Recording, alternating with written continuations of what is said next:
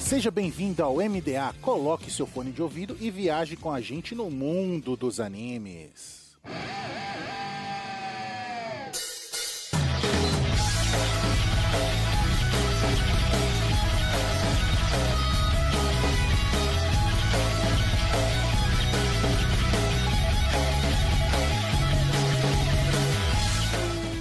Estamos no ar com o MDA. Seja o navio pirata ou uma nuvem voadora, viaje com a gente no mundo dos animes. E nessa semana, vamos festejar os nossos dois anos de podcast e o centésimo episódio.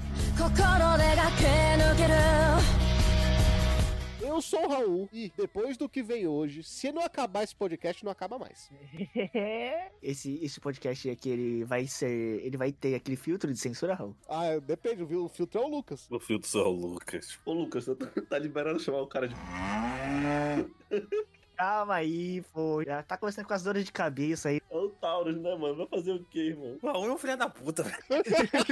Deixa a história de extraterrestre de marciano pra outro lugar aí, vai. Eu só tava jogando Pokémon, gente. Pelo amor de Deus. Vocês já viram a minha Pokédex?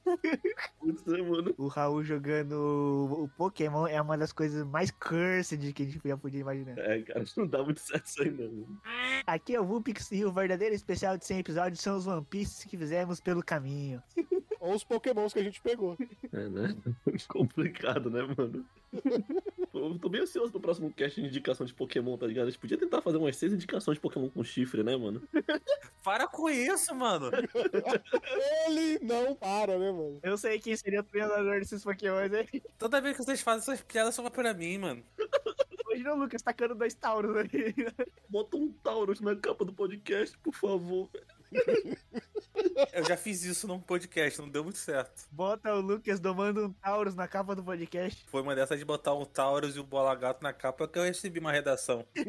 Você fez eu me segurar muito pra não falar um negócio, mano. Então se segura aí. Tá bom. Aqui é o Lucas e pra ter mais cast de Pokémon tem que ter mais cast de Sekai. Esse é o acordo. Ou não. Claro que é. As pessoas se importam com Pokémon, não com Isekai. Na cara não, Raul. Pra não estragar o enterro, né? Ele tem família. Aqui é o Guaraná. E caraca, irmão, o quanto eu tive que me segurar pra falar de onde o Taurus era, né? tá de sacanagem, mano. Foi mal. É a região agrícola, né, velho? É sobre isso. Que isso, galera. Ah, mano. Todo ano. Eu não quero falar muito.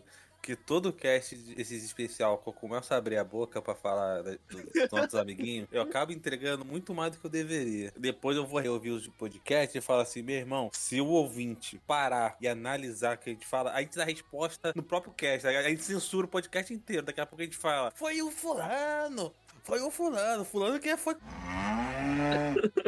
Eu tava reouvindo os especiais de fim de ano do Animistic. né? E o Lucas era bem isso. A gente tomava maior cuidado pra não falar nome. O Lucas, o Vulpix censurando os negócios no começo. Aí do nada, a gente tava falando de pastel de queijo. Do nada o Lucas virava. Não, aquele lá! Que não sei o que. Calma, Lucas, pelo amor de Deus. Mas o pior é que foi bem isso mesmo, porque, tipo assim, a gente tá falando uma merda lá, aí. Mano, só, só pra resumir pro público ouvir, tem um. Tem, tem integrantes, no plural, do podcast, que me bloquearam do Twitter. me bloquearam da vida, porque na época eu achei que eu- a pessoa não sabe brincar. Reouvindo, a pessoa tem um pouco de razão. A pessoa tem muita razão. A gente falava isso pro seu tempo todo. O estranho é que o bloco era só no Lucas. Não, o bloco é só em mim, isso que eu tô falando, velho, não faz sentido, velho. Você pode pe- pesquisar à vontade no podcast. Eu nunca tirei graça com ninguém. Tu que que pilha todo mundo? É você que fica pilhando todo mundo, velho. Nunca chamei o. de corno. Esse cara Nunca chamei ninguém de corno. Ah, mano, vai calar tua boca, velho. já começou. É, pelo amor de Deus, esquece isso aí, mano. A prova do crime já tá fazendo faculdade. É, pelo amor de Deus. Ali já tá cursando o Enem. Não é, mano. O cara já vai fazer nem, mano. Já vai ir pro ICK e procurar o, o pai dele lá no Rio. É igual o Gon, né? Tá indo procurar o pai lá no Rio. Se você pegar esse peixe, você vai poder ir pro rio procurar o seu pai. É, mano. Não- Bem que falaram que Grid Island era por ali mesmo, né, mano? Putz, quem diria? Tá em Campo Grande, né, pô? Não sabia que Grid era grande em inglês. Esse é seu podcast especial que eu vou ficar mais contido em toda a história do nosso podcast. Qual é, Lucas? A gente gosta de você falando no podcast. é Cara, vocês gostam de mim, mano. Vocês vocês gostam de mim porque é, vocês gostam de mim me fudendo. Não, Não, o Guaraná gosta. Ele, ele fica te cutucando ali o tempo todo. Não, vai- ninguém tá cutucando porra nenhuma, não. Eu sei que tu falou com uma coisa de intenções. Tu acha que eu não te conheço? É tanta paixão, não sei nem por quem. Afinal, eu sou liso e não pego ninguém. Vamos falar dos dados aí do, desses 100 episódios. Ah, Lucas tem bastante dados aí pra dar, né, pra gente. Dados? Eu porque tenho, eu tenho que dar dados. Você é o que gosta de passar muita informação, né, pra nossos ouvintes. Não, fala vocês aí, não quero falar muito, não.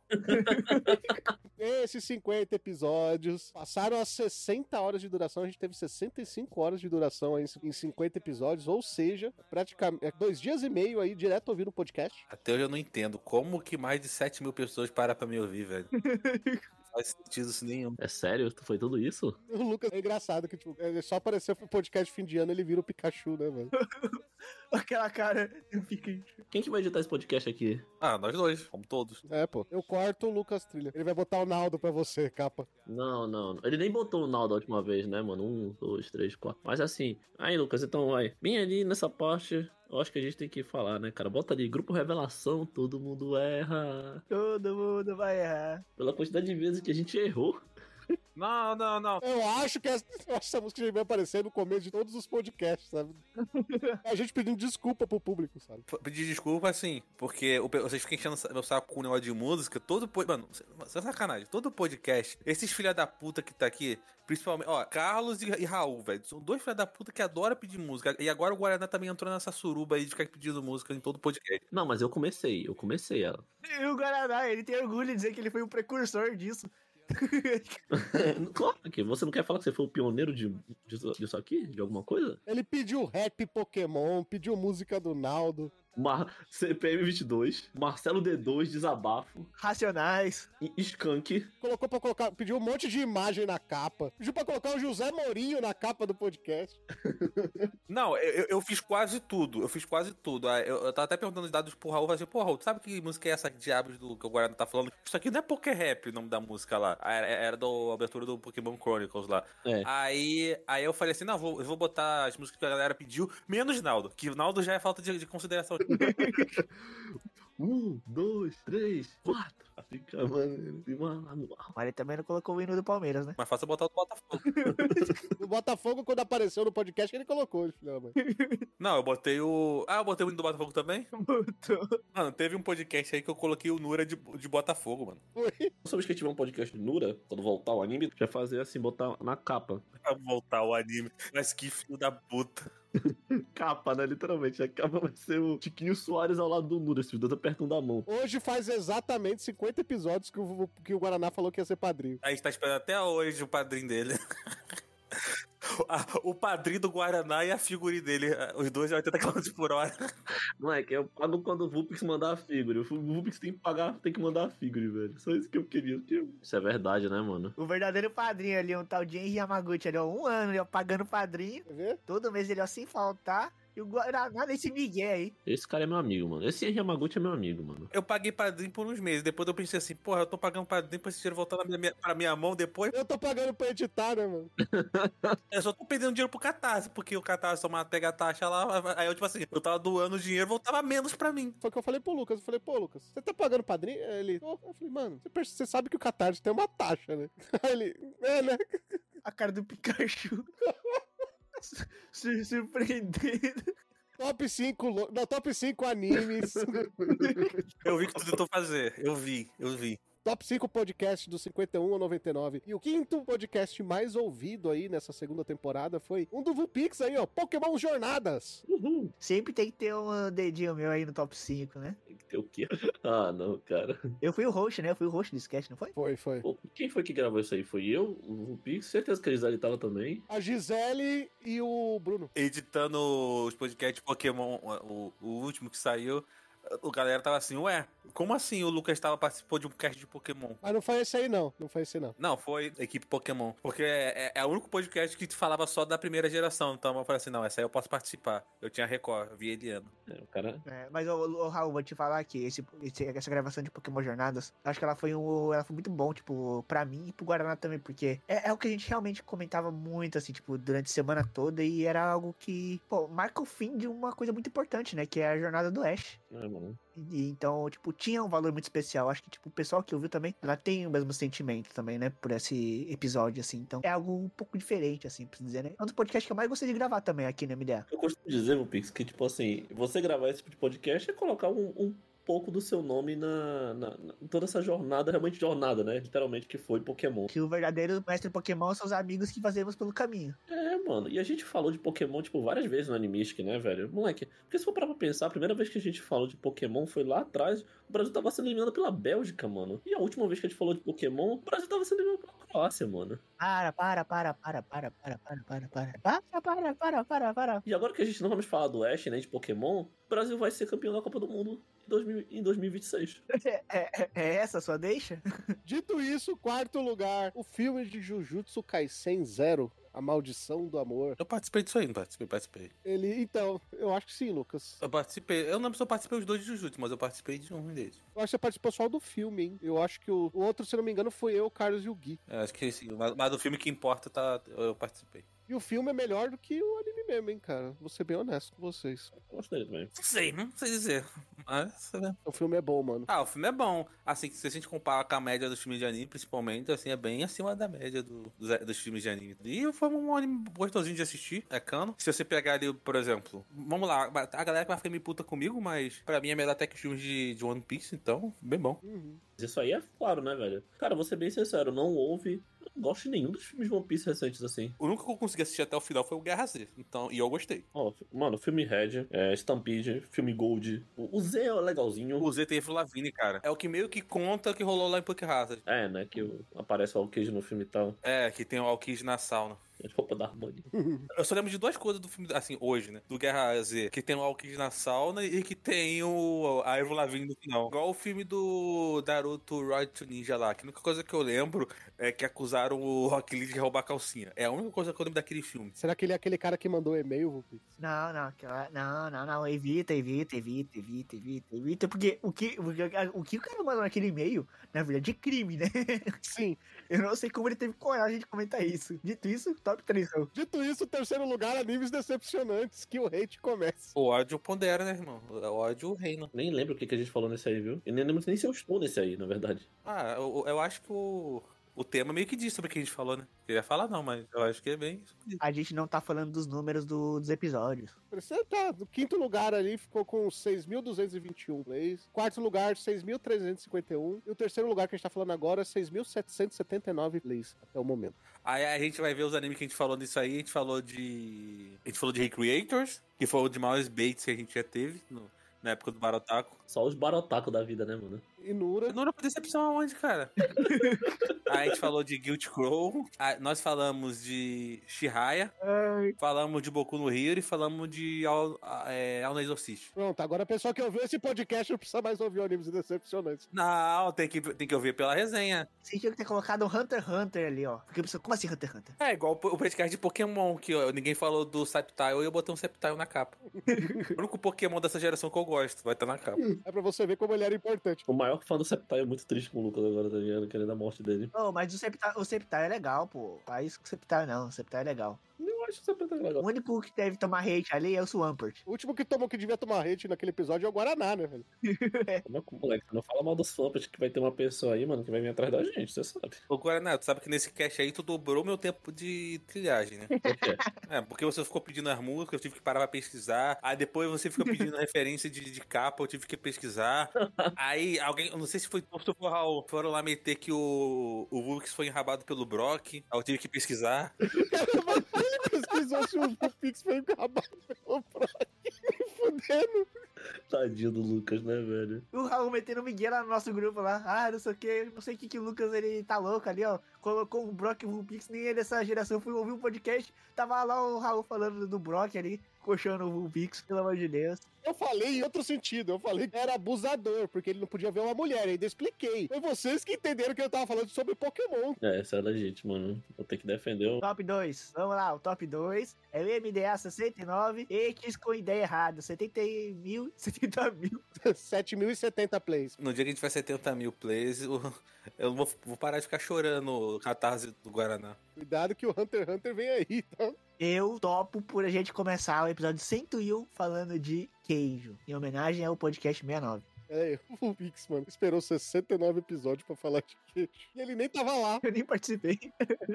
Mas nós citamos que você ia, fa- i- é, indicar queijo pra tu passar essa vergonha. E agora falta ter essa gravação. Ou, mas não é pelo. Não é por, tipo, pelo anime ser bom. O anime nem é bom. É, é porque é tão bizarro que vale a pena gravar. Não, não. Mas o- a estrela desse episódio não foi queijo, foi My Balls. My Balls, My Balls, My Balls, um clássico aí da literatura japonesa. Tanto que o Chris nunca mais gravou depois desse dia. É verdade.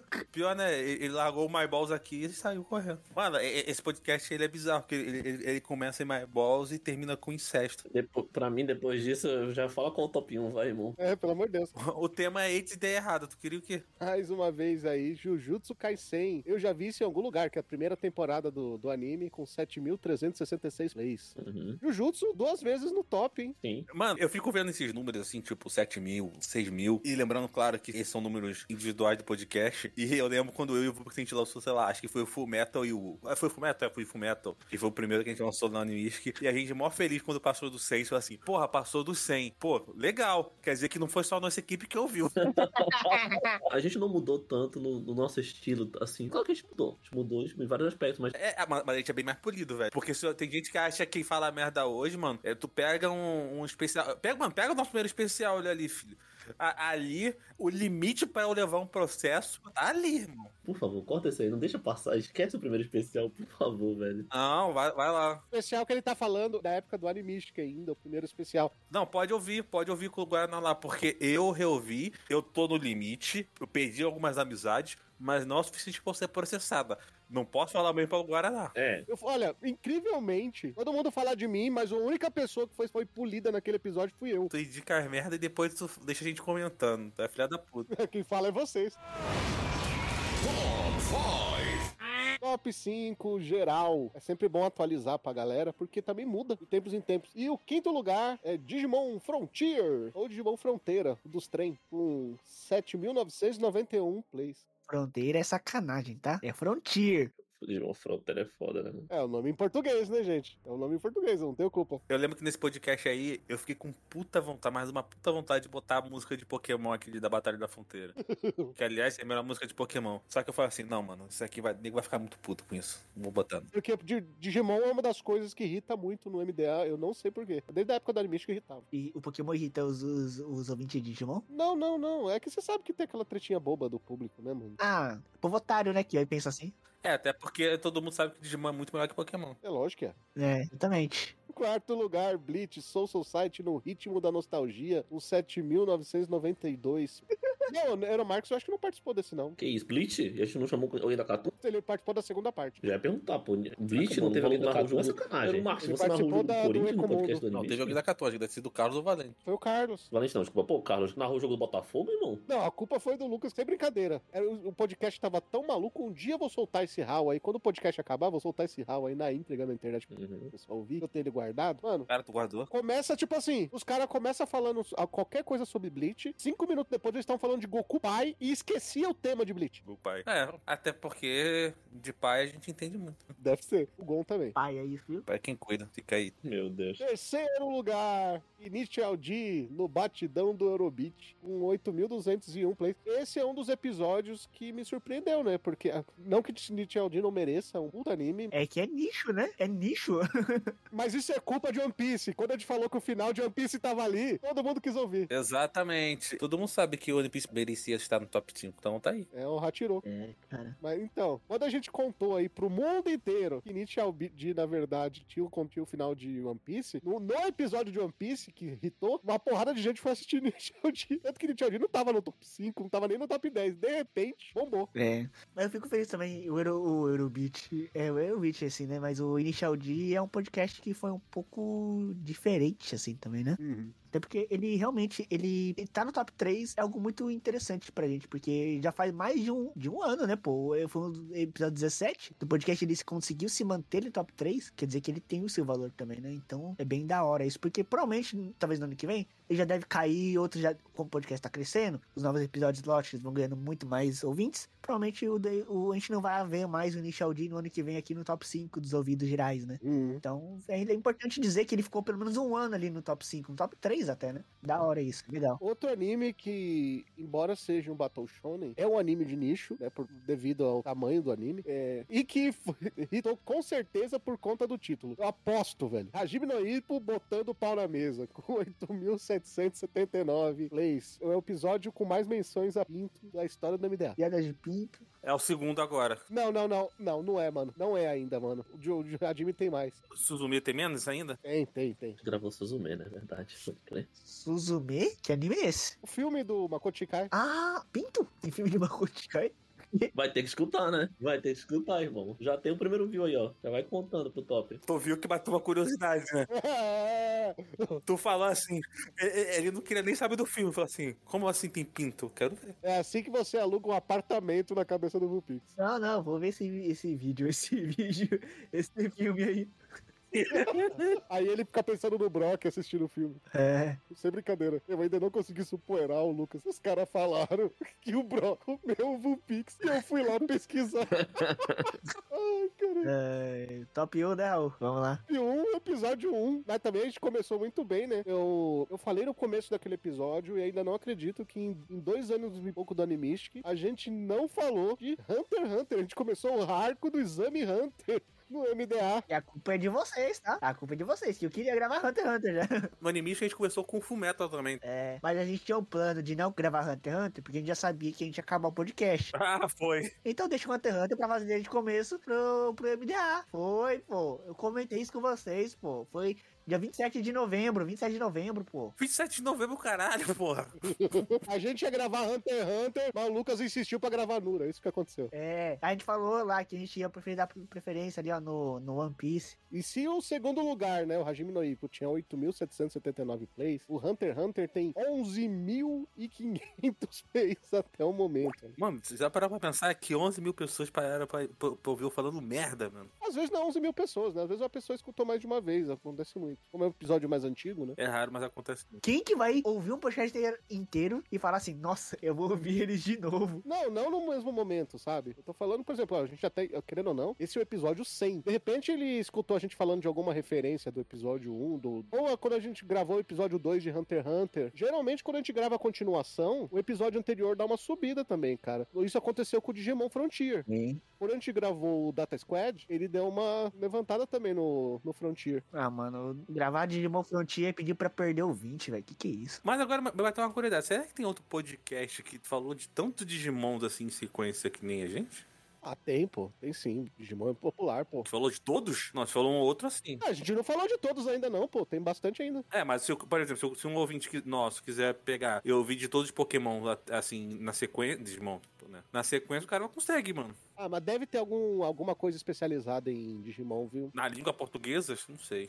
Acho que sim, viu, cara? Digimon é muito forte. Eu não, eu não conheço, mas deve ter algum podcast especializado em Digimon. Se você conhece algum podcast especializado em Digimon, comenta com a gente aqui que a gente já vai chamar a pessoa pra gravar o próximo episódio. Olha aí, que legal. É. Inclusive, o PS pedindo aí pros ouvintes deixarem algum comentário, seja no Spotify, seja por e-mail, qualquer, lu- qualquer lugar que você possa estar mandando mensagem pra gente, pra você deixar indicações de podcast que vocês querem que a gente grave também, né? De alguns temas, de alguns animes.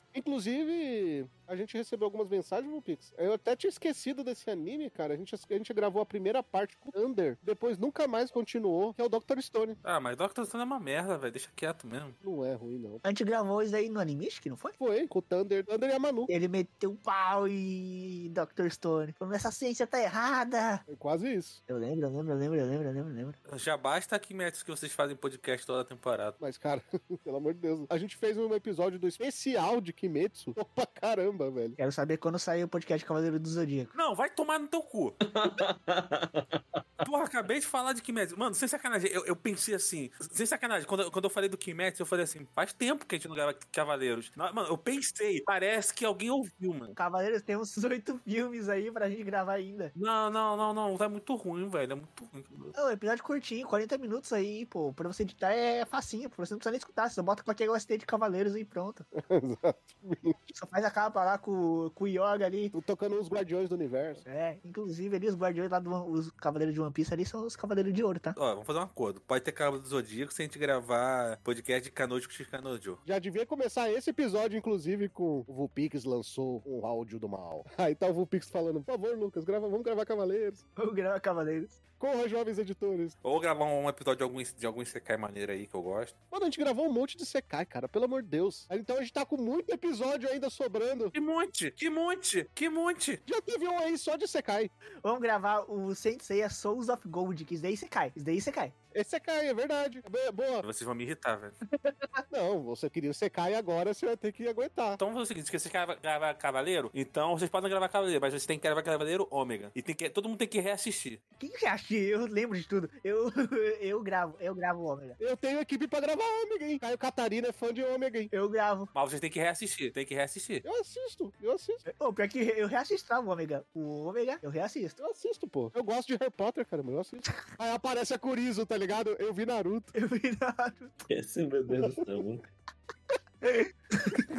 Tudo isso. A gente tem algumas mensagens aqui de felicitações. O Agouros pro, pro podcast acabar. É, antes de soltar esses áudios, a gente tem que explicar aqui pro público novo que o Animistic só acabou por causa de quatro Cavaleiros do Apocalipse aí, né? Olha aí. Nananana, nananana, nananana. Sim. Que foi a Gisele que vestiu roupa de garota mágica e falou no episódio: o Animistic tem que acabar. E depois acabou mesmo. É. A Manu que quebrou o episódio por dentro. E a Curizo e a Jennifer que criou toda a narrativa pra, ma- pra Manu conseguir quebrar o, o Animistic por dentro. Exatamente, que criou o tabu, né? E que toda ah, mulher que vem gravar o podcast de final do ano, ela some e deixa uma maldição no ano seguinte. A Jennifer gravou o primeiro especial de fim de ano do Animist, que saiu logo depois. A Curizo gravou o segundo e saiu logo depois. A Manu gravou o terceiro, não quis sair, aí quem saiu foi o Animist. É. É, a Gisele, na verdade, ela se- fez uma citação, né? Num dos papos nerd com ela. É, ela falou a palavra proibida ali. Exatamente. Dito isso, elas querem se defender aqui. Eu Vou soltar o áudio delas.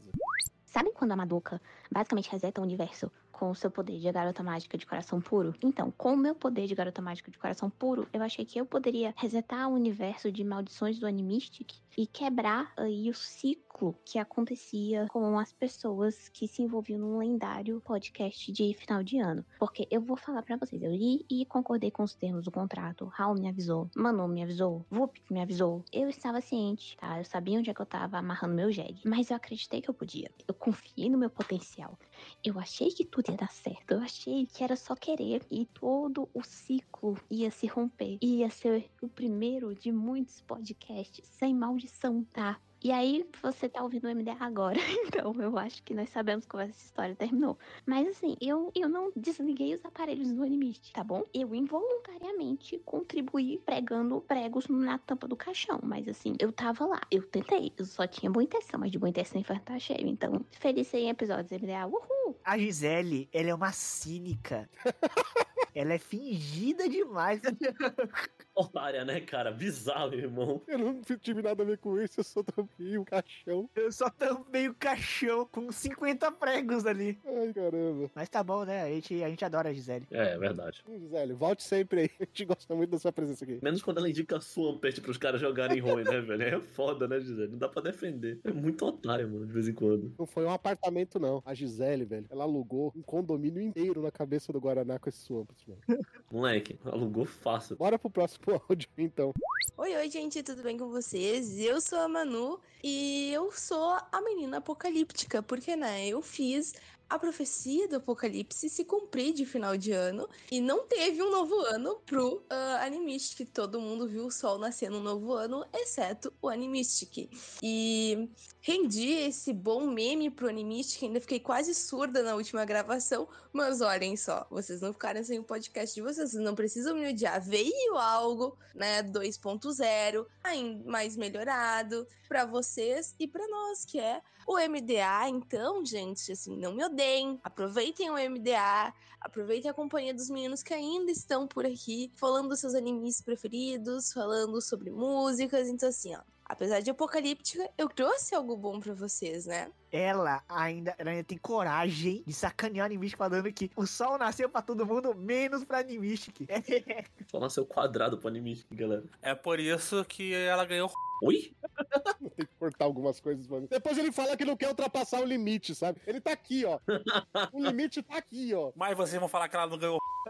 Contexto, Lucas, contexto, Lucas. Pelo amor de Deus, contexto. Você solta essas frases soltas assim, pelo amor de Deus. Ai, meu Deus, esse episódio tá maravilhoso. Ô, Vulco, você é melhor tu explicar que se eu falar assim, olha, É o que acontece, é que a gente deu uma piroca de borracha pra Manu no dia que a gente foi gravar o podcast de final do ano. é E o Lucas ficou com inveja naquele dia loucamente, cara. É. Não, eu fico com inveja de ganhar, de ganhar um microfone de graça. Tive que. Enfim, não vou entrar nesse contexto aí. Sabe o que parece? Esse áudio da Manu? Hum. Parece muito aquele meme, tá ligado aquele meme do cara tirando foto com um pisse, assim, ó, no cemitério, na frente do túmulo? Ah, aquele meme do, do The Flash, né? É, esse mesmo! Não sei qual é. É elas aí, ó, tirando foto. É ela, é muito ela, é muito ela. Bora pro próximo áudio aqui. Oi, galerinha, tudo bem? É Curiço falando aqui. Eu queria mandar um beijo pra todo mundo. E aqui não é a Albertina, é a Curiço. Não me chame de Albertina, por favor. É, na época do Animistic tudo era muito legal. Eu sinto muita falta. Foi uma época muito divertida da minha vida. E estão Então, falando por aí que o Animistic acabou porque eu participei de um podcast no final do ano. E eu queria dizer que isso tudo é culpa da Jennifer.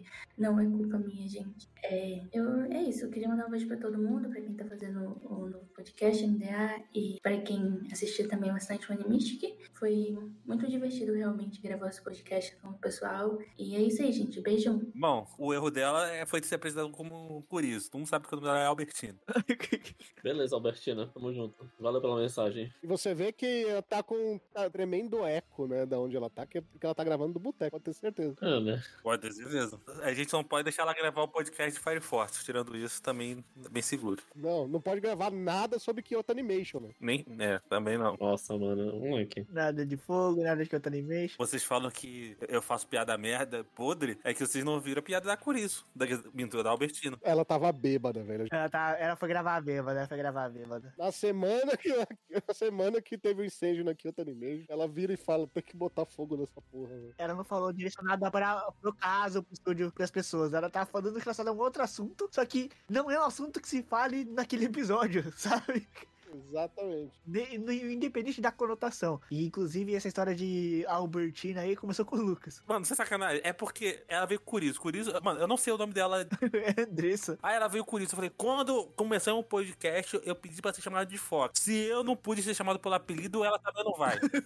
Aí eu lembrei que, tipo assim, ela falou de alguma coisa que ela tá falando que nem uma velha. E velha tem, nome- tem, tem cara de Albertina, velho. Toda velha pra mim, é, tipo assim, Albertina. Nome de velha. Eu falei, ah, eu vou chamar ela de Albertina. Acabou que ficou. Deu certo. E teve ramo que ficou e deu certo de ser. Ô, mas vocês viram que a Albertina jogou a bola lá pra Jennifer, né? Exatamente. Ô, Não, não tem culpa nada disso, não. É culpa da Jennifer. Mas assim, só uma coisa. De fato, ela tem um ponto. Por culpa da Jennifer que eu recebi um bloco. Foi por culpa da Jennifer que começamos a perder membros. Se ela não tivesse enganado, o ra- enganado não, dando esperanças pro rapaz, Não deu. Ela não deu esperança pro cara. Esse que é o ponto. Ela não tinha nem que ter convidado o corno. Cadê o. Não é corno. Obrigado. Não, ga- não fala o nome. É o gado, não fala o nome. Como assim, velho? Fala galera, e o Animist que também acabou por minha causa. Eu sou a Inago, também conhecida na época por aí, né, como Jenny. E, mano, o Animist que foi um turbilhão de coisas. Eu fiz merda pra cá. puta que pariu. Eu fiz muita merda, peço desculpas. Mas eu tenho que ter esses caras na mão aqui no MDA, de criadores de conteúdo, de anime, incríveis. A galera é muito gente boa, a galera manja muito do assunto. Eu tenho um carinho do caralho por todo mundo. E, mano, vocês são foda. E eu só fazia merda. Faltava muita gravação. Fazia merda pra caralho. Cara, quando eu falo de Jennifer, eu só lembro de uma coisa. O nome dela é Jennifer. Eu encontrei ela no Tinder. Também, mas o, o melhor momento da Jennifer foi o Vupix falando assim, pô, tô tendo que pegar hora extra no serviço, não sei o quê. A Jennifer vira pra ele e fala, mano, bora escrever notícia no site, bora, bora. Eu supervisiono isso pra você. Aí ele, tá bom. Ô, Jennifer, não é uma boa ideia, hein? Não é uma boa ideia, hein? Eu não vou dar conta. Não, relaxa. Eu vou supervisionar, disse ela. Deu um mês. Ah, não, um mês não, duas semanas. Avança duas semanas no futuro. Jennifer, cadê você? Mestre dos Magos. Cara, aquele dia que era pra Jennifer gravar, eu, o Vupix ligou a Jennifer e a Jennifer não atendia.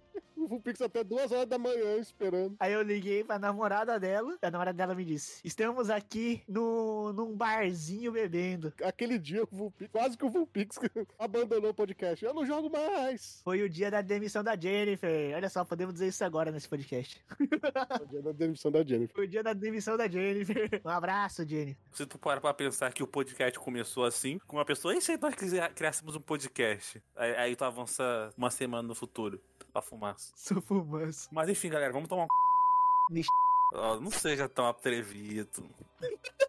Agradecendo sempre os apoiadores Bruno Rezende, Carlos Petrone, Guilherme Lourenço, Henri Yamaguchi, Lucas Batista, Marcos Paulo e Thiago Patês. Nós ficamos por aqui, mas vocês não. Vocês vão escutar os melhores momentos do 51 ao 99. Tchau!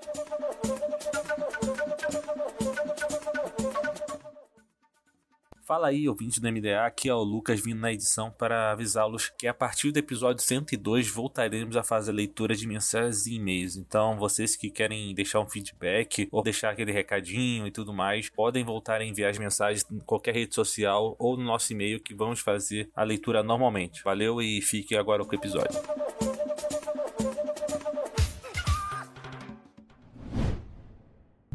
Antes de começar esse programa, eu tenho que provar a minha abertura no podcast. Vocês lembram da música de abertura de Beck? Toca aí, editor, Ah, a abertura aí.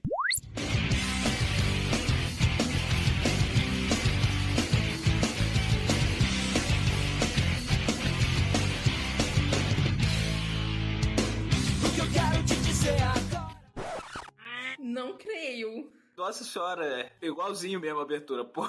Nossa. E aí, o que, que vocês têm a me dizer? Beck é ou não é Brasil, porra? Muito, muito igual. Sério. Eu acho que, que os senhores beat cruzeiros têm muito a explicar nessa questão aí. Pra provar como essa música é antiga, ela era clipe da antiga MTV. ó. Se vocês pegarem o vídeo que eu mandei pra vocês, tá lá o logo da MTV. Jesus amado. É, amigo. Caralho, o Raul desenterrando coisa da MTV dos anos 90, mano. Puta que pariu, velho. Desenterrei pra mostrar que Beck é Brasil. Não, mas Beck é muito Brasil, né, velho? O editor tem que fazer agora que nem o. Que nem o Casimiro, tá ligado? É do Brasil, porra. Aí começa a tocar. Tan, tan, tanã, tananana, Brasil, Zil, Zil. Só que agora a gente tem que deixar só a estrutura mesmo da música, porque os nossos amigos agora do Spotify estão cortando tudo que é música famosa, viu? É, irmão, tá foda. Quando entra o, o- o personagem que é o par romântico do, do, do saco, né? Que é a. Esqueci o nome dela. Russoda, não lembro agora. Ela também não é desse jeito. Russoda é o cara que o Guaraná tá com a boca no saco. De graça, assim. Mentira! é. Não, não é não. O personagem se constrói de tal jeito e é porque os acontecimentos vão sendo desenvolvidos. Não é nada por acaso que tem no roteiro de Beck. Sim. Eu me identifico com essa parte de, tipo, fazerem algum tipo de piada ou alguma coisa. E eu não levei pra um outro lado. E depois alguém vai e me diz assim, chega e me conta, sabe? Diz alguma coisa. E eu fiquei tipo, nossa, mas eu só tava sendo amiga. Sim. sabe? Em nenhum momento. Então, eu acho que é bem plausível mesmo. Por isso que eu digo, eu acho que essa identificação com o personagem é justamente por essa construção. São coisas que você se identificaria. Eu me identifiquei muito nessa parte, porque realmente, de fato, acontece. Às vezes você só tá sendo gentil, só tá sendo gente boa e a pessoa, né, tá com outra intenção. É que nem o cara lá que é o amigão da vizinhança, o professor de natação, que só quer pegar a professora da escola. Isso aí ele é bastante honesto, hein, cara. Isso aí ele mostra claramente que é interesse. Não vamos falar desse mal de Satoução nesse podcast, né? Não, jamais! Saito é um herói, cara. Até porque o único cara que falou mal de Saltou San, ele teve a vingança que todo mundo gostaria de dar pra ele, cara. Ele tomou o soco da luva dourada. Talvez tenha um certo político aí que goste disso também. Inclusive já falou no Twitter. Pô, que situação, hein? Que situação falar desse assunto. Considerações finais, notas pra Beck. Eu deixa eu falar o nome inteiro, porque né? pra Beck, Mongolian Shop Squad. Eu tenho medo de fa- ficar falando só o primeiro nome, dar merda esse programa aí. Darem com esse programa é mais 18. Falar que esse programa é apologia a, a certas coisas aí. Se você veio pra esse podcast só por causa do título, aconselho você a um canal chamado Canal Eita, não conheço não. Deixa eu procurar aqui. Isso aí, inclusive, é pauta nossa do top 5 do Eru, né, Eru? Isso que tu falou. Exato, exato, cara. O que que, o que, que significa aquele back ali no meu top 1 mangás, né? cara? Existe muita teoria da conspiração. Até hoje eu, eu, go- eu, eu tenho muita vontade de agradecer Harold Sakaguchi, porque eu acho que ele fez esse mangá pra mim. E quando você tem uma obra que você pode dizer que ela foi feita pra você, eu acho que é uma coisa muito única, saca? Então, eu não tenho muita coisa que falar. Eu, eu vou defender Beck até pra sempre. Proerd é um Todos os tipos de back. Proerd é a solução. Tá tocando. Aí tu toma flag por causa da boa música do Proerd. então. Pior que essa pode.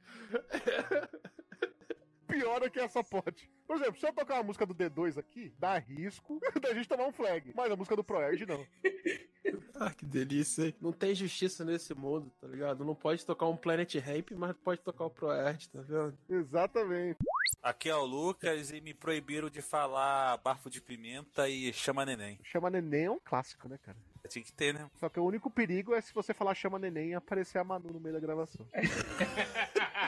Essa é boa, essa é interna, hein? Interna não, porque tem gravação disso, não.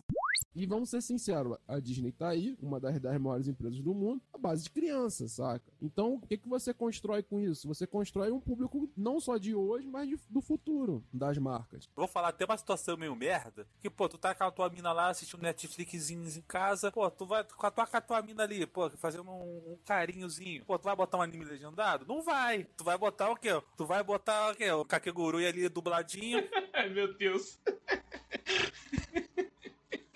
O parceiro saiu da criança. O parceiro saiu da criança pra bulinar a mina, velho. E é foda. Aquela mina lá que, de Toradora lá, que faz a, a protagonista lá, de Toradora, ela tem vários animes, mano. Ela, tá- ela também é aquela mina do Zero Tsukai, mano. Aquela mina é insuportável, mano. A Shana também. Isso. Ela é Atsundere. Ela é Atsundere. É isso. É. Quando você fala em Sundere no Japão, você fala dela. Em alguns países isso é crime, mas eu tô no Brasil, aqui a impunidade reina. Meu Deus. Fruits Basket. Pra quem não conhece, é a história da Honda, né? Jogou nada no Botafogo? Nossa! Nossa senhora. Ela tá meio que desabrigada. O Raul até ignorou. E o Norte já era ruim. Aí tu acha que o Inuyasha Next Generation vai ser melhor? Tá cheio de exemplo aí, filho. Ignorando tudo que o Lucas falou de novo. Olha o cu de vocês dois. Tô dando explicação. Você me corta pra ficar falando que anime X é ruim, mano. Pelo amor de Deus. Eu tenho um compromisso com a verdade aqui. Eu tenho um compromisso com a verdade. É porque o Gui falou que o anime era bom, que falou que o outro tem potencial. Ele tem direito de gostar, cara. Ele gosta de Demon Slayer. Ele tem direito de gostar. Enfim. Pela terceira vez, ignorando o Lucas. Eu vou cortar tudo isso. Eu vou começar a chamar de Lucas que não importa aí. Eu já tô avisando. o próprio dono da mansão lá também é uma voz difícil de fazer. Sim, sim. O Félix. Não, o Félix é outro. Não, o dono da mansão, pô. O Félix é o gato lá. Isso. É o gatinho. É porque Félix tem. tem- é- Pô, Félix é nome de dono de mansão, né, velho? É de gato. É, é, é, é, é Rosvaldo. É Rosval lá, o Osvaldo. lá. Roosevelt. Osvaldo. Osvaldo. A gente pode chamar de Osvaldo, né, mano? Ótima tradução, hein? Ótima tradução. O Oswaldinho, o Oswaldinho é brabo, mano. O último anime aqui que eu quero indicar dublado é também o Izekai, né? Vocês sabem que hoje o Izekai tá aqui em peso. Meu Deus do céu, cara. Aí, ó, eu falei que o Gui, o Gui é quase dos meus. Quase. Eu, eu gosto bastante de Izekai. Ainda vamos ver o Lucas e o Gui abraçadinho assistindo Demon Slayer, cara. não. eu posso até abraçar ele. Ou o slime. A minha última recomendação é outro Izekai, é o anime da Aranha, o Izekai da Aranha, né? Que acho que todo mundo também conhece como Izekai da Aranha. De secar e aranha eu gosto. Ô Gui, só toma cuidado, porque o último integrante que deu intimidade pro Lucas aí, o Lucas saiu espalhando que viu o cara de cueca na casa dele. Ixi, não, fica tranquilo. Que isso Que é um aqui não vai valente. acontecer, não. Lucas, se você tiver com essas esperanças, desculpe, mas isso não vai acontecer. Já tô deixando isso bem claro pra não acontecer de novo, sabe? Não, é, é bom saber que eu já. Se eu conhecer o Lucas pessoalmente, eu já uso. Visto uma armadura de ouro, assim, para não ter risco. Eu pensei que ele ia falar, se eu conheço o Lucas pessoalmente, eu finjo que não conheço.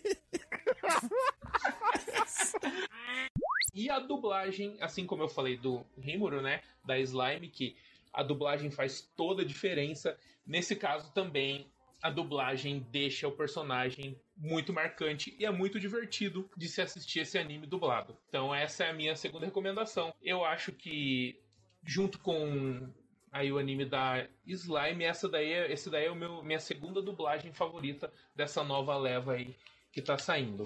É, Crunchyroll, né, cara? Crunchyroll ter dado moral pros Isekais, por isso que eu dou muita moral, obrigado, Yuri. E tem, pô, feito boas dublagens, né? Então, dublagem Isekai não pode dar errado, né? É, o que dá errado é o anime mesmo, né, irmão? Todo mundo tem direito de errar. Todo mundo erra, tá tocando. Todo mundo erra sempre, todo mundo vai errar. Não sei porquê, meu Deus, só se eu vivo a penar. Todo mundo erra sempre. Todo mundo vai errar, vai errar. Assim acaba o podcast. Olha, é pra ver a importância dessa música, cara. Essa música diz tudo. Aqui é o Lucas e em Batalha de Espadachim em podcast, quem ganha é o editor. Nossa, boa, boa, boa, boa. Piadinha foi infame, mas foi muito boa. Foi cirúrgica, né? Foi cirúrgica. Eu sou a Gisele, eu tenho um facão e muita fé, mas eu caí no grupo da morte. Olha aí. Os dois? mas eu tenho fé, o poder da amizade vai me salvar. Pô, mas, Gi, mas aí tudo é morte. Aí no grupo da morte, tu tinha que ter escolhido, sei lá, um personagem de Bleach. Nossa. Que aí você estaria jogando em casa. Ele tem um ponto. Ele tá errado por fazer essa piada, É. mas ele tem um ponto. Os personagens já estão amolando as suas espadas, ou um pedaço de ferro gigante que eles chamam de espada. Ou nada, né? Porque tem personagem aí que não carrega a espada, né? Invoca, né? Exatamente. O cara que invoca a espada, será que pra, tipo assim, pra afiar a lâmina, ele lê um livro de filosofia? Afia a espada no mesmo lugar onde o Capitão América esconde escudo, cara. Caraca, fica a reflexão.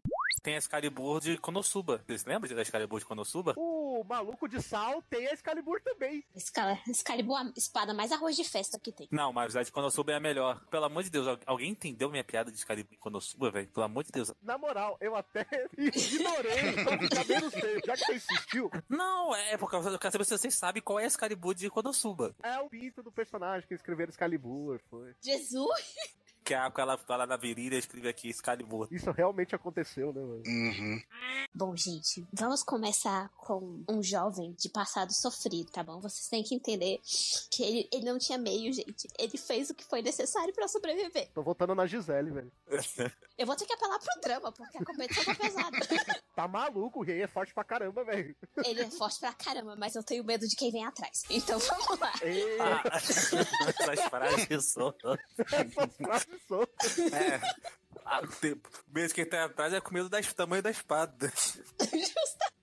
Se Kenshin Himura é habilidoso com a espada, estou falando de um cara que não só é habilidoso com as artes da espada, ele criou e aperfeiçoou muitas das artes da espada. Exatamente.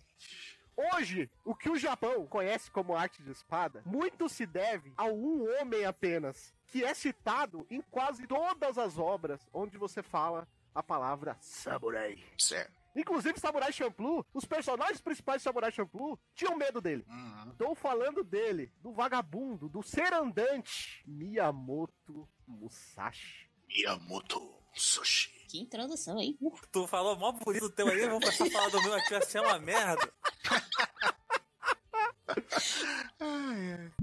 Senhoras e senhores, fechem os olhos. Imagine um mundo tomado por criaturas monstruosas que se alimenta das vísceras de seres humanos e são capazes de adquirir a forma daquele ser humano, absorvendo a memória, a personalidade, e isso faz com que essa criatura monstruosa se infiltre na sua casa, na sua família. Ele é seu amigo, ele tá do seu lado esperando você dar mole. Como combater uma criatura tão adilosa? Eu não sabia se ela tá falando contra de Claymore ou se ela tá falando de um talarico. Eu, tipo assim, eu tava na dúvida aqui. Se alimentando das suas memórias, esperando você, aquele tá do seu lado, esperando você dar mole, fala assim, pô, tu é um talarico. É o carinha lá, o ex-membro do, do Animist lá do Pix.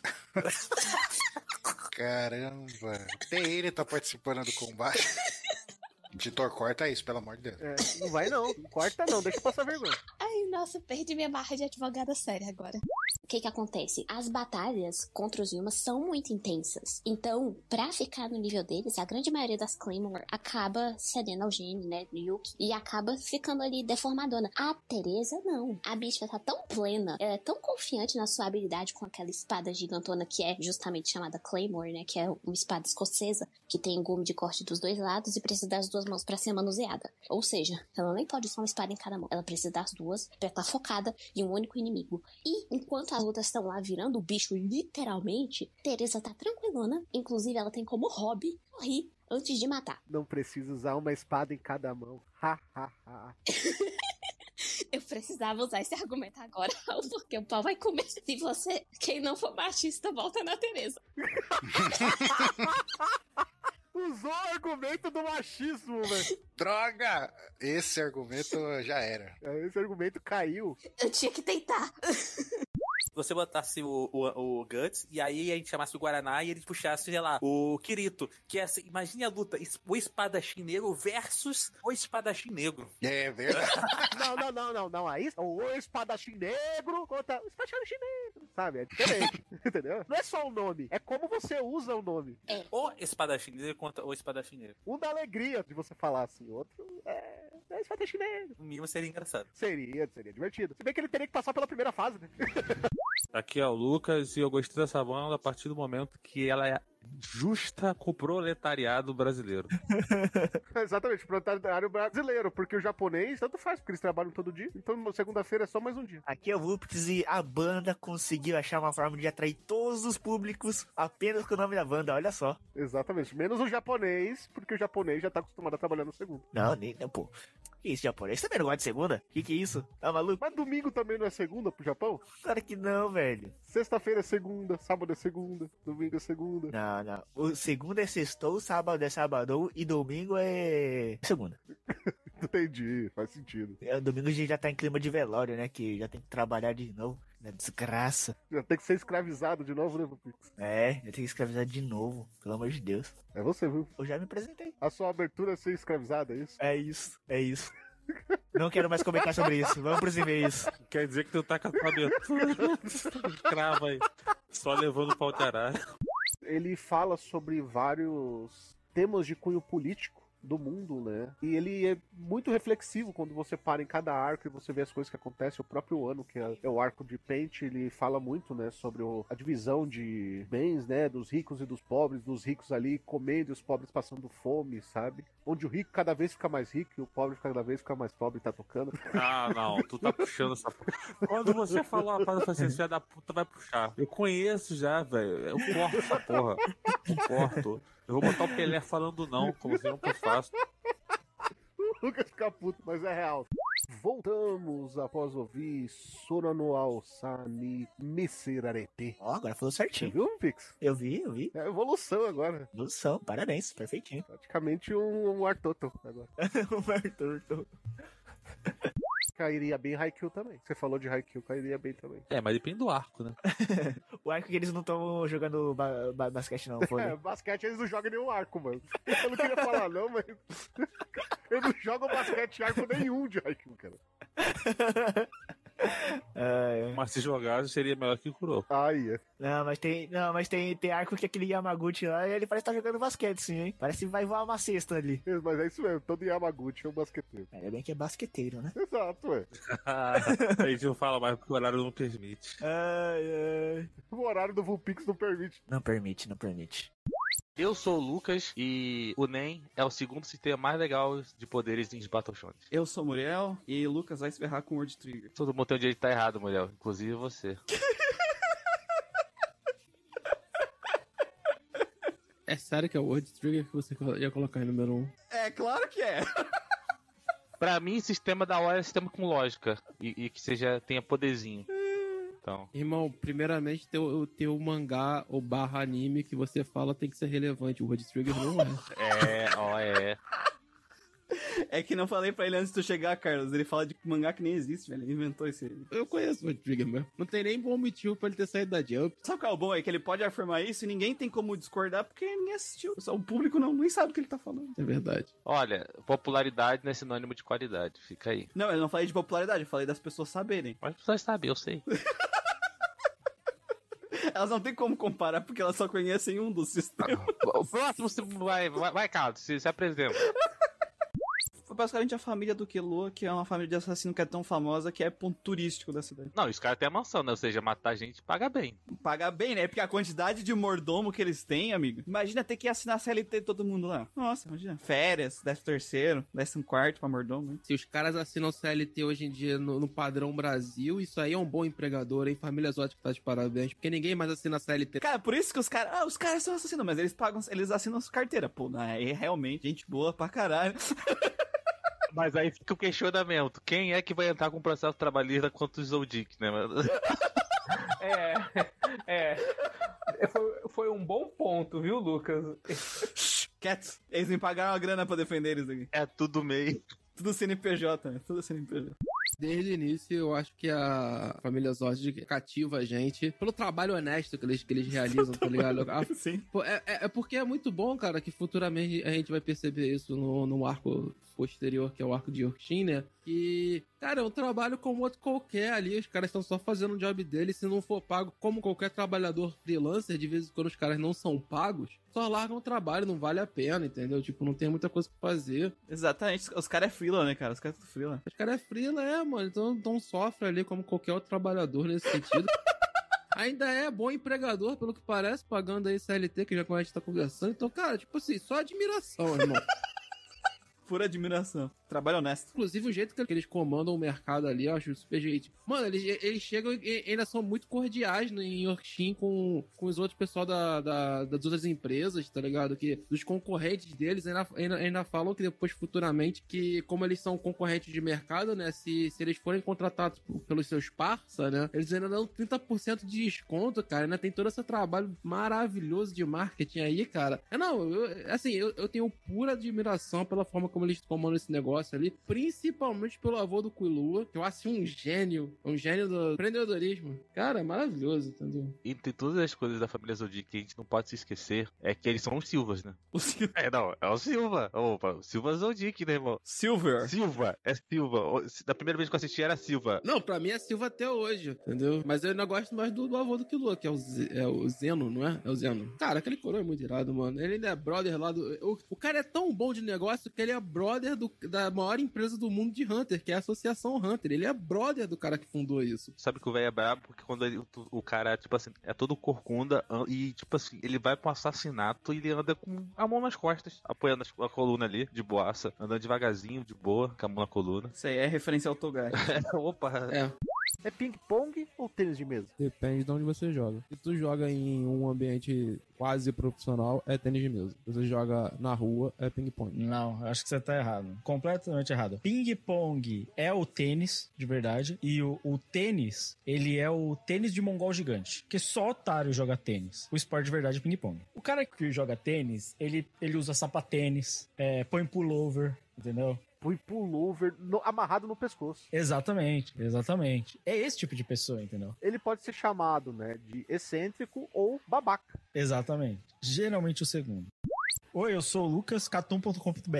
Ele é o Lucas, ou você também pode chamar de Lucas que importa. Exatamente. Até o momento vocês não tinham um, né? Exatamente. Agora a gente tem um Lucas que importa. Exatamente, exatamente. Se esse podcast estiver cortado do nada, a gente já sabe o que aconteceu. É, se eu for boicotado, você não vai nem estar escutando isso. Exatamente. Se só tiver eu e o Carlos nesse podcast, alguma coisa muito estranha aconteceu. E você vai descobrir se tem dois ou três integrantes após isso. Yasa é um monstro da indústria, né? E não só isso, né, velho? Só faz anime feio, velho. Só faz anime feio. Nunca fez um anime bom na vida, inclusive. Exatamente. Nunca vi um Isekai dele, que é o melhor gênero. Nunca fez um Isekai, né? Nunca fez um Isekai. Peraí, ele nunca fez um Isekai, mas já fez um musical. Que é um gênero horroroso. Ó, não fez Isekai e não fez shonenzinho de porrada. E nem shoujo. Já vê que é uma pessoa de má índole. Ele não fez um shonenzinho de porrada, mas ele fez um que é quase, que é o Devilman. Não, é, é pedante. É pedante. Coisa aí de, de gente que fala que é atemporal. Esse termo nem existe, começo de conversa. Então, eu não considero tudo anime feio, esquisito, entendeu? Não é bonito como um Violet Evergarden, por exemplo. Como Sword Art Online, né? Sim, sim. O, fa- o Kirito Desvirginador, que é um dos maiores ícones da história do- dos animes. O Kirito é praticamente o Thor em 3D. Em 3D, inclusive. Inclusive, só para as pessoas que não estão entendendo a piada ou que não conhecem o pessoal lá da Catum, gente, é tudo piadinha, tá? Esse negócio de o, o anime é feio. Espero que não, eu tô falando super sério aqui. Você do MDA que tá me escutando pela primeira vez, eu estou sendo completamente sério aqui nesse momento. Que o diretor é fraco porque nunca fez um, o Isekai. Mal animado, ainda por cima. Eu não entendo nada de animação, mas. Existe uma mítica aqui no MDA que todo Lucas gosta de Isekai. Eu sou fã de Isekai, o melhor gênero. E é por isso que todo Lucas tá errado. O que, o que tá certo também. O errado tá certo. Inclusive, né, Lu- ô Lucas, Overlord é uma obra-prima. Cara, o que eu gosto de Overlord é brincadeira, irmão. Assim, meus animes favoritos eu acho que são, tipo assim, óbvio, Saô, que é um, é um ícone. eu fico entre Overlord e Tati no Yusha, assim. Acho que são, são muito bons. E Mushoku Tensei vem logo em seguida, assim. Eles são todos muito bons, cara. É, acho que são ícones mesmo, assim. A gente nunca pode esquecer do clássico Shurato também. Isso aí é velho, é coisa de gente velha. É velho Isekai. É. É o Isekai da época que não se chamava Isekai ainda. Exatamente. Quando ainda não descobriram, né? É o Isekai que o Kurumada não conseguiu fazer. Vamos ser sinceros, Cavaleiro do Zodíaco sempre foi feito pra ser um Isekai, mas não foi feito assim. É, exatamente. É a época que o Isekai era mato. Mas aquilo que você não tá entendendo é que o nosso querido Kurumada, cara, você tem que entender que ele é que nem o Mashima nesse sentido. Ele tem um Seiya pra cada história, né? Sim. A próxima obra dele ia ser um Seiya Isekai. Só que o Saint Seiya fez tanta fama, tanta fama, que não deixaram ele fazer mais nada. Vocês nunca pensaram nisso, mas é a grande realidade. Quando o personagem é muito bem desenhado, tipo, vai... Tipo Naruto e o Sasuke, quando aparece o Naruto lá, quando os caras travam em, uma- em um frame lá que o cara tá todo rebentado, porque é pra, pra mostrar a movimentação e as pessoas não entendem, acham que foi mal feito, as pessoas não vão entender. Quando é tudo assim, tudo bem. Mano, é- é- esse lance do feio, bonito, tipo, argumentos premium, né? É feio, eu achei feio, eu achei bonito, né? Tipo, o seu design do seu personagem lindo, o Genshin Impact da vida, que não significa porra nenhuma, e esses personagem tigelinha, com cabelo de tigela, que representou muito mais. Essa é a realidade das coisas. Primeiro, os caras falam, o anime é ruim porque é feio. Aí quando você explica, não, ele não é feio, não sei o que, assim, assim. Aí o- a desculpa é, eu tenho o direito de achar feio. Pr- Primeiro a pessoa fala que o negócio é ruim porque é feio, mas se você explica que o negócio é funcional daquela maneira, você fala, não, mas eu tenho o direito de achar feio. Se a sua mãe fosse honesta com você, meu amigo, você estaria uma moral totalmente diferente disso. Mas é isso que eu ia falar, cara. Você tem o direito de achar feio. Mas não, provavelmente, você já se olhou no espelho, você é o feio. E se você não for feio e você tiver a cara do Reinaldo Giannichini, você é feio por dentro por não gostar de ping-pong, seu merda. É isso. E se você for o- o Rodrigo Hilbert, você não tem defeitos. E aí, no fim das contas, você com esse tipo de diálogo, você é o velho da van. Você é feio. Mano, você é feio, é escroto. Você é feio por dentro e por fora, velho. Exatamente, cara. Não reflete as opiniões do MDA e do Caton. Magiro Machima vai tomar no cu.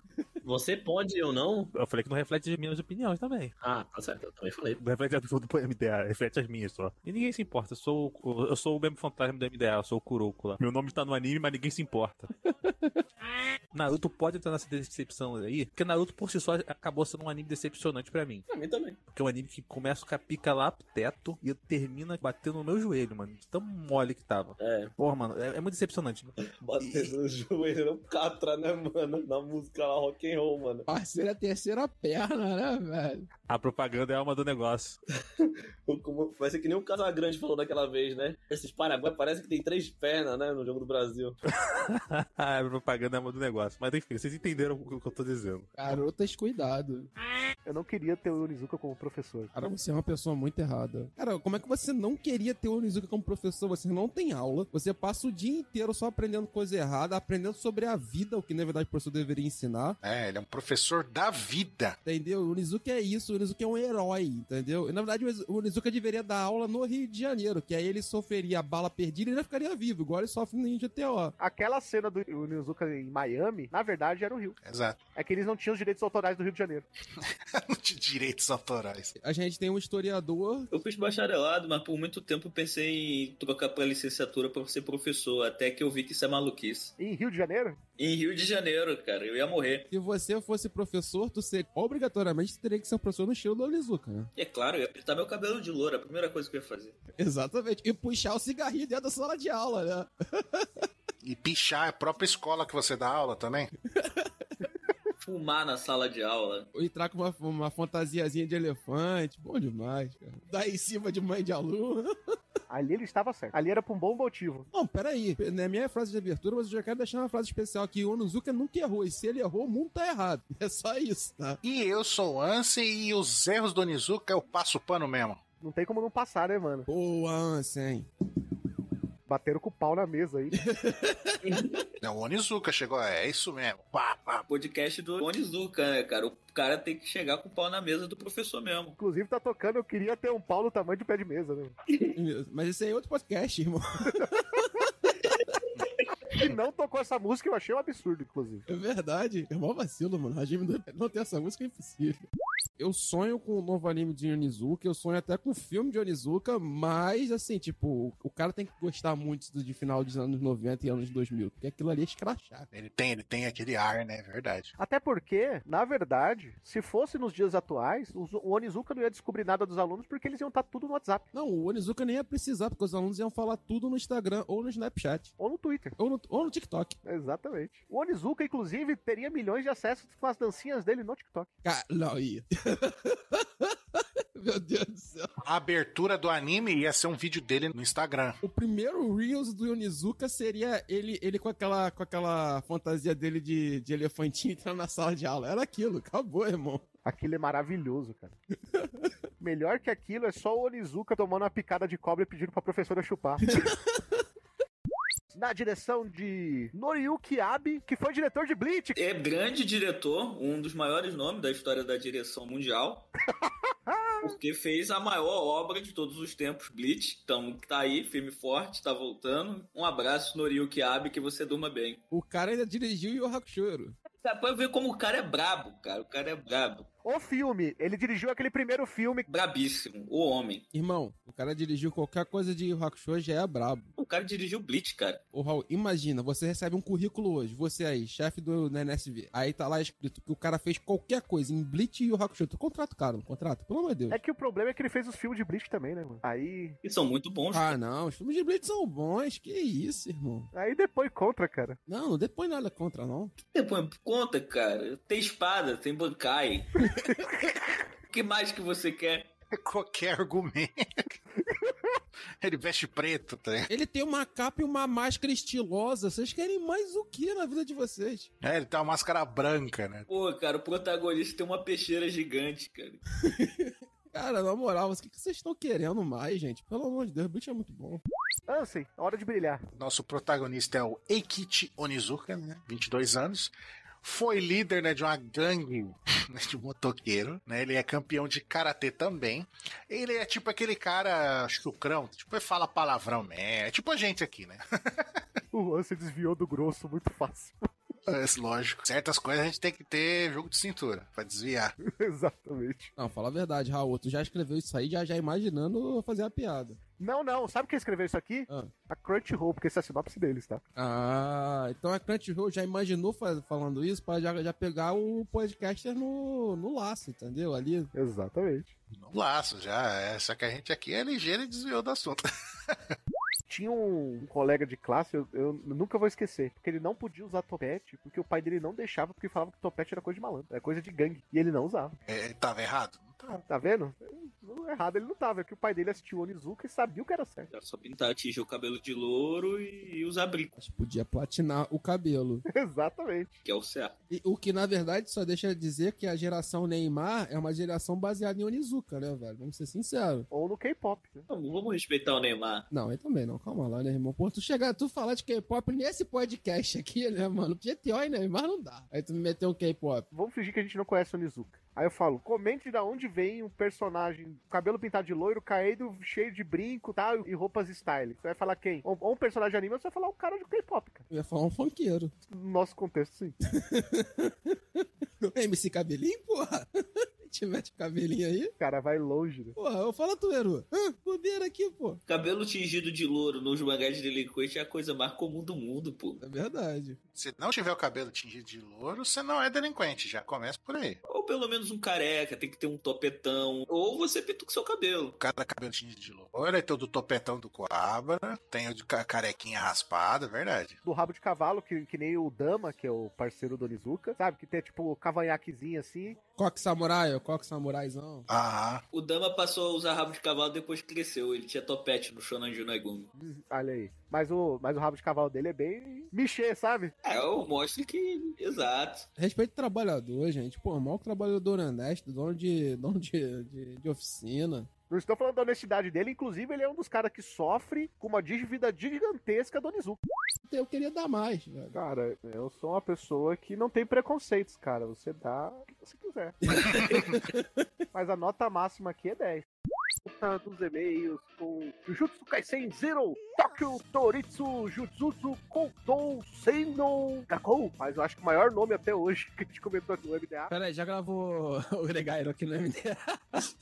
Não, mas aí era no Animistic ainda. é verdade. Um minuto de silêncio. No Oregairo a gente tinha o Jutsu, né? Já pronto. A gente tinha a carta marinha chamada Vulpix. É verdade, é verdade. Ah, e nesses casos aí, tu fala. É, Oregairo, foda-se o outro nome. Engraçado que realmente o mangá tem esse nome todo aí, eu acho que é pra o pessoal não confundir com o original. O Zero já dizia muito, né? Mas tudo bem. Exato, Ah, concordo com você. É, real. Não, até hoje pra mim era Jujutsu Kaisen Zero, acabou. É, então eu descobri hoje também, eu não vou mentir, eu descobri fazendo essa pauta.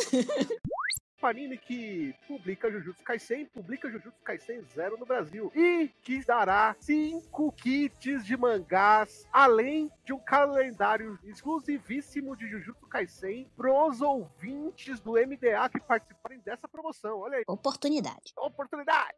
Será que esse calendário é um calendário aí do, do Gojo Satoru posando gostosão pra galera? Ele bombeiro, né? Putz, aí sim. Isso, isso, tipo aqueles calendários do Fire Force, que tem, tem, tem até um episódio do calendário, que é maravilhoso aquilo. A Gisele já se animou. Olha, É, não vou negar. Comecei a ver Jujutsu pelo plot. Gojo for plot. É isso.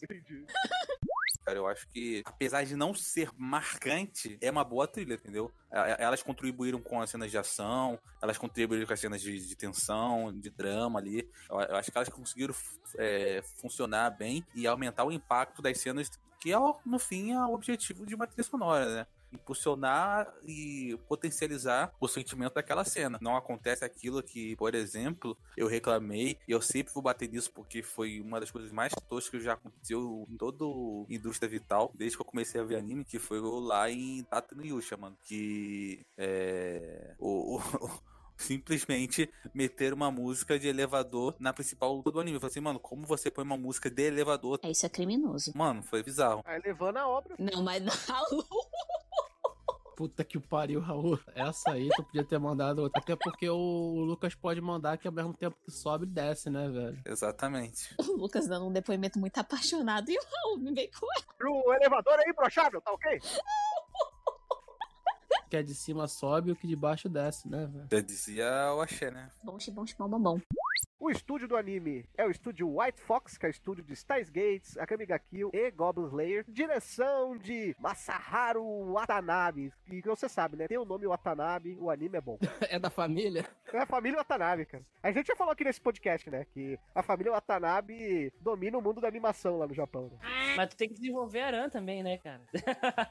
tem, que, tem que desenvolver todo mundo. Como é que você desenvolve uma personagem fazendo atacar livro no fogo? Assim, isso aí, revolucionária. Tem dois pontos sobre o livro. Primeiro, da Beatriz, ela sabia até uns- as coisas até um ponto- certo ponto. Tanto que ela fala pro, pro Subaru, né? Que ela só segue o que tá escrito no livro. Talvez o livro esteja em branco naquele momento. Dali pra frente, porque indiretamente o Subaru é a pessoa pra ela, né? Talvez ela não soube entender o que significa a pessoa pra ela. É A pessoa que tirar ela da biblioteca. E ela entendeu como se fosse uma pessoa só pra ela, talvez, não sei. E- Ela sempre esperou, e- ela criou um ideal de pessoa que deveria ser aquele que chegava pra ela. E ela nunca fez nada, ela nunca saiu da biblioteca, porque além dela ter essa ligação, né, mágica com a biblioteca, mas ela nunca fez nada de diferente. Por quê? Porque o livro tava em branco. Ela- o, li- o livro tava em branco, ela não sabia o que acontecia. Então era um mistério. A sacada do Subaru é que é o seguinte: o Subaru incentivou ela a acreditar nela mesma pra poder romper essa- essas ligações. E ele diz: não importa se eu sou ou não sou o cara, o que importa é o que, que tu vai fazer, quem tu é. E aí, vai vir comigo? Tu é minha amiga. Ali, né, pra Beatriz ali faltou um Tinder, né, cara? Faltou um Tinder. Dá um mega. Aplicativo ali resolvia todos os problemas. Faltou o Badu, irmão. Aqui é o Lucas e. Ah, meu pai do céu, que saudade eu tenho do design da primeira temporada. Cara, é antimodernidade. Eu sou a favor da personalidade, mano. Tem, persona... Tem personagem que eu olhei assim, tá. Eu sou a favor quando o cara desenha o rosto do personagem. Então, não, não tá desenhado mais as coisas, cara. Então, exatamente, eu sei. Tá estranho, mano. Tá estranho. Extra, Lucas fala que não gosta do design da 3 Hertz. Mandou fechar o estúdio. Pode ser também. Extra, Lucas diz que os designs de todos os animes modernos são um lixo e que a indústria de anime deveria morrer. Não, não. não tô. Não, isso aí é o Miyazaki. Isso é o Miyazaki. Mas esse da segunda temporada de Mao. Ah, triste, viu? Triste. Aqui é o Muriel e eu não- mal posso esperar pela quinta temporada, onde ele vai tomar os meios de produção e aplicar o socialismo no McDonald's.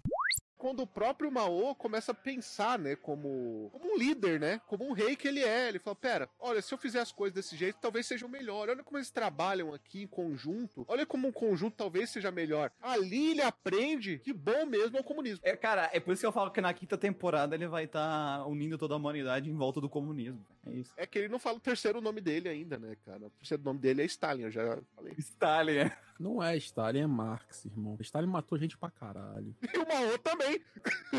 tá aí, quantas pessoas você acha que o Mao matou? Agora ele quebrou teu argumento. É Verdade. Mas o pai do comunismo é o, é o- é o Marx e o Lenin. Eu prefiro o Lenin, então. Não, ele não precisa ser o pai do comunismo, ele só precisa ser um comunista.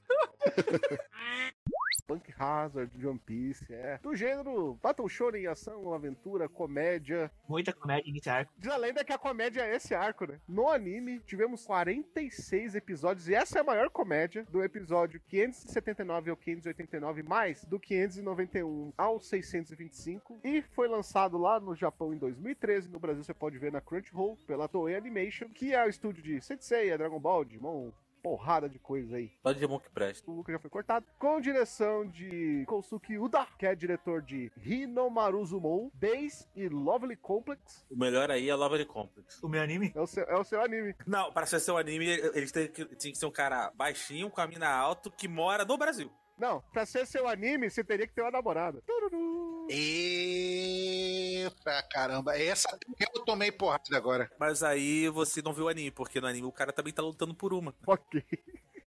Eu lembro até hoje, tem uma cena no Dress Rosa que os caras estão lutando. E aí tá- eles estão, tipo, numa praça. Aí tem um relógio. Mano, tem sacanagem, tem um relógio. Aí o Luffy tá encarando o, o vilão. Aí a cena olha pro relógio. Aí o Luffy olha pro relógio. Aí o, o vilão olha pro relógio. Aí o vilão olha pro Luffy. Aí o Luffy olha pro vilão. Aí os dois olham de novo pro relógio.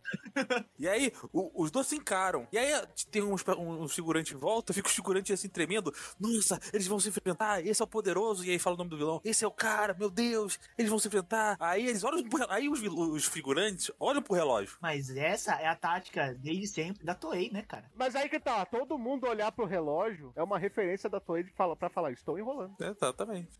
É. É, é a versão, ó, o relógio tá passando, a hora está, está passando e a flecha está entrando no peito da Saori. Eu ia falar, fui quebrado. Olha aí! Do autor Eiichiro Oda, que só não pode morrer. Amém. Glória ao Senhor. Se ele morrer, tu- tu tem mais 10 anos de obra aí pra ele completar. Ele disse que ia completar em 5, em 3, né? Eu duvido. Em anos de tartaruga. É, só se for. Que ninguém sabe que o Oda ele é um elfo. Ele é um elfo. Então ele tem a passagem de tempo pra ele, ele sente diferente. Então pra ele é três anos, mas pra gente é 500. É. Exato. Ele tá no Isekai, ele tá no Isekai, tem que passar diferente lá. Da editora Weekly Shonen Jump, da Shueisha, Demografia Shonen. Esse arco no mangá foi publicado entre 2012 e 2013. Ansem, Kira Kira Hikaru. Kira Kira Hikaru. Ele abriu a estrelinha. Nossa! m- Eu fiquei aqui, foi. Que música que é essa? É, Brilha, brilha, esse maldito. Eu não tive, pre- não tive preparo nessa, caramba. Decepcionei o Batman. Porque o Batman ele já ia responder na hora. Eu não tive preparo. Nem Robin eu presto pra você agora. É o Batman do futuro, pô. É o Batman do futuro, exato. Como é maldito, mal posso ver seus movimentos. Mal posso ver seus momentos. A Ah, mais bonita do mundo, o pessoal fala que é a, é a Hancock, mas é mentira, porque é a Robin. A Robin é a mais bonita. Eu não acho nenhuma das duas, né? O quê? Eu acho que a mina. Esqueci o nome lá de Amazon Lily. Aquela. A que pega nas bolas do Luffy. Ah, Ma- Margaret. É a loirinha. É essa aí mesmo. A, a, loirinha, a loirinha mesmo de cabelo curto. É, a Margaret. E tem a outra que puxou o cogumelo dele, né? Não vamos colocar assim.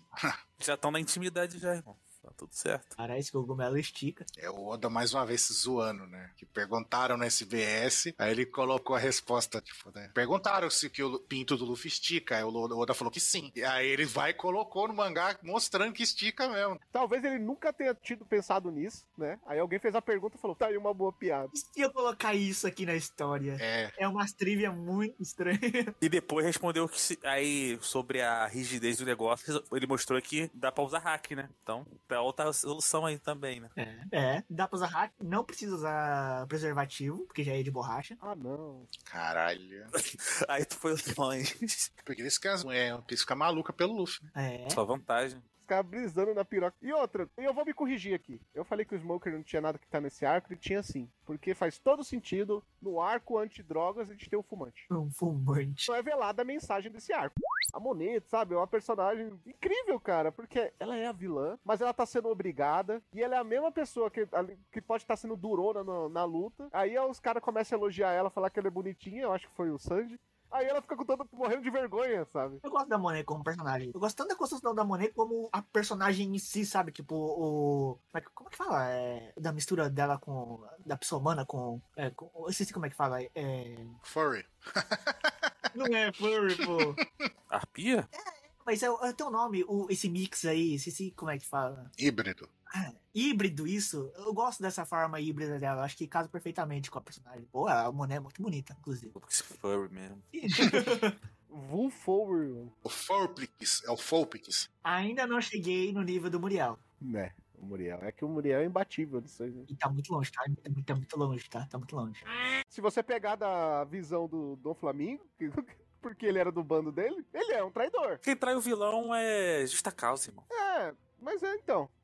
O Alkid é cuzão. É, o Alkid é cuzão. É cuzão, sim, ele é cuzão. Ele é cuzão, é cuzão pra caramba. Ele é muito cuzão. Não é demais.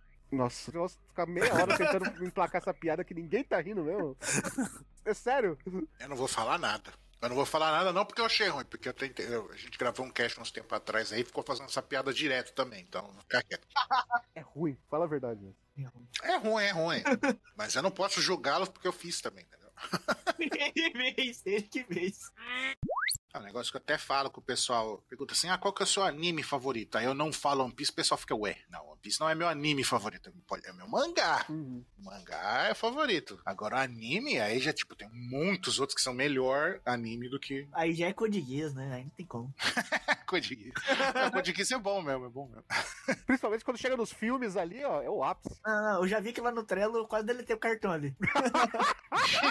eu só não deletei porque aparece no histórico ali que eu deletei. Não, só não deletou é porque só quer deixar a pica pro outro. Fala Assim, não, eu não vou perder essa oportunidade de ver alguém se fuder. mano.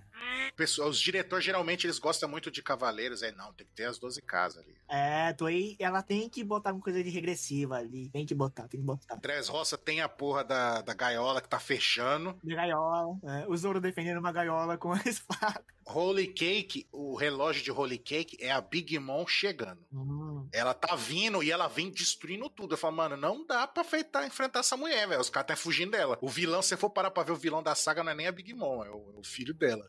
Porque ela é o relógio, é a bomba relógio do bagulho. Porque ela, se ela chegar, acabou. Você fala de Dres Roça, da gaiola, né? Eu acho que a mesma casa foi destruída umas 15 vezes. Que toda cena tinha tinha a porra da casa empurrando lá o- o- um pedaço do palácio lá. Só voltaram o Tate ali.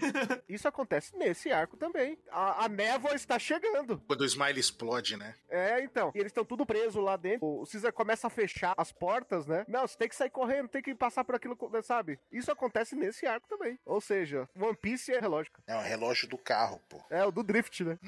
É o, é o velocímetro do Vai do 0 a 200 em um segundo. Quem acompanha aqui o MDA sabe que a gente já descobriu o que que é One Piece, né? Exato. Exato. É o Hatiroko, né? Se você não ouviu o episódio de Nishal D, você tá perdendo, cara. Tá perdendo. A resposta sobre o maior mistério das- da história dos mangás está lá. Tá É por isso que Initial D é um anime de drift, não, não um anime de, de sprint race, né? Exato. Inclusive porque temos o D no nome dos mais poderosos. viu? Uhum. É, a inicial D, né? Vocês não estão ligados, cara. Vocês estão perdendo a informação. Mano, esse é um momento muito histórico do MDA. Você viu primeiro aqui? Foi muito bom, porque todo mundo teve um ca- uma catarse mental na hora. Caralho! A mente de todo mundo explodiu. Seria mais ou menos tipo assim, São Paulo e Rio de Janeiro. Você tá em São Paulo, tá garoa, frio, aí você vai lá, atravessa a Rio Santos lá, não sei o que, você chega no Rio, tá um calor do inferno. É o Egito no meio da tarde. E quem tava no meio ali? Morreu de choque térmico? Ninguém fica no meio, pra que, que a pessoa vai ficar no meio? Tem uma que montanha no meio. Ah, é louco quem ficou lá no meio, né? Não, nin- ninguém sobreviveu pra contar essa história, não. Ah, Não, não morreu por causa do choque térmico, pô. Não sobreviveu por isso. O cara perdeu toda a imunidade e morreu gripado, tá ligado? Esse slime aí, no mangá, a cena que ele, ele aparece, parece aqueles vilão do Jaspion, sabe? Sai o monstro de cima da montanha, assim, do nada, sabe? Parece o final de Digimon Tamers. Ele faz aquele. É, é praticamente um vilão de Tokusatsu, sabe? E é que bem isso mesmo, né? Faltou aquele cuspir fogo lá na abertura, lá. É que o Caesar Crown, na verdade, ele é o Satangos, né? Porque ele tem o poder de enfurecer os monstros e deixá-los criaturas incontroláveis. Exatamente. Ele fez isso com o, o slime, fez isso com as crianças. Verdade. Outra descoberta que você só viu aqui. Exato. Debaixo da máscara de Darth Vader do Satan Ghost é a cara do Caesar Claw. Exatamente. E antes de terminar, eu tenho que fazer aquele agradecimento todo especial para os nossos apoiadores: Bárbara Rigon, Bruno Rezende, Guilherme Lores, o Anão Vagabundo, Marcos Paulo e Thiago Patês. Olha aí. Eu ia falar mal. O anão vagabundo? Ah, é, o anal vagabundo. Vocês cuidem desse anão vagabundo aí, porque logo, logo, ele manda aí pro podcast Fate Kale de Prisma Área e vocês vão ter que gravar essa porra aí. Olha os filmes de Code Geass. Se o anão vagabundo mandar a gente gravar feio, a gente põe um anão vagabundo pra gravar pra gente. Ah, mas e se for. E se tiver mais um apoiador me apoiando pra mim não gravar? Ele vai usar um nome fake. Eu só apoio se o Silvio Pix não participar do Cast X, tá ligado? Mó específico. Exato. eu já ouvi todos os podcasts do MDA. Eu nunca vi esse Vulpix do podcast, então ele não pode gravar. É. Mas aí eu tô com outro participante aí, outro podcast. Quer saber mais? Veja lá no Limite. O que eu quero só é o que tá acontecendo agora, que eu não estou vendo, mas o que o pessoal fala que tem em Blue Lock, que é tipo assim, os caras bonito, sarado, que tensão sexual o tempo inteiro. É isso que a gente quer. É Também é bobo. Exatamente, entendeu? Quando a gente vai chegar aqui e falar do- dos mangá de bará avançado, de homem peludo do Gengoro Tagami, hein? A gente pode falar disso também, né? É, tem que falar disso também. Vamos parar, vamos parar. Tá, tá ficando muito complexo. Vamos, ô, ô, ô, ô, Muriel, ô, Muriel, vem logo com o teu primeiro ani- anime aqui que tu fala que é a ideia errada aqui. A ideia não era essa, a ideia era a gente falar merda aqui. A gente começou a falar, dizer, filosofar. Não quer filosofar aqui. Tu tá falando com um cara que passou a semana, que tá passando as últimas semanas estudando livros de cineastas sobre narrativa. Mas, ô Lucas, o erro é o primeiro macaco que desceu da árvore lá na planície africana, velho. Esse é o erro. O cara ativou o neurônio, tá entendendo? E aí virou um homem, homo sapiens. Não- e começou errado ali, tá entendendo? O meu primeiro anime é Queijo. Por favor, queijo com K, tá? Só para as pessoas não se perderem. Queijo com K. Quando eu vi isso, quando eu vi o primeiro trailer, deixa eu ver entender. É um anime de esporte, que é um esporte, tipo assim, meio de, de combate. É um esporte fictício, é importante deixar claro. Fictício. Fi- Tem, tem no Dead or Alive também pra te jogar esse esporte. É verdade, no Doha. É. que elas têm que basicamente se derrubar de uma plataforma, só que elas só podem usar as bundas e os seios delas pra derrubar as outras da plataforma. Isso é um conceito muito inteligente, cara. Hum, Como eu não tinha pensado nisso antes? Como a humanidade não pensou isso? Como é que a gente não tem isso nas Olimpíadas, né? É, O cara quer ver porrada e, e- e putaria. Então só põe a menina de biquíni. Não precisa nem botar uma roupa nela. Por que, por que vai botar roupa? Você vai rasgar. É, é que biquíni dá mais defesa, né, cara? É, isso é real. Cinco de destreza. Quanto a rainha do inferno tá presa nas bolas do cara e o cara, se ele gozar, ele vai libertar o fim do mundo, Armagedon, se torna uma história de força de vontade, impedindo que o mundo acabe num triângulo amoroso com um amor legítimo, cara. Isso é muito foda. Por isso que Oretama é uma obra que dá a volta. Cara, não dá, mano. É porque o nome em inglês do bagulho é My Balls, cara. My balls, my balls, dá a volta. My balls. Não, cara, não dá. É, o- cara, o negócio ele começa bem bobinho com aquela, tipo, eti clássico das situações, tipo, é, é aquele dia a dia de tentar fazer o cara gozar, né? E aí do nada começa aos poucos, né? Vai construindo poucos a relação dele com a, a diabinha e depois. A Elise, né? E com a colega dele também. E é que nem o Cristiano falou. é Não, não feb. Só que com pessoas tentando te ferrar, né? Fazendo você perder. Então é isso. Literalmente ferrar. Mano, não é, poss- não é possível. Eu tô aqui numa página, tá assim. Eu me chamo Emanuel. Eu sou a rainha do terror, o que vai levar o mundo à destruição. Aí o moleque vira: Pera aí, mas tu tá selada nas minhas bolas? e ela toda séria: Correto. cara, é maravilhoso, cara. É- É, é um mangá muito legal, é curto. E assim, é, é uma história que no final tu fica. Tu fica. Eu não quero aumentar a expectativa das pessoas com esse mangá, tá? Mas chega a emocionar o final, tá? O, o final ele é muito bem construído, tá? No final ele goza. Óbvio. É, é um mangá antes de o cara não poder gozar, é óbvio que o final vai ser uma foda. É muito, muito, muito bonito. Kim, tu não vai conseguir me convencer, Cris. Tu não vai conseguir, Cris. Não é questão de convencer, cara. É my balls. É, é tipo, é tipo alguém fala assim, é como eu fazer uma novela na Globo e falar assim, o nome da novela ser meu saco. E tu fala assim, porra, essa é a puta novela. Não, mas não tem como. Tu está subestimando o Japão. Parece que tu não tem experiência com o Japão, Lucas. Tu tá subestimando. Se passar uma novela na Globo, em horário nobre, 9 horas, e o nome dela for Meu Saco, eu assistiria, cara. Certeza, cara. É imperdível o negócio aí. Meu saco, eu vou aceitar. Ia ser é o mais assistido do Brasil. Com certeza, cara. Meu saco. É, e se tiver alguém da família Marinho aqui, aí ó, fica a dica. O podcast já cumpriu o objetivo dele, mano. Chegamos num mangá chamado My Balls, cara. Só, eu parava no nome. Já dá pra terminar aqui, né? A primeira vez que eu vi esse anime, que eu vi esse anime, que eu li o mangá, Uhum. eu achei que era alguma coisa rela- relacionada a churrasco. Peter Grill, é? Hã? Peter Grill, eu falei, pô, desse churrasco. Peter Grill? Nossa, mano, não. Sem sacanagem, eu achei que. Porque eu li Peter, eu eu li Peter Grill, tipo, eu vi Peter Grill assim, na mesma época que eu acompanhava Shokugeki no Soma. Então eu falei, ah, Grill deve ser da mesma vibe, na, tipo, na sacanagem ali, mas deve ser de, de culinária. Quer dizer, tem comilança, mas não esse tipo. Se enganou, se enganou, se enganou. Não é esse tipo de comilança, né? Eu vou trazer o Peter Grill. Foreman, Foreman Grill. George Foreman Grill. Peter Foreman Grill. Ah, os, os- os ca- os caras querem só causar. Fala isso, o cara que trouxe My Balls pro podcast. Melhor que Fate, hein? É. Melhor que Fate. Cara, o erro foi o macaco descer da árvore na savana africana, ativou o neurônio, pensou: vamos evoluir, vamos, precisamos urgentemente evoluir pra poder dar origem à obra máxima chamada Masoga Queen. A galera que escuta a gente há, há muito tempo fala assim: não, esses caras, pô, falam sério. Eles falam sobre a, a questão política de Tuaro Majutsu no Index, sobre a questão religiosa. Aí no podcast seguinte tava assim: então, um hangar chamado My Balls. é foda, foda, foda. O My Balls é um dos mais leves aqui. My Balls é bom. Tranquilaço. O My Balls é o que tem o melhor roteiro de todos que a gente falou até agora. né? Na verdade, esse é o único que tenta ter algum roteiro. Eu assisti uns episódios dublados na época e. Cara, a, a- a personagem é perfeita. Tipo assim, a- ela consegue ser a Ako de fato na voz. né? A Ana Helena Bittencourt. Ah, eu quero dar, dar meu braço a torcer assim e dar meus parabéns pra ela que ela conseguiu pegar o tom da personagem. Que é bem irritante a maioria das vezes, né? É, a personagem é extrovertida, né? Super extrovertida, mas ela não me fez odiar a Ako na versão dublada. Então, olha, eu gostei, gostei. E aquele grande abraço pra Miriam Fisher aí, que dublou a Úrsula, a melhor personagem da série. Olha aí. Mas aí você, você prefere a Úrsula Teacher ou a Ú- a Úrsula Magra? Olha, cara, eu, eu sinceramente, eu como professor, prefiro a Úrsula Teacher. Também prefiro. Então, então, então tá comigo, então, tá comigo. Eu me identifico um pouco ali com o, a- o fato dela ser uma professora. Mó bundão. vai, eu aqui, vai, o fato dela ser uma professora com seus problemas, tendo- le- tentando lecionar pra cri- pra jovens que têm interesses diferentes dos tradicionais. Tá, tá, Não, é um bundão mesmo. é o Lucas. Mas é verdade, ela tem um bundão. Muito bom. Isso é machista e não é legal, corta. Cortar não, vai passar vergonha. Merda. Mas enfim, fica aí o grande abraço para a melhor personagem. Cris! Não, não vou fazer a voz da Ako, ok? Não, você tem que fazer a voz de uma, de uma pessoa muito mais famosa que a Ako. A Ah, é. Chariot.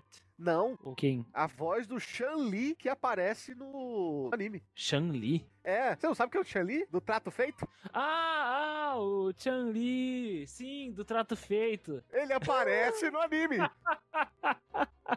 que é o dublador, que, quem é que, qual personagem que o mesmo dublador dele fez, que eu não lembro agora. Não é que ele é o o dublador. Lembra o tiozinho que é dono da loja, onde tá a vassoura lá? Ah, tá falando do tiozinho? Ele é igual o Shan-Li, cara. Bah, cara, nem, eu achei, achei que era o dublador que tava na, na obra, porque... Eu não lembro do tio da loja de vassoura, velho, só tu, Raul. Não é só a loja de vassoura, é uma loja que vende artigos pra bruxa, né? Mano, desenharam o Chan-Li ali, cara. O cara é igualzinho o Chan-Li. Ah, eu tô vendo aqui! É igual, cara! É. Eu lembrei dele, velho. Caralho, é igual. Caralho, velho. É o Chan-Li, porra! Caralho, a, a babitinha ali. Agora vocês entenderam a minha abertura, né? Caralho, é igualzinho, cara. Proprietário do café. O cara não tem nem nome na série. Ele é o Chan-Li, não precisa de nome, cara. É. Tá aqui, ó. tá- é oficial. O seu design foi baseado no Chun-Li. Aí, eu sabia! Eu sabia! Mano, mano, tá aqui, ó. Aqui, ó, na wiki, ó. seu design é baseado no Chun-Li. Porque ele é igualzinho o Chan-Li, cara. Não tinha como errar, cara. Até a babitinha, né, mano? Então, melhor personagem. Sinopse tem que ser feita com a voz do Chan-Li. Ah, não, não, é impossível pra mim, cara. Igualzinho, cara. Ai, cara, eu tô olhando aqui e eu não tô acreditando. Hum, enfim, deixa eu tomar uma aguinha aqui. Mano, foi a primeira coisa que eu percebi, cara, come- quando eu comecei a assistir o anime. Eu falei, caralho, eu tinha ali, velho.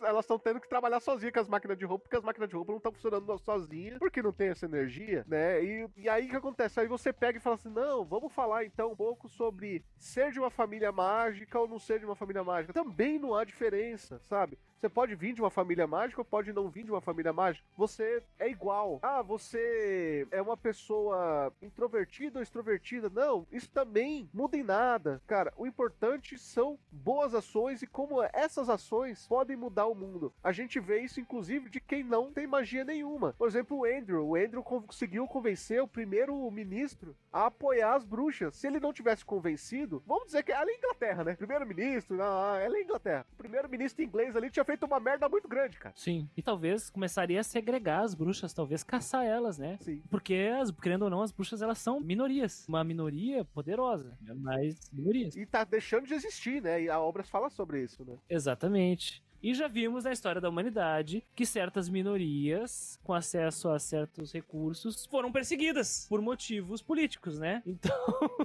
É. Eu acho que era a dica, a a piscadela do trigger ali do diretor foi muito clara, né? Aí oferece uma ameaça, tem, tem, tem essas questões, né? Se essas bruxas aí, se acontecesse isso aí em um certo país do Piniquim aí, que eu não vou citar nomes, provavelmente alguém ia falar que as bruxas iam estar lacrando, alguém ia querer se meter, fazer alguma merda, ia dar uma merda muito maior, ia explodir uma bomba no mundo inteiro, tá ok? Essas É bruxas aí, pô, tudo causa de todos os problemas, pô. é tudo culpa da Globo e dessas bruxas aí, pô. É mídia, pô. Mídia é comprada pelas bruxas, pô. As bruxas mente. As bruxas mentem, é muito boa. As bruxas mentem, né? As bruxas mentem. Valente, agora seu anime? Já que o Carlos indicou o Mobile Suit Gun da Advent of the Red Comet, que não tem Mobile Suit Gun. É verdade, tem esse detalhe. isso é verdade, isso é verdade. Nem, nem tem Gundam. É um Farsante, né? Ele, ele recomendou um bagulho que o anime não tem. É, eu vou recomendar depois um anime de demônio que não tem demônio. Fiquem aí, fiquem aí. Porra, o Lucas tava indicando ICK que não tem ICK. Você tem um ponto. Mas no anime que eu vou indicar é anime de esporte e tem esporte. Olha só. Mas tem gente que não quer praticar o esporte. Bom, agora eu vou falar do meu anime. Eu vou trazer mais um anime de demônio. Mas eu vou falar de um anime de demônio que o protagonista não é demônio. Aí, tá vendo? E depois reclama do meu Gundam que não tem Gundam. Mas aí é retaliação, né, irmão? O maluco traz o ICK que não tem ICK e ainda traz o demônio que não tem demônio. Onde já você viu isso? Não, não, tem demônio. Só não sabe que o protagonista não é demônio porque não pode. Que é o Irumakan. O Irumakun, né? Eu nunca sei a pronúncia certa desse honorífico. Ah, tu não é japonês, tu não tem obrigação. Que a Daiga, na minha opinião, é a personagem escolar sem poderes mais violenta dos animes. Não é? Gente, a garota é cheia. Cara, é maravilhoso. Ela anda com a espada de madeira. Que é do tamanho dela, inclusive. Então, né? Ainda tem 1,30 de altura. É. Ela tem o tamanho do Vulpix, pra quem tiver com dúvida. Vulpix, unidade de medida de altura. Inclusive, a espada tem um Vulpix e três. a gente usa muito aqui no MDA a medida Vulpix de altura.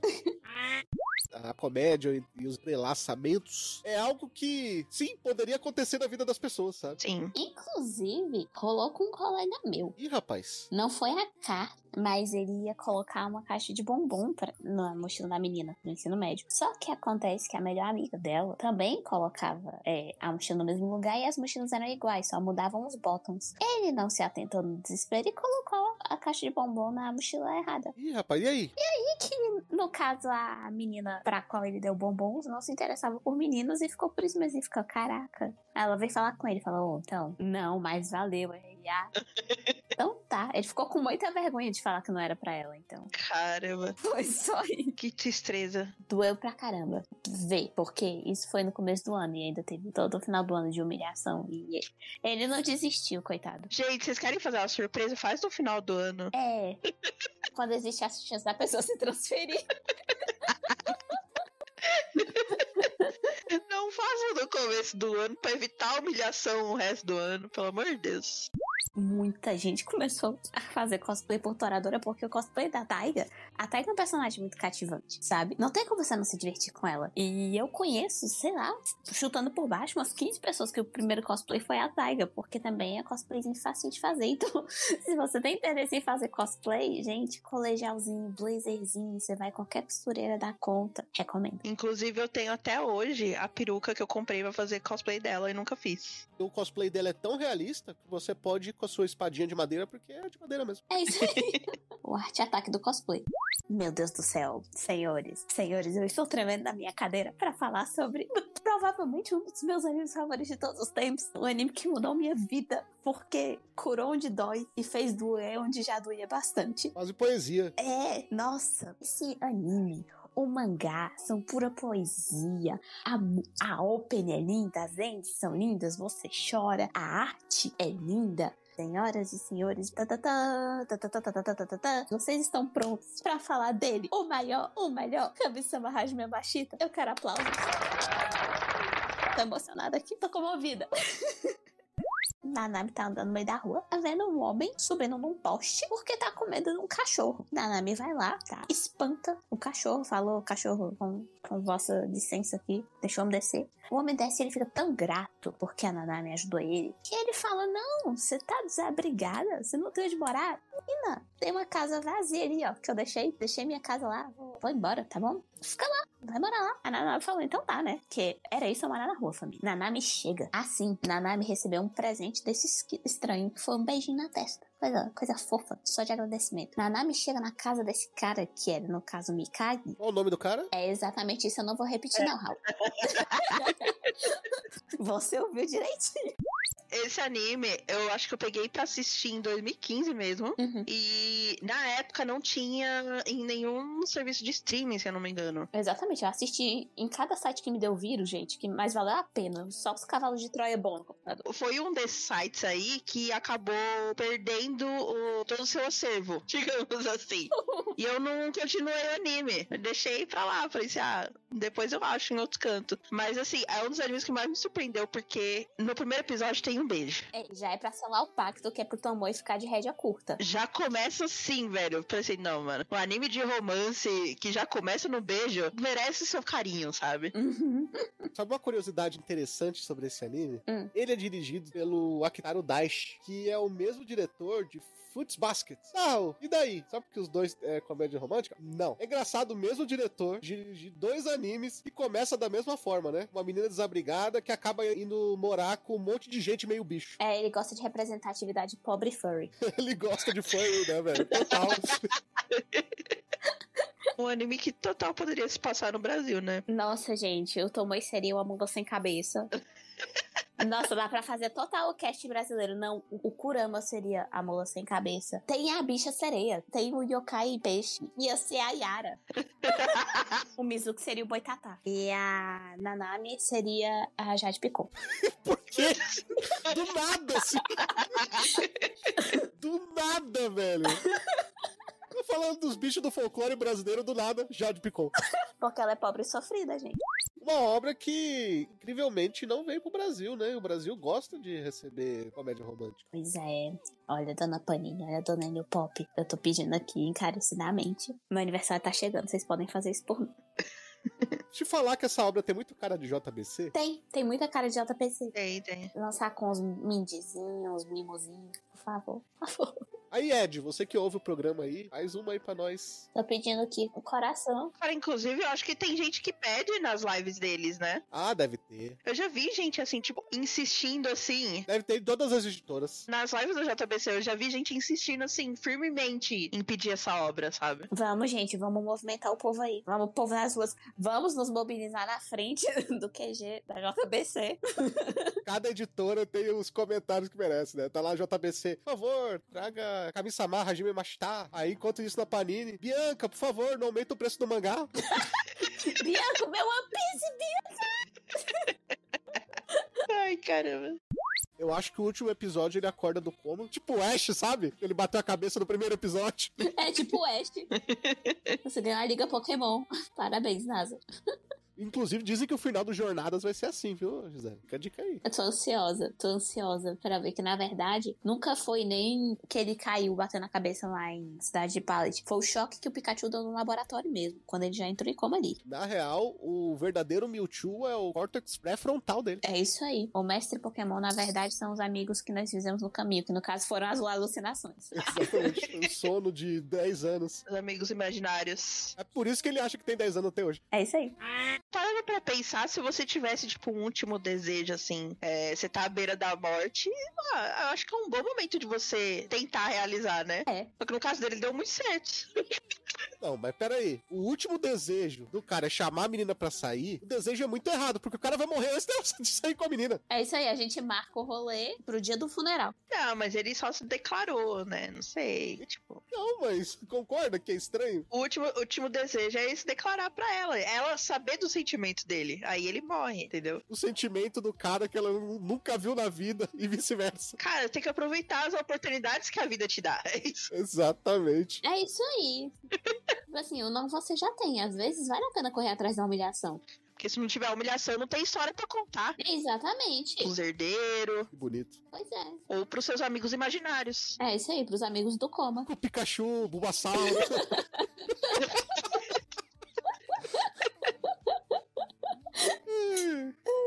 É isso. Você lembra que no primeiro episódio de Pokémon, Gisele, o Ash vê o Pokémon voando, todo brilhante? Aham. Na verdade, aquele Pokémon é a iluminação do- da cama do hospital. É, é aquilo ali, o raio, né? O choque que o Pikachu deu nele, na verdade, foi o desfibrilador, gente.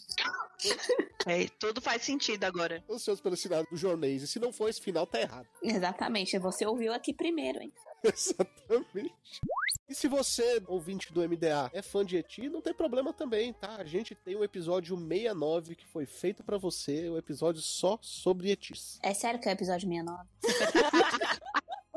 É claro, gente, Eti é, é o clichê do clichê. É isso. Tem que ter o clichê do clichê. Eu sou o Guaraná e quanto mais cast de Pokémon, melhor, velho. Sou vagabundo mesmo. Eu não tava esperando o final. Saudade da época que existia um perfil no Twitter chamado Guarabundo. Era muito bom. Aquilo era muito bom. E a fotinha do seu Madruga, né? O melhor é um outro podcast aí que o Guaraná participava e o cara no Twitter marcava esse Guarabundo ao invés de marcar o Guaraná. Ah, diz a lenda que o dono do perfil Guarabundo perdeu a senha do perfil. É, pô. É, até tem Raul. Aquela foto do seu Madruga. Se dormir fosse profissão, seria funcionário do mesmo ano todo. Corpo do seu Madruga e o rosto do Guaraná. Eu acho que eu tenho essa foto. O que eu fico muito puto é que eu poderia ser, tipo assim, ser funcionário do mês por qualquer coisa relacionada à vagabundagem. Menos dormir, porque eu não durmo. Eu fico lá até 5 da manhã. De volta dos e-mails pra montar a nossa equipe de elite Pokémon. Se a equipe elite Pokémon for que nem a equipe elite do MDA, a gente tá lascado, né? Lembrando, o Raul disse o seguinte: vamos montar uma equipe de pokémons comuns. Fáceis para o pessoal passar o- os jogos. O Guaraná me mete um Aerodactyl aqui na, na lista. Inclusive, até vale a pena a gente comentar de Canto e Joto junto, porque Canto e Joto, na verdade, são juntos. As regiões, elas são grudadas uma com a outra. As duas regiões dividem a mesma liga, né? Que é a Liga Índigo. E esse vai ser um novo mundo de aventuras? E onde o perigo é bem maior. Uma nova jornada, né, galerinha? Com novas emoções. Mas ainda temos que pegar. Pokémon chutou, tchururu, tchururu, tchururu. Esse time não tem Pokémon preguiçoso que vai deitar na arena no meio do torneio falando que não vai, vai lutar contra Pikachu, não, irmão. Só eu, né? Dormir é profissão, né, pô? do, é, do time do Guaraná, quem dorme é ele. Não é o Pokémon dele. Meu time aí, linha evolutiva do, dos Lakoff, tem o Charizard Flash, né? Tem o Snorlax, tem o Snorlax e o Pokémon falta. Montilex, né?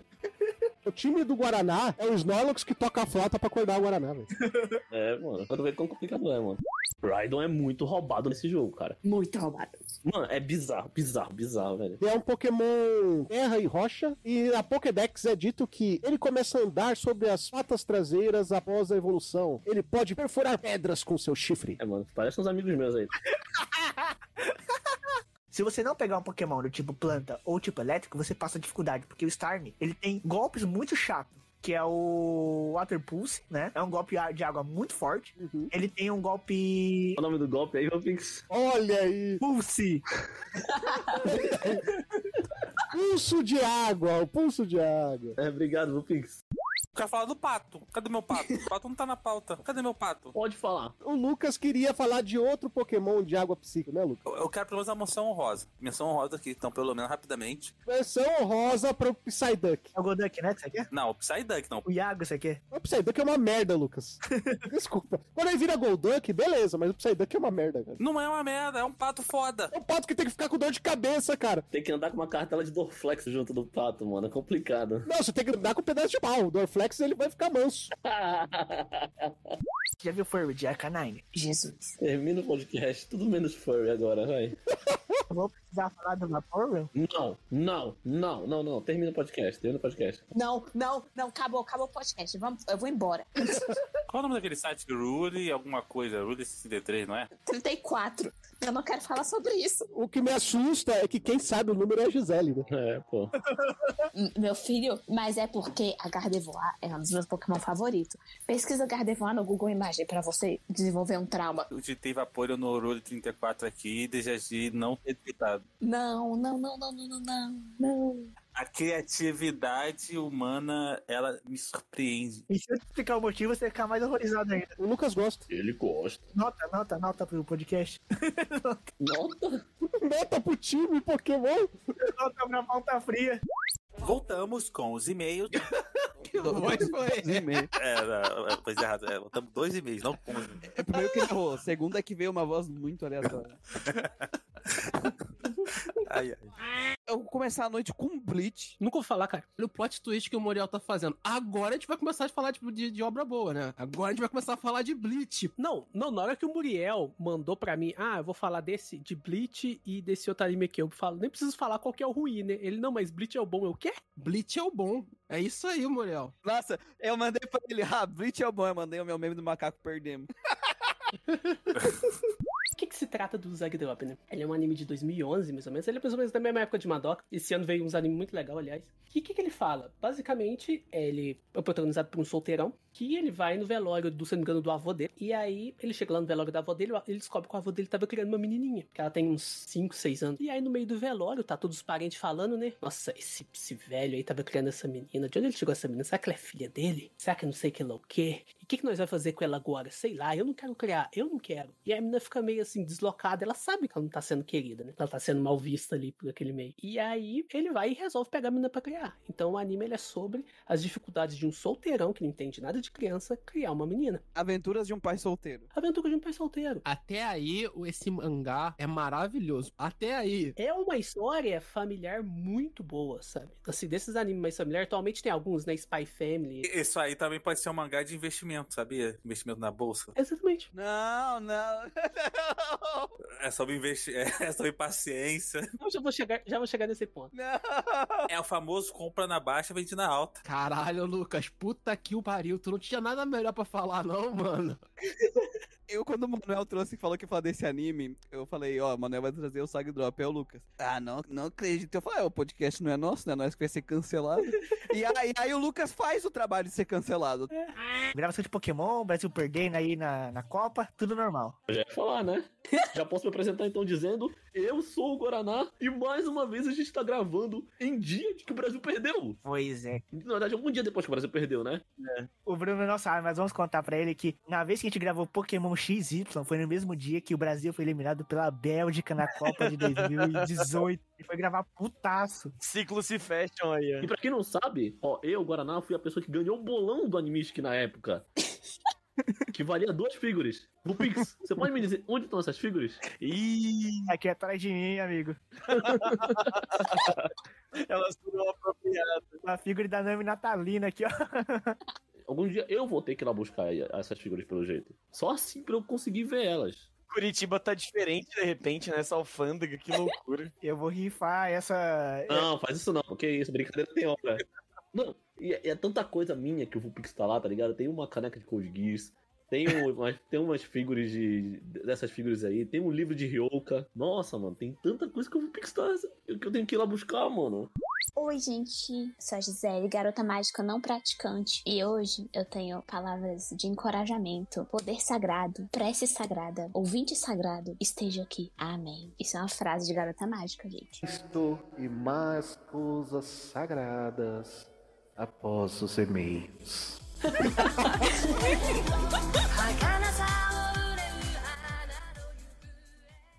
Triste imaginar um anime de garotas mágicas onde o governo começa a pensar: não, a população de garotas mágicas começou a crescer demais, o povo tá envelhecendo muito, tá chegando em uma idade que não chegava antigamente, então a gente tem que aumentar a idade de aposentadoria e aparecer agora as senhoras mágicas, cara. As vovós mágicas. Que doideira. Nosso poder sendo tricô, maluco, na cadeirinha de balanço. Ia ser sucesso demais. Isso precisa acontecer, inclusive, pra acabar com aquele clichê da Loli de 300 anos. Exatamente, abaixa o etarismo aí. ó. Eu quero uma vovó mágica. Bora. O báculo bengala, né, velho?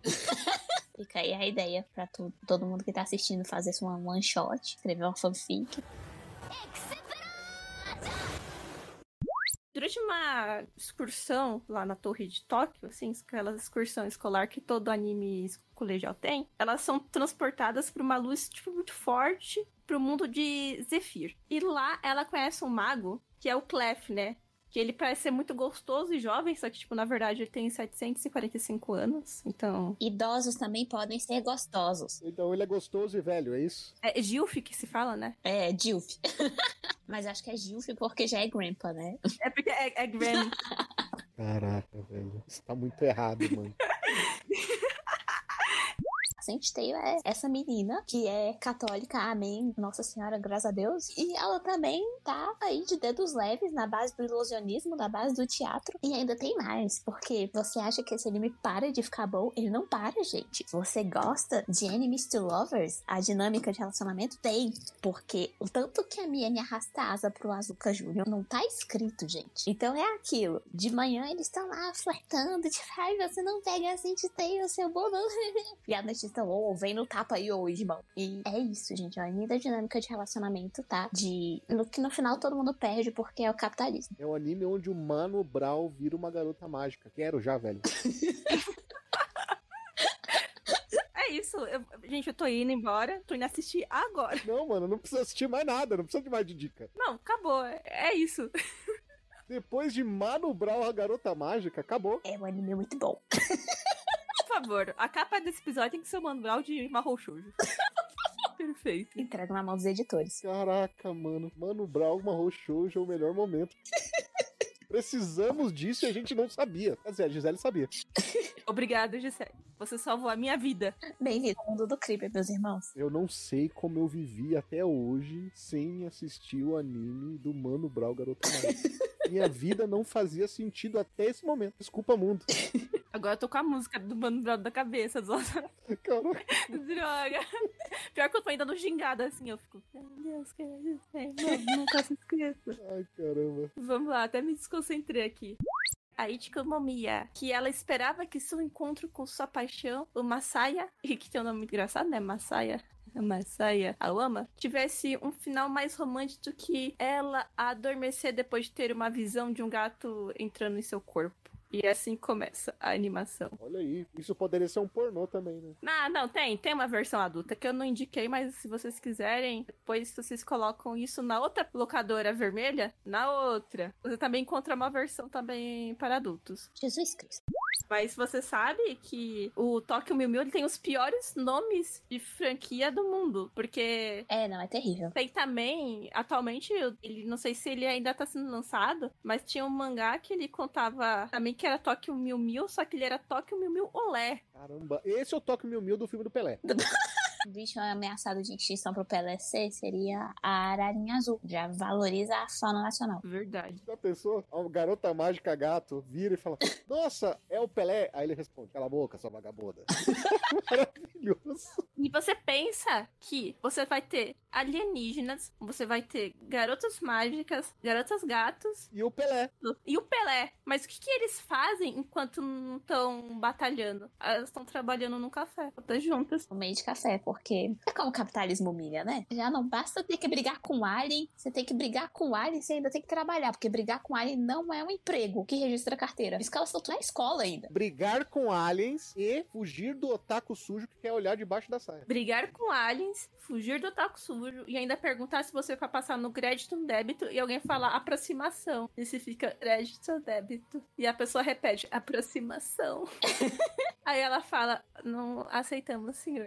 E a pessoa saca um cheque. É duro, hein? O melhor anime da face da Terra. Mentira, não é o melhor anime da face da Terra, mas o mangá é muito bom e é um dos meus favoritos. E eu tenho apego emocional.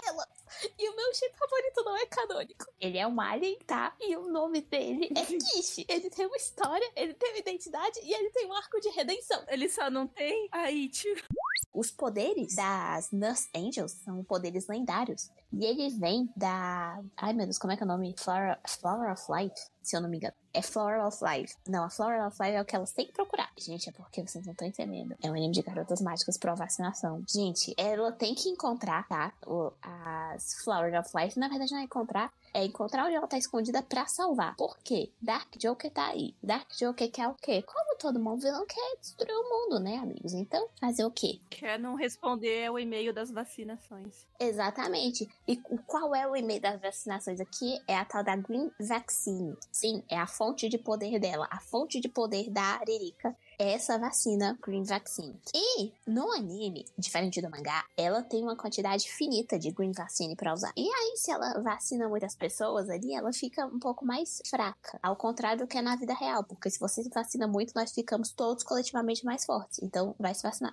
A nossa protagonista, a Utena, ela é um tipo de garota que não vai deixar barato pra macho, né? E ela acaba batalhando e quando ela ganha int, né, num duelo, ela entrega um assim, ó, pra você. E ela fica, ai caramba, o que, que eu vou fazer com isso? E ela percebe que se ela quiser libertar a int e descobrir os segredos por trás dessa academia, ela só tem uma opção que é revolucionar o mundo. E então você pensa que a pessoa que ela só tava atrás do príncipe, né? Meteu em uma confusão que não era dela. Acabou ganhando uma mina de troféu. O que é errado, gente. Quero deixar isso claro. Não somos troféus. E, e acaba tendo que revolucionar o mundo. É, isso era apenas uma quarta-feira pra a nossa Utena. Resumindo, é o anime do MEI, né? É o anime da pessoa que quer ser PJ. Sabe aquele, esses pessoal do Partido Novo, assim, que fala, não, a gente tem que tirar o peso do Estado, da, da população, não sei o quê, vamos cuidar, a gente tem que melhorar olha aí a vida do, do empresário, do pequeno empresário, isso aí, é isso aí. Só que é com o esquema pirâmide. Que é uma, uma hora ou outra, é o que o MEI acaba sempre caindo em algum momento. Se você é MEI, você sempre acaba caindo sem querer nesse esquema de pirâmide. Inclusive, Shoujo Kakumei Utena significa a garota Utena, a empreendedora. Kakumei é empreendedora em japonês. Mano. É um anime empreendedor. Ela, inclusive, hoje ela é filiada do Partido Novo Japonês. Muito bom. Inclusive, tem uma história muito boa do, do MDR barra Animist. Tinha um rapaz que ajudava a gente aí no- na época do Animist e chamava Bochecha, né? E aí ele ficou mó feliz que ele começou a trabalhar numa parada, né? Aí ele começou a explicar o trabalho, não, não sei o que, indicar. Ele falou, mano, isso não é esquema pirâmide, não. Aí ele falou, não, não tem nada a ver. Aí o Lucas virou pra ele e falou, tá bom, faz o seguinte, desenha como que funciona o seu trabalho, assim, né? O esquema de trabalho. Ele desenhou uma pirâmide. Meu Deus. Igualzinho no The Office, juro pra vocês. Eu acho assim, se você nunca foi abordado no shopping por uma pessoa conhecida como a mala de oferecer um serviço que você tem que indicar outras pessoas, ou seja, um esquema de pirâmide, você ainda não viveu. Tem duas coisas que você tem que ter passado pra você falar que viveu. É alguém é, te oferecer alguma coisa. E quando você falar que não quer, ele falou assim: Mas você tem alguém que você pode indicar? Porque aí você ganha uma porcentagem. E o cara que você conhece há 10 anos do mesmo evento, que ele tá 10 anos falando que precisa vender aquela revista que é pra formatura dele da faculdade. Nossa, sim! Diferenças universais brasileiras. E eu digo mais, você ainda tem que reconhecer a pessoa e você tem que ainda falar, mas sua formatura não foi ano passado? Toda vez que você vê ele. Sim. É repetente, né, cara? Coitado, né, mano? Ele tá 10 anos tentando terminar a faculdade. Olha, dependendo da faculdade, geometria descritiva tinha um povo assim, hein? Que dureza, viu? Na verdade, Raul, ele tá só falando a verdade, só que todo ano ele junta dinheiro pra formatura e quando vê o cara, ele não passa na matéria. É, ele tá reprovando o TCC2. Aí o que acontece? Ele fica triste, porque eu ficaria triste na situação dele. E o que que ele vai ter que fazer? Ele gasta tudo em bebida. Aí no outro ano ele, ele vai lá, tenta vender as revistinhas de novo pra se formar. Ele é quase um marrom shoujo. Exatamente, ele tá no Isekai, preso da faculdade, tá? E ele tá tentando voltar pra vida normal, fora da faculdade. Ele vai sair da faculdade aposentado. A verdade é que ele é um grande empreendimento. O dinheiro que ele juntou esse ano todo pra formatura, ele vai guardar e aquilo vai render na bolsa pra ele viver de renda o resto da vida. Essa é a aposentadoria dele. Aí, ó, voltando pro anime da garota empreendedora Altena. Meninas, eu quero agradecer a presença de vocês, né, por salvar esse programa. A gente há muito tempo queria fazer um programa de garotas mágicas, mas pode ver que a equipe é, é muito entendida disso, né? Tanto que eu tô aqui só apresentando. Então, esse- espero que vocês tenham, da sua de casa aí tenham gostado das dicas, né? Porque são dicas maravilhosas. Eu mesmo não posso continuar a viver sem assistir o anime do nosso querido Mano Brown. E, Gi, você quer deixar aí uma frase de fé e amor ou algum recado pra humanidade? Vão se vacinar, na moral? Vai fora isso. Quero vender meu jabá. Porque sabe onde é que vocês encontram um texto sobre um jogo exclusivo de Tokyo Mew Mew que nunca foi lançado fora do Japão e é tipo o santo grau dos jogos de Tokyo Mew Mew? Mas se você não fala japonês, você muito provavelmente nunca jogou. Sabe onde é que você encontra isso? Sabe, Raul? Sabe, Carol? Tum, tum. Tum-tum. Lá no MDA, Mundo dos Animes. Onde? Na parte de textos. Onde? Nas colunas de games. Que eu, Gisele Alves, vou lhes entregar textos sobre jogos e jogos de garotinhas mágicas. E o jogo do lendário Tokyo Mew Mew, Tojoshin Mew Mew, Minai Shon- e Gotoji Surunya. O nome é enorme, mas é muito bom. Game of the Year, de tipo 96. O jogo que vem com a Action Figure é muito superior a todos os outros jogos no mercado, sinceramente. Não, é toque o meu mil, já é superior. Pois é, inclusive existe uma garota mágica que foi criada pr- pra esse jogo e foi criada pela própria é, criadora de Tokyo Mew Mew, sabe? Tipo assim, ela falou, vou, vou ter uma nova filha só pra esse jogo. Ô louco. Olha aí. Então, mundodosanimes.com, acessa lá que você vai ver esses textos maravilhosos da Gisele. Carol, você quer trazer uma frase aí, uma palavra de fé e esperança? Ah, Eu só quero falar que a lua cheia clareia as ruas do Capão. Acima de nós, ó Deus humilde, né, irmão? Saúde, plim, mulher e muito som. Senhores, quando você lê aqui batalha, você pensa em sangue, morte, guerra, violência. Não, gente. As melhores batalhas muitas vezes estão traçadas ali no campo da estratégia, um duelo mental. Mas às vezes nem é só o duelo mental. O que torna uma mascote uma boa mascote, não é mesmo? Você pode pensar aí que é o companheirismo cego, que é seguir sempre, sempre estar ali feliz ao lado da sua companhia. Mas um bom mascote, assim como um bom amigo, vai ser aquele que vai saber puxar a sua orelha quando necessário, mas que também vai te guiar por caminhos que vão te abrir para um futuro próspero, tá bom? Então, senhoras e senhores, vamos falar dela, a mamãe das Marrou Shoujo, a gatinha mais fofa e, ouso dizer, a mais icônica da história dos animes. Hello Kitty? Eu vou te dar um socão, Raul. Eu tô fazendo meu discurso rebuscado. Eu vou matar o Raul engasgado e é o grande WO essa rodada. Esse é o plano. Já vou começar resmungando que vai ano, entra ano, no podcast de final de ano, o Guaraná Fura. Aqui é eu vou precisar falar comigo não, Raul. Hoje é um dia triste. É, eu acho que o Guaraná não participa dos podcasts final de ano, porque toda vez que uma menina grava o podcast final de ano, a menina sai, então. Hoje ele vira menina. E aquele que falou foi o Lucas. Que isso? Tem que pensar uma outra entrada e faz a entrada dele, né? É. sem brincadeira, já quebrando todos os protocolos, porque esse podcast aí de final de ano é sempre disruptivo e a gente fala as verdades, a gente pegou o dia mais merda de 2022 pra gravar um programa, né, velho? Parece, sabe o quê? Aquele episódio de Pokémon do Animescast número, acho que 5, que a gente foi gravar o Pokémon XY.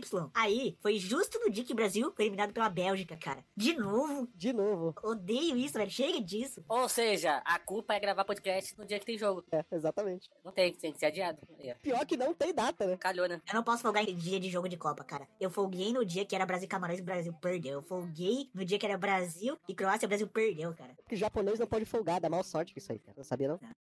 A gente tem o desejo de falar sobre os animes dos anos 90, né? Tem El Hazard, tem Rei Heart, tem. Os animes que passaram na TV, né? Cavaleiro do Zodíaco. É. Não, cara, eu ouvi pra caralho. Não vem com essa porra, não, velho. Não vem, não. Pô, eu falando de El Hazard, o cara me de Cavaleiro dos Zodíaco. Tô falando de Churato. Pô, Shurato é maneiro, tá? E Shurato é Isekai, hein? Então, Isekai raiz. Praticamente é, é a mistura de dois mundos se colidindo, Lucas. É o mundo do Isekai com o mundo de Cavaleiros do Zodíaco. Bom, né? é, os Cavaleiros no Isekai. Ó, não é de 90, mas pega quase ali. Dá pra falar de Beyblade também. Não, vem com essa porra aqui, não. Pô, Beyblade é maneiro, pô. Beyblade é legal, Beyblade é maneiro, pô. De Beyblade pra Medabots é um pulo. Você vai lá e coloca cinco estrelinhas, você vai lá e comenta no episódio, faz que você mostra pra plataforma que esse podcast é importante pra você. E ele começa a divulgar. E foi o que aconteceu Aham. com a gente com o Spotify. Inclusive, tomei um susto tremendo esse ano quando fui convidado pra uma reunião com o pessoal do Spotify, com alguns podcasts que eles veem como podcast que tem uma faixa de crescimento tremenda. Isso aconteceu no começo do ano. Foi a primeira vez que a gente começou a ter noção que o podcast estava sendo visto pela plataforma, né? Sim. E é um podcast relativamente novo, né, o MDA? Sim, cara, a gente tem um ano e meio. Pois é, então vendo isso, é muito gratificante pra gente. Tendo animes que eu não, o MDA é um podcast novo, começado do zero, né? O podcast, Sim. o- a plataforma não releva o que a gente, mesmo a gente continuando nossa, nossos trabalhos. Inclusive, eu acho que a gente perdeu mais da metade do público quando saiu de Animístico pra MDA. É, migrar de um pra outro não é fácil, né? A gente sempre acaba perdendo o público. Sim, sim. Teve gente que pouco tempo atrás perguntou, né, se era o mesmo, se era o mesmo pessoal do Animistic e tudo mais, e a gente já falou, é sim, a gente mudou de nome, a explicação tá aqui e tal. Sabe, até hoje perguntam pra gente, sim, cara, então a gente, tem, mu- a gente tá ganha- reganhando públicos do Animistic até hoje. pois é. Não, a gente tá ganhando público até de outros podcasts aí. que Tem um cara aí que eu já vi posts. Lembra?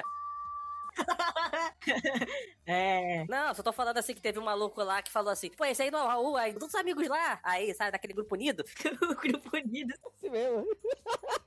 Esse é o mesmo, pô. Unidos da Tijuca, né? Tá maluco.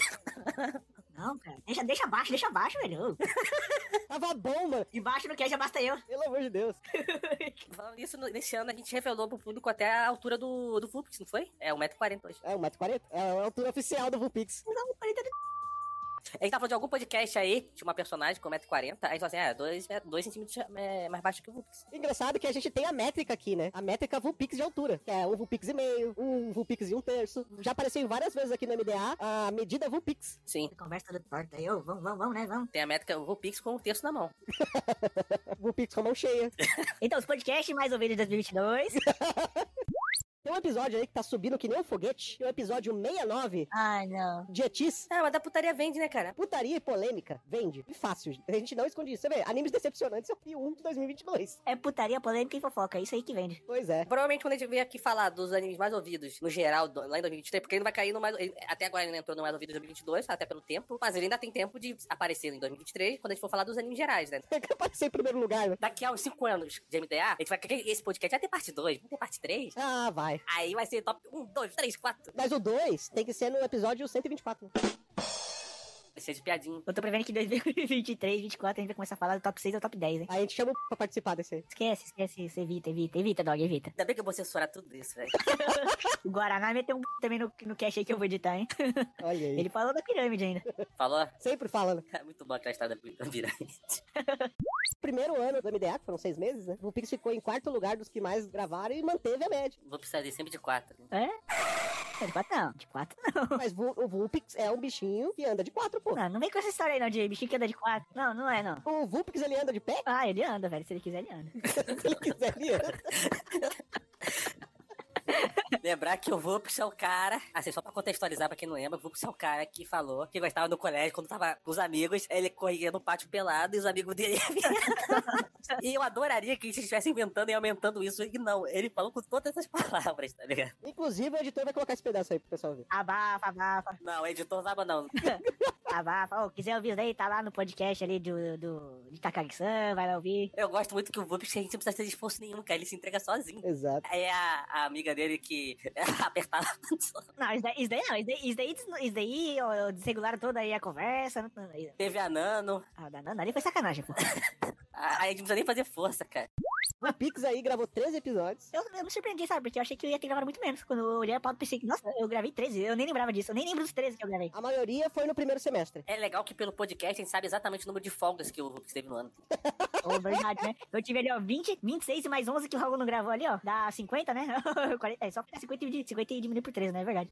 A gente entra nos participantes e convidados, né? A Carol, do Papo Nerd com elas, gravou seis vezes. A Gisele gravou cinco. A Manu gravou quatro. Deixando bem claro que a Manu só é convidada porque da última vez que ela virou integrante do podcast, ela destruiu o podcast. Ela faliu o podcast. Ela falou, não, fica aí, tá? Deixa abaixo. É.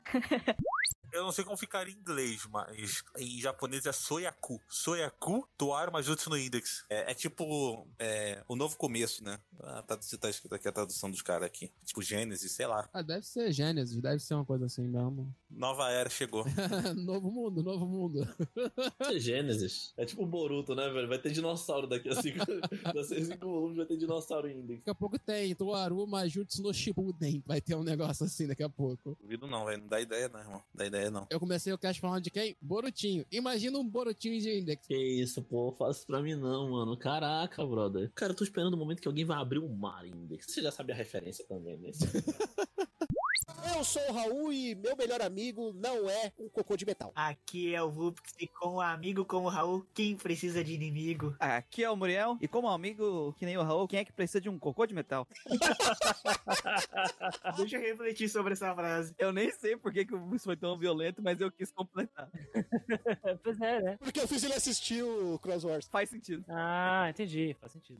Oi, gente, eu sou a Gisele e eu vim falar da minha raposa linda, platinada e felpuda. Isso é uma referência, boa sorte pra quem pegar. É claro, Naruto. Não, pior que Pior que podia ser Naruto real. Eu tava até quieta. Senhora do Destino, meu Deus! Vamos controlar por um dia, vamos ser os bones da Globo e vamos controlar o que vai passar em cada horário ele dramatúrgico da Globo. Olha que bonito. Só falta aumentar meu salário agora. Olha aí, Gê! Tem gente reclamando de salário aqui! Não reclamei, não. Fui eu, não. Terça-feira me mandaram pro RH e eu nem ganho. pra que que eu fui falar? Eu fiquei sabendo que tem chefe da Globo que ouve o MDA, hein? Isso é verdade. Atenção. Beijo, Paty. Cuidado com o que vocês falam da Globo aí nesse momento, hein? o cancelamento vem. Amanhã eu já tô fora da redação. Brincadeiras à parte, o Globo a gente te ama. É sobre isso. Fiquei com muita dor no coração, Rurouni Kenshin, Samurai X, animação, é, porque é, em todos esses elementos tem uma- umas pegadinhas de humor, tem, tem ali nosso querido Kenshin Himura. Ah, é um bom anime, vai, é um bom anime. Independentemente, tipo, a gente não precisa falar do, do retardado, pedófilo desgraçado do autor, mas é um anime bom. A gente finge que outra pessoa que fez. É, então, é, é exatamente por isso. Eu queria dar aquela separadinha, sabe, entre o autor e a obra. Sim. Por isso que eu coloquei com muita dor no coração, porque eu vi que era o que se encaixava aqui na de novela das seis. E eu vou falar uma coisa pra você. O Kenshin é o típico cidadão núcleo pobre brasileiro. que é o cara sofrido que só quer ter uma vila tranquila, cara. Só quer pagar os boletos no dia. Exatamente. O pobre só quer paz. Só quer paz, cara, mas não tem um dia de paz. E os caras que ele luta são os bancos. Pense nisso. Real. Ele luta contra o capitalismo. Exatamente. Herói. Fica a dica aí. Exato. Alguma novidade depois de ser convertida a uma digi escolhida? Finalmente. Pois é, gente. Agora eu tô tirando aí 25 anos de atraso de vida que eu negligenciei. Digimon, tá? Eu sou uma nova pessoa. É isso. Bem-vindo. Raul, que me batizou. Obrigada, Raul. Padre Kelman, da Igreja Digital. É, E se você quer ir acompanhar essa jornada, tá? No processo. E muito Pokémon e muita garota mágica, tá bom? É arroba G com dois Is, underline Jelly. Então, arroba, arroba G Jelly em qualquer rede social ilícita, está bem? E. Segunda-feira, você tá aí, poxa, queria tanto ler aí uma reviewzinha de um jogo a cada 15 dias. lá no MDA site, tá bom? Tem reviewzinho de jogo, inclusive acabou de ter review de Digimon, gente. O primeiro passo aí da minha jornada, olha só. Qual foi o dia que você lançou mesmo a review de Digimon? Pera aí que a gente abriu aqui o calendário agora, foi dia 27 de fevereiro, hein, gente? Que coincidência, que dia mesmo? Eu não quero falar sobre seu Pokémon Day, tá? Bid, perdoa. Eu, eu, Traiu, traiu, traiu, traiu. Eu não traio movimento, gente. Eu só sou uma nova pessoa. Traiu o movimento, traiu o movimento. Pior que quando eu era criança, Pokémon e Digimon era quase briga de gangue. Então, agora eu sou agente duplo. É isso, amiga. Bem-vindo ao clube. Obrigada. Não fazendo micro-ondas comigo tá ótimo. Aqui é o Vulpix e eu só queria saber qual é o terceiro verso da música Arrobaca que o Luffy canta em Skypiea. É um dos maiores mistérios de One Piece, tá? Se fosse a Lucas ia saber. Gratuito. Eu não tenho dúvidas. Eu não tenho dúvidas. Eu não tenho dúvida se essa realmente seria a tradução oficial da música Arrobaca. Por favor, que seja. E a música literalmente se chama Bobo Idiota. É tipo isso. Mas é muito bom, é muito bom o Luffy cantando. O Luffy cantando é uma pérola. Aqui é o Lucas e esse é meu último podcast. Até porque o próximo depois do último ainda nem saiu. Exatamente. Até semana que vem tem uma semana. pô. E na semana que vem esse realmente é o seu último podcast. Vocês me ofendem muito, cara. Vocês me ofendem muito nesse podcast. Eu não ofendo ninguém. Isso é interessante a gente comentar um pouco sobre essa pauta aqui. Então, já ouviram falar do anime de One Piece? Um mangazinho escrito por Oichiro Oda. E pastor, né? Você já ouviu falar da palavra de One Piece? A iniciativa Mugiwara. Ó, Carregando a palavra de Oda. Exatamente. É a primeira vez que a gente tenta trabalhar com uma pauta que não seja exatamente sobre uma banda, né? Um artista em específico, mas sim sobre um conjunto. Não é a primeira vez o Pix. Não é a primeira vez? Não, porque a gente fez o de Battle Shones. Tan, tan, tan, tan. É verdade, não é verdade? Descobrimos que o Vulpix não ouve o podcast. Não, só não lembrei desse do Battle Show mesmo. Aqui é o Carlos e eu só quero ver a Bote e o resto da banda fazendo cover de Queen. Só isso. Caraca, One, two, three. essa é boa, viu? E tá tocando! Quem vai editar o Lucas? Quem dita sou eu, quem trilha é o Lucas. Bota aí Marcelo D2 desabafo também logo, Lucas, vai. Pra quê? Calma, cara. Criancinhas, garotinhas fofinhas, tu botar o D2, Planet Ramp. É, mano. Imagina a Bote e a banda tocando Planet Ramp, velho. Eu queria ver a banda tocando Eu Me Desenvolvo e Evoluo com meu filho. Bot The Rock Fit Mano Brown? Ah, tô esperando. Tu fazendo, sabe o que? O quê? Aquele mashup do, de Madoka De Madoka, assim, velho. com Racionais. E tá tocando, Lucas, por favor. Tá tocando, Lucas. Bom que você saiba, cara. Vocês estão de sacanagem! Você pode ver esse anime na Crunchyroll, por favor. Quintas de dublagem, esse é o momento. Ó, o Bot The Rock tá sendo dublado? Não, eu estou pedindo. Ah, tá. Entendi. Não, bora. né? Não, pessoal, estou anunciando aqui. Não, calma. Estou anunciando. Podia, né, velho? Podia um dia, um dia, um dia. Quem sabe, né? Ô, Crunchyroll, contrata nós aí pra anunciar a Bot The Rock. Nossa, que incrível, hein? Eu gostei muito dessa ideia, cara. Quero muito. Imagina, né, velho? O cara decide, não, não. Eu que- Eu quero ver dublar musiquinha. Eu acho que um dos diálogos mais interessantes é a própria Butch sobre a questão de escrever música, porque a Butch escreveu a música toda felizinha e não sei o quê. A Rio falou assim: mas peraí, você não falou que é depressiva? Eu sou, mas essa música te- conversa com você? Você levaria essa sua música como lema pro seu dia a dia e tal? Não, não sei o quê. Eu penso assim, mas essa música vende. Então, eu não quero isso. Eu saí no- de uma banda exatamente por isso, porque a gente não tava levando a nossa verdade. Eu quero que você fale exatamente o que você pensa, independente do que seja. Então, a, a Ricardo pegou e falou assim: Não, peraí, eu tenho uma letra aqui e tal. Aí ela pegou, estudou os cadernos dela, ela viu que ela tem as letras depressivas e ela escreveu uma letra depressiva e funcionou. E aí ela percebeu que ela tem tudo pra ser uma emo star, né? é real, vamos ser sinceros. É, ela tem. É complicado. Bot The Rock está próximo para Mora, é isso? Não, está próximo ao Fresno. Sim. Ah, o Lucas deu sacanagem, caramba. Ah, pô, por que sacanagem? O Fresno é uma banda muito boa, de verdade. Pode ser. Vamos dar uma melhorada aí, um blinkzão. Um blink. Sei lá, um ao NX0. Pode ser. Me convenceu, ô, Raul, por favor, mude, mude minha nota aí. A nota para Acadêmicos de Book, The Rock. Tá. Nota 10. Bora mandar uma mensagem pro cara que narra as notas no carnaval perguntando se ele pode mandar um acadêmico de Bosch The Rock. Nota. Pô, se ele vendesse isso, esse maluco ia ficar rico. Podia, né? Ele podia, a gente podia um mandar uma delas, né, cara? Esse maluco podia ficar rico, tu já pensou, velho? Porra, se ele vende esse bagulho lá, mano, tipo, ali no, no 20 pila, mano, comprava direto, mano. É, amigo. Dá pra cortar, é só pegar o da Globo. É um anime de garotas fofinhas que não é um anime de garotas fofinhas. Concordo, concordo. Inclusive, se você tá falando isso de bote, dos outros você pode falar isso, tá? Mas se você tá falando isso de bote, você é um otário. Você tá muito errado, cara, ou você não assistiu o anime. Quem dá menos de 10 é errado, simples assim. E se o Carlos não tivesse dado 10, a gente ia pegar um áudio dele antigo colocando, falando 10 e ia mudar a nota. Tinha de táxi, ia pegar um de táxi lá. É, mano, pegar o Carlos dando 10 pra Tokyo Revengers lá e colocando aqui.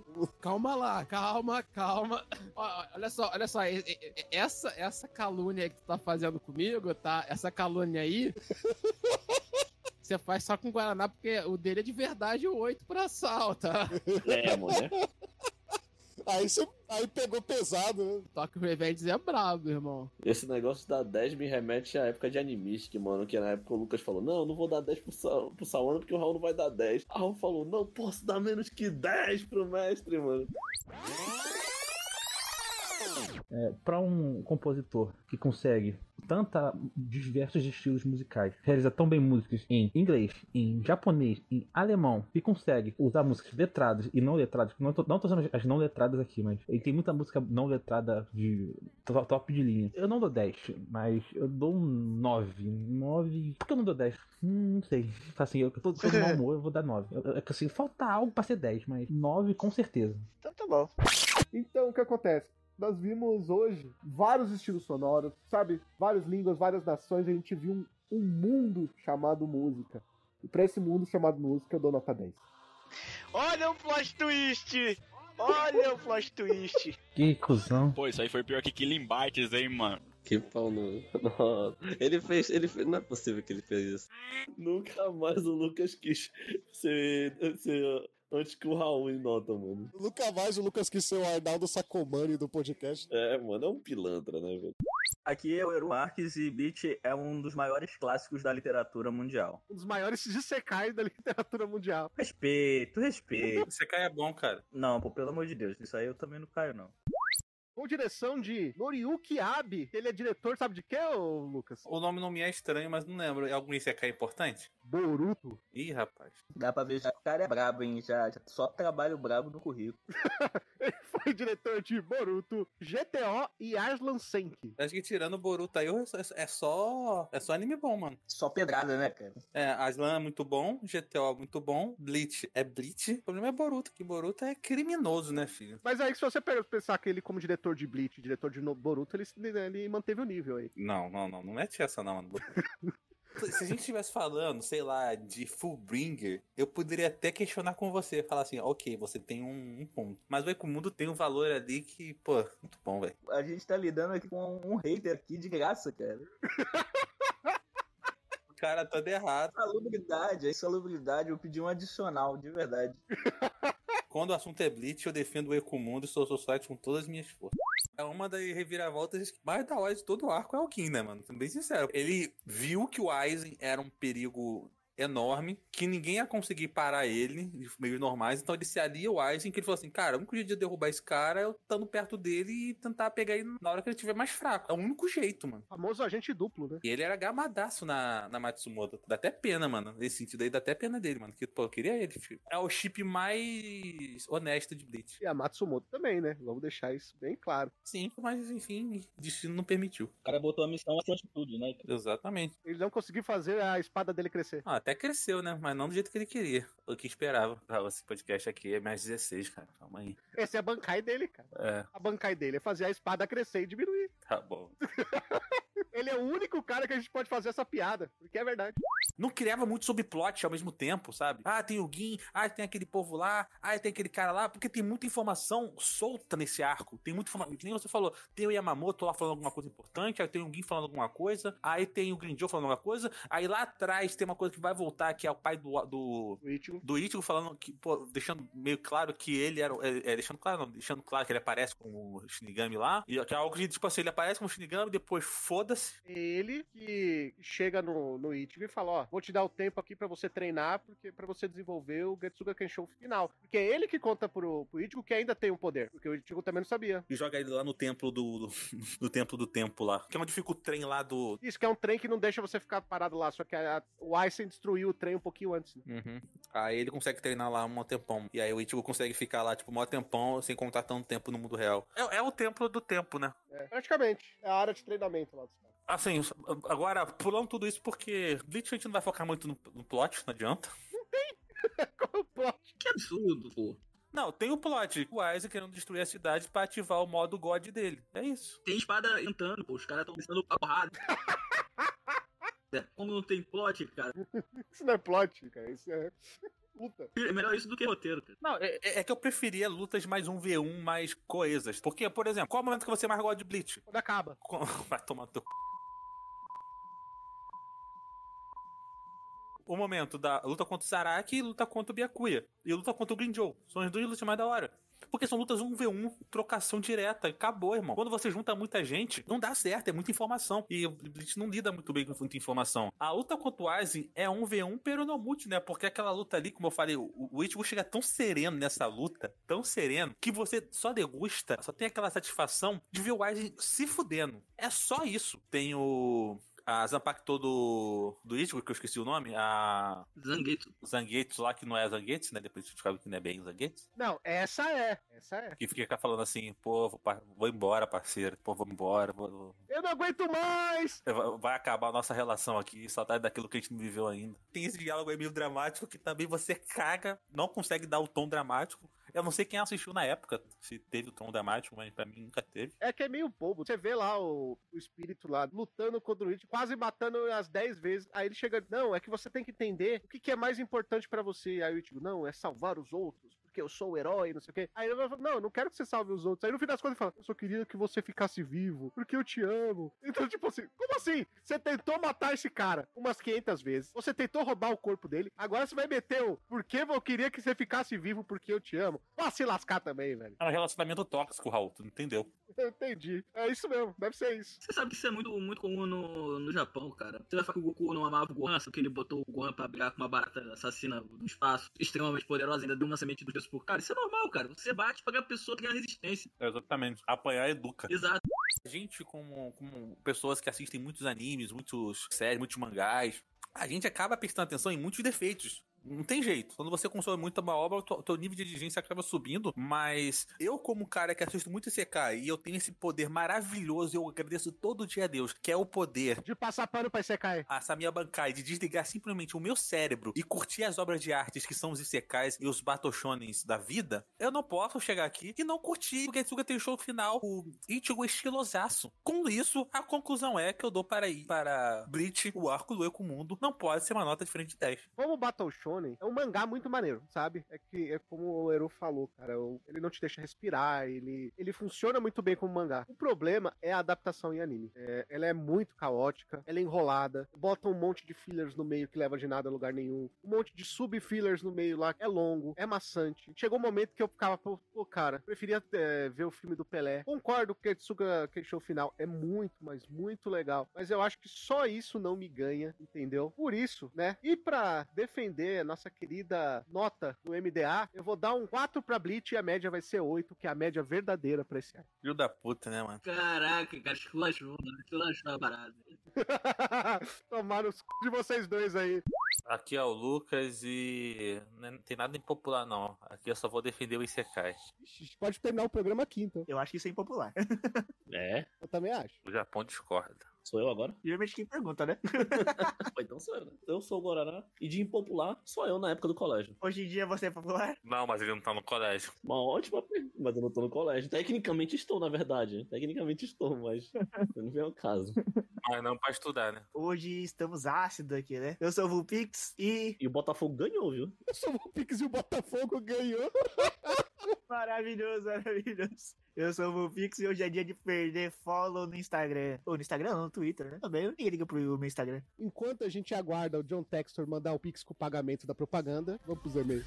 Eu ainda bato na tecla que, tipo assim, Bleach foi um anime da Pierrot. Tem umas cenas aqui e lá bem animada, mas no, no, no padrão ali não tem nada demais. Mas você acha que em outro estúdio seria diferente? Na época, não. Não. Mano, vo- olha o efeito mapa de Bleach. Tá sendo lançado hoje. hein? E, eh, Se fosse um lançador, seria por temporada, não seria nem contínuo. Inclusive foi, pô. Tá sendo, foi lançado aí, ó. o Último arco aí. Se o Ecomundo, se essas lutas ocorrem no mesmo formato de produção, eu não vou nem falar de Kimetsu, eu vou falar do, do- do nível ali Daquele estúdio que fez Fate. que o do Estúdio Jin é- é... é- A minha questão com Kimetsu, eu sempre bati na questão de ser proporcional ao hype gerado pra tentar balancear a balança de, de assim, mano, não é essa porra toda que vocês estão falando. Tanto é que eu bato também em Boku no Hero, mas eu bato bem menos em Boku no Hero do que eu bato em Kimetsu. Eu bato ainda bastante em Boku no Hero. E se você perceber, no que foi as pessoas se tocando que Boku no Hero é uma merda, eu também parei de citar Boku no Hero no podcast. E É, Boku no Hero parou de ser holofote. Às vezes a gente bate numa coisa justamente que o Raul brincou no cast de Bleach. Como todo mundo deu 10, ele falou assim: não, eu vou dar 4 pra equilibrar essa porra. Talvez ele não desse 4 se a gente desse nota normal, mas como ele falou assim: não, vocês deram 10 pra essa porra, eu vou dar 4 aqui pra equilibrar o bagulho. Mas é isso. Eu dei quatro pra o Ecomundo agora, né? não. É, que quatro, acho que o Ekumono não merece uma nota tão baixa assim, não, né? Mas, tudo bem. Mas eu entendo o ponto do Raul, dele ter dado quatro. Pô, Eu acho que o Rui Comundo é muito legal. Acho, Inclusive, uma, assim, cara, muito bonito, né, velho? Todo aquele deserto incrível, muito bem desenhado por parte do nosso amigo de Cubo, né?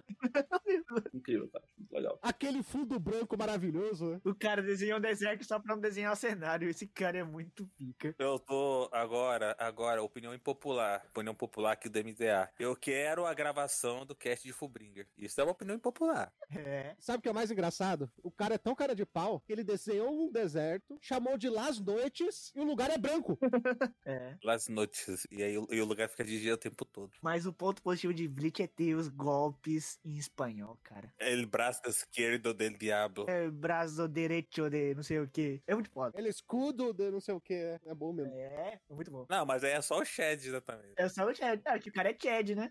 Representatividade total ali, ó. O personagem totalmente latino. Demais, demais. É tipo é, os, os estereótipos, né? O, o personagem que é latino ali, ele, ele é um more- pardo ou negro. Aí, e, e tipo filme, filme americano, hollywoodiano, que vai ter cena ou na Colômbia ou no México, eles metem um, um- um filtro sépia lá pra tu saber. México, aí bota o filtro sépia. Ou seja, automa- é- é automaticamente tudo é meio amarelado no México. E sabe qual é a sinopse do último filme? O Guaraná não vai deixar eu mentir, tá? É um casal viajando pelo Japão, né? Eles viajam praticamente o Japão inteiro pra fechar portas que estão abertas e dão acesso ao outro lado do mundo ali, ao mundo dos mortos, entre aspas, pra não deixar um monstro que parece um pirocão gigante destruir o mundo. Guaraná, tô mentindo? não, ele não tá mentindo. É isso. Isso me pegou desprevenido. Monstro parece um pirocão gigante, cara. Mas achei que vocês iam falar que era um Isekai. Fechando portas, né? É basicamente isso, velho. Tipo, Guaraná, a gente que não entendeu o filme é uma Makoto Shinkai falando que está fechando as portas pro Isekai. É um filme bom. O cara é um gênio. Porra, melhor filme do Shinkai! Desculpa o que eu falei. é um filme bom. esquece, esquece tudo que eu falei. Todo argumento que vocês disseram agora, toda opinião do Guaraná foi invalidada porque ele está cancelando os Isekais. O Makoto Shinkai é um gênio. Gênio! Melhor diretor do Japão! Parabéns, parabéns, parabéns, Makoto Shinkai. Você é um talento inato. Vocês são filha da puta, sabia? Eu, eu só fico chateado porque às vezes, poxa, mano, v- vamos pegar, sei lá, Hunter x Hunter. Ó, Não, eu vou pegar uma obra mais, mais em evidência ainda. One Piece. A gente tá aqui, eh, pô, a gente ama One Piece, assiste One Piece aqui. Aí, semana que vem, sai uma notícia que o Oda trai a esposa dele. Vamos pegar até um crime, uma parada meio leve, le- abre aspas, leve, né? Trai a esposa dele, que não merece porque a esposa dele é linda. E mesmo se ela fosse feia, também não mereceria. o Lucas escapando da bala do cancelamento. É que eu falei, eu falei, hum, isso aqui dá- dá dá uma margem. Mas enfim, vocês entenderam o ponto. Até dois anos atrás, dois anos e meio atrás, a gente mal tinha anime, mal tinha, Dorama. tinha drama, dorama, tudo na Netflix. Hoje em dia, você vai em todos os streamings, tem, já, já cada um tem ali a sua quantidade de dramas, de animes. Lá no trabalho, como eu assisto anime, as meninas acham que eu, assisto, que eu sou do Dorama também. Aí eu explico para elas que eu aprendi com uma ex-integrante aqui que Dorama e Cadrama é, é bem diferente e que é uma ofensa comparar. É isso. Acho que fica irritando elas. Vivendo e aprendendo, né, mano? Eu falei assim, mas não é a mesma coisa. Tu sabe por que é Dorama? É porque é o jeito de japonês falar drama. Aí, aí tem um sotaque. Ah, pô. Pai, já fiz amizade com as Doramira lá do meu trabalho. Incrível, né, velho? é isso, sabe? Tipo assim, é um, é um desabafo, porque. Eu, eu- eu sei lá, mano. Eu vejo, por exemplo, a sexta parte de Jojo, mano. Se isso aí pra você não significa um, um downgrade, mano, não sei o que significa. É um, desa... Mano, é um desabafo. E se não fosse pelo Spotify, terminaria o cast com a música do Marcelo D2, velho. Que pena. Deixa, deixa, deixa eu dizer. Ai, ai, saudade do Spotify. Vulpix, você quer dar nenhuma opinião, não? Não, eu tô bem assim, ouvindo a resenha só. Essa é minha opinião impopular. opinião impopular, vou pixel alto. Isso aí não é impopular. Opinião popular, episódio 1 do MDA. Aqui meu nome é gigante. É fato. Caraca. Pô, porque se você é uma piada. Uma ação impopular, eu preciso colocar óculos pra gravar podcast. Por quê? Tu grava com a boca e com os ouvidos? Exato, por isso, velho, não tem sentido nenhum. Mas eu pensei assim, caraca, eu tenho que colocar óculos. Eu, tipo, eu tirei o óculos pra passar colírio, né? Você não conseguiu ficar sem óculos, eu preciso colocar óculos pra falar. Quem não tem colírio usa óculos escuros, né, Vulpix? É, mas é isso, não faz nem sentido o meu comentário aqui, né? Não foi podcast, é só pra gente terminar mesmo. Ô, Vulpix, você anda assistindo. Você anda assistindo muito Shaman King, assim, os animes assim, desse tipo? Só pra me saber. É, Não, é, é que ele quer virar um protagonista de Digimon. O protagonista de Digimon tem que ter óculos na cabeça assim. sempre. Não, mas a, a questão do óculos eu entendo. Às vezes é a questão do incômodo também, do. Sabe, de ficar com a vista cansada de, de olhando pra, pro brilho na tela. Sim, sim, sim. Ah, Costuma colocar o óculos e às vezes é sem perceber, sabe? Você vai. Ah, se você não coloca o óculos, começa a incomodar. hein? E nem vai com aquela parada de, de gravar podcast deitado, mano, porque quando eu fiz isso eu dormi. Não, eu, eu tava deitado, agora eu tô sentado. Sabe o que eu tô fazendo nesse exato momento? Eu tô organizando minhas cartinhas repetidas de Naruto. É até uma opinião impopular. o crack não é tão ruim, porque depois que eu fiquei viciado nisso aqui, eu acho que o crack era bem mais digno. O crack não é do ruim. Posso dar minha opinião impopular final pra acabar o cast? Manda. Pra acabar o cast, assim, por, por todas, É esse episódio, né? Calma, calma. é que dependendo da opinião. Acabar o cast uma opinião é impopular. A opinião impopular é você colocar essa pauta só pra você ter piada o suficiente pra completar o podcast 6, sabe? Ah, tá, entendi. Concordo. É só pra ver as pessoas se humilhando o suficiente pra você fazer o podcast 100. Por isso que chamou o Guaraná, né? Mas aí eu não preciso ter pauta específica. Tá, eu lá, eu me humilho sozinho. O Guaraná não tá aqui à toa, cara. É, mano. É verdade. Vão vão falar que eu, eu chamei o Shinkai de homem de um filme só, né? Que nem o Vitor Pereira aqui no Flamengo. Você precisa jogar com, com três zagueiros. Primeiro corte do podcast 100 vai ser o Lucas falando que o Miyazaki é superestimado. Moleque, eu admirei. Eu admirei o que o Lucas falou. cara. Eu fiquei, tipo assim, feliz escutando isso, porque eu não preciso nem falar. Aqui já escuto esse podcast há muito tempo, sabe minha opinião sobre o Hayao Miyazaki, né? Então, E, o, e pra finalizar o podcast 100, vai ser com a gente resenhando sobre o Makoto Shinkai ser superestimado, não sei o que, e depois- logo depois cortando pra que ele é um gênio, porque ele tá fechando as portas do Isekai. E o Lucas queria falar sobre Isekai no... logo na sequência. sim. A a minha única dúvida agora é saber qual vai ser o nome do próximo podcast que a gente vai abrir, né? Porque, né? Tá na hora de fechar esse. Que nem fechou as portas do Sakai. Na moral, esse foi um dos momentos mais maravilhosos do MDA. A gente descobrir que, na verdade, o Shinkai é um gênio, cara. Eu estava errado. A cara do Lucas é aquele meme do, do Pikachu, sabe o meme do Pikachu com a boca aberta? Mal sabia eu que o Makoto Shinkai estava se sacrificando por mim, né, cara? Acho Impressionante. Me desculpe, Makoto Shinkai. No Shinkai Verso. Vou ter que entregar um formulário de desculpa pra ele. E Agora, toda vez que você vê o trailer de um Isekai, você vai lembrar do Shinkai fechando a porta. Fechando a porta, né? Pensando que cada vez mais próximo o fim desse Sakai está chegando, né, velho? Na verdade, o Isekai é só o pirocão destruindo o Japão. Eu sou a Bianca, gente. Primeira vez aqui no MDA. Eu faço parte do Papo Nerd com elas. Especialmente hoje aqui para falar sobre o especial da Vila de los Herreros de Kimetsu no Yaiba. Opa, arriba, abarro, LC, adentro. Por favor, ô Lucas, deixa uma música mexicana tocando enquanto a gente faz a abertura. Pode ser Ula com Karate, fica legal. Tem que explicar essa tour aí do, do mexicano aí, né, velho? Cara, acho que continuou, né, esse Vila de los Herreros, né, depois, nas outras versões, tipo... Continuou lá no Papo Nerd com elas, o pessoal tava comentando que foi assistir o filme, ainda tava lá, La Vila dos Losereiros. é verdade. A gente ficou muito, muito pique Chapolin nisso. Ficou sensacional. Demon um Slayer, direto de Acapulco. em Guarujá. no Guarujá. Sabe, Tem as duas versões, né? É. Aí você vê pra onde você quer ir, né? Você quer ir pra Acapulco ou você quer ir pro Guarujá? Por favor, e para mais desse podcast latino após os e-mails. dos, tres, un pasito para adelante, María. Un, dos, tres, un pasito para atrás. ¡Epa! Bianca então, diz quais os volumes que me faltam. Bianca abaixa o preço do mangá. Não vai rolar. Esse departamento não me pertence mais, gente. Já se passou meu tempo de panini. Ah, Pede pra Camila.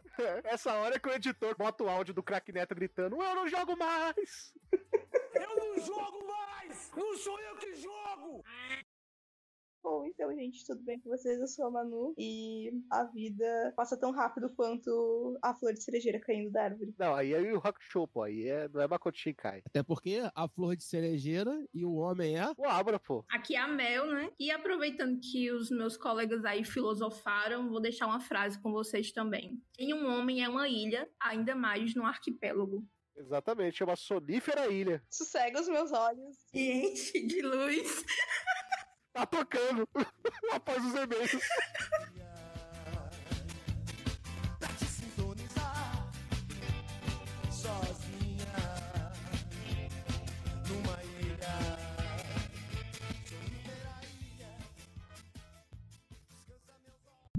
Guaraná e eu descobrimos no episódio passado da MDA, quando eu vi que eu vi isso, eu tenho certeza que ela vai pegar e confirmar o que a gente falou. Eu tenho certeza que o Makoto Shinkai vai mandar uma mensagem pra Vicky, porque a Vicky tem aí todos os contatos. A gente fez um episódio sem- na semana passada sobre opiniões impopulares, né? E aí o Guaraná começou a falar sobre Makoto Shinkai e tal, que falando que todos os filmes são iguais. E aí ele começou a falar sobre Suzume, né? E aí descobriu uma coisa, que na verdade, que Suzume é o filme mais disruptivo, o maior filme que transformou Makoto Shinkai em um gênio, sabe por quê? Por quê? O que, que é o, o Suzume? É eles fechando as portas ali que levam pra outro mundo, porque o monstro tá saindo do outro mundo, não é? É o Makoto Shinkai fechando as portas para o Isekai.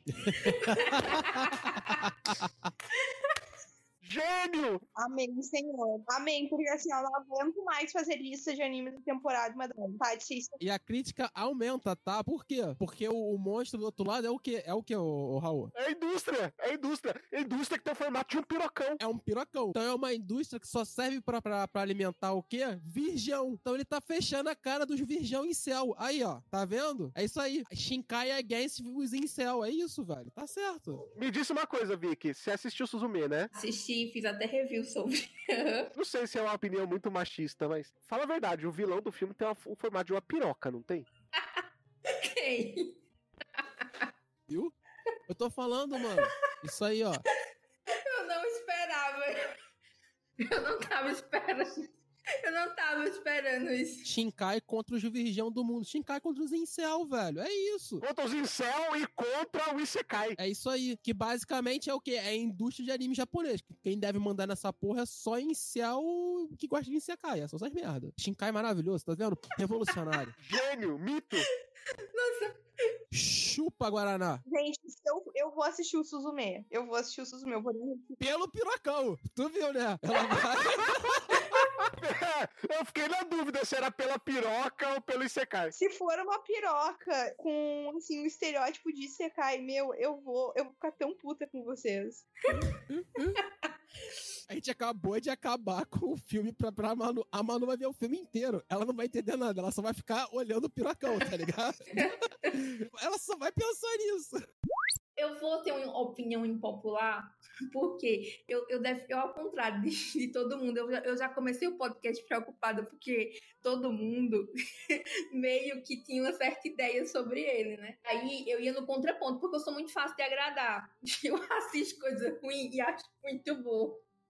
Porque eu não olho com os olhos assim, ah, eu vou criticar isso, isso e aquilo. Tá tudo bem, Mel. Tem gente que gosta de Bleach. Pode ser. Tem gente que gosta de cavaleiros, né, Raul? Eu só vou cortar essa parte e deixar do Bleach.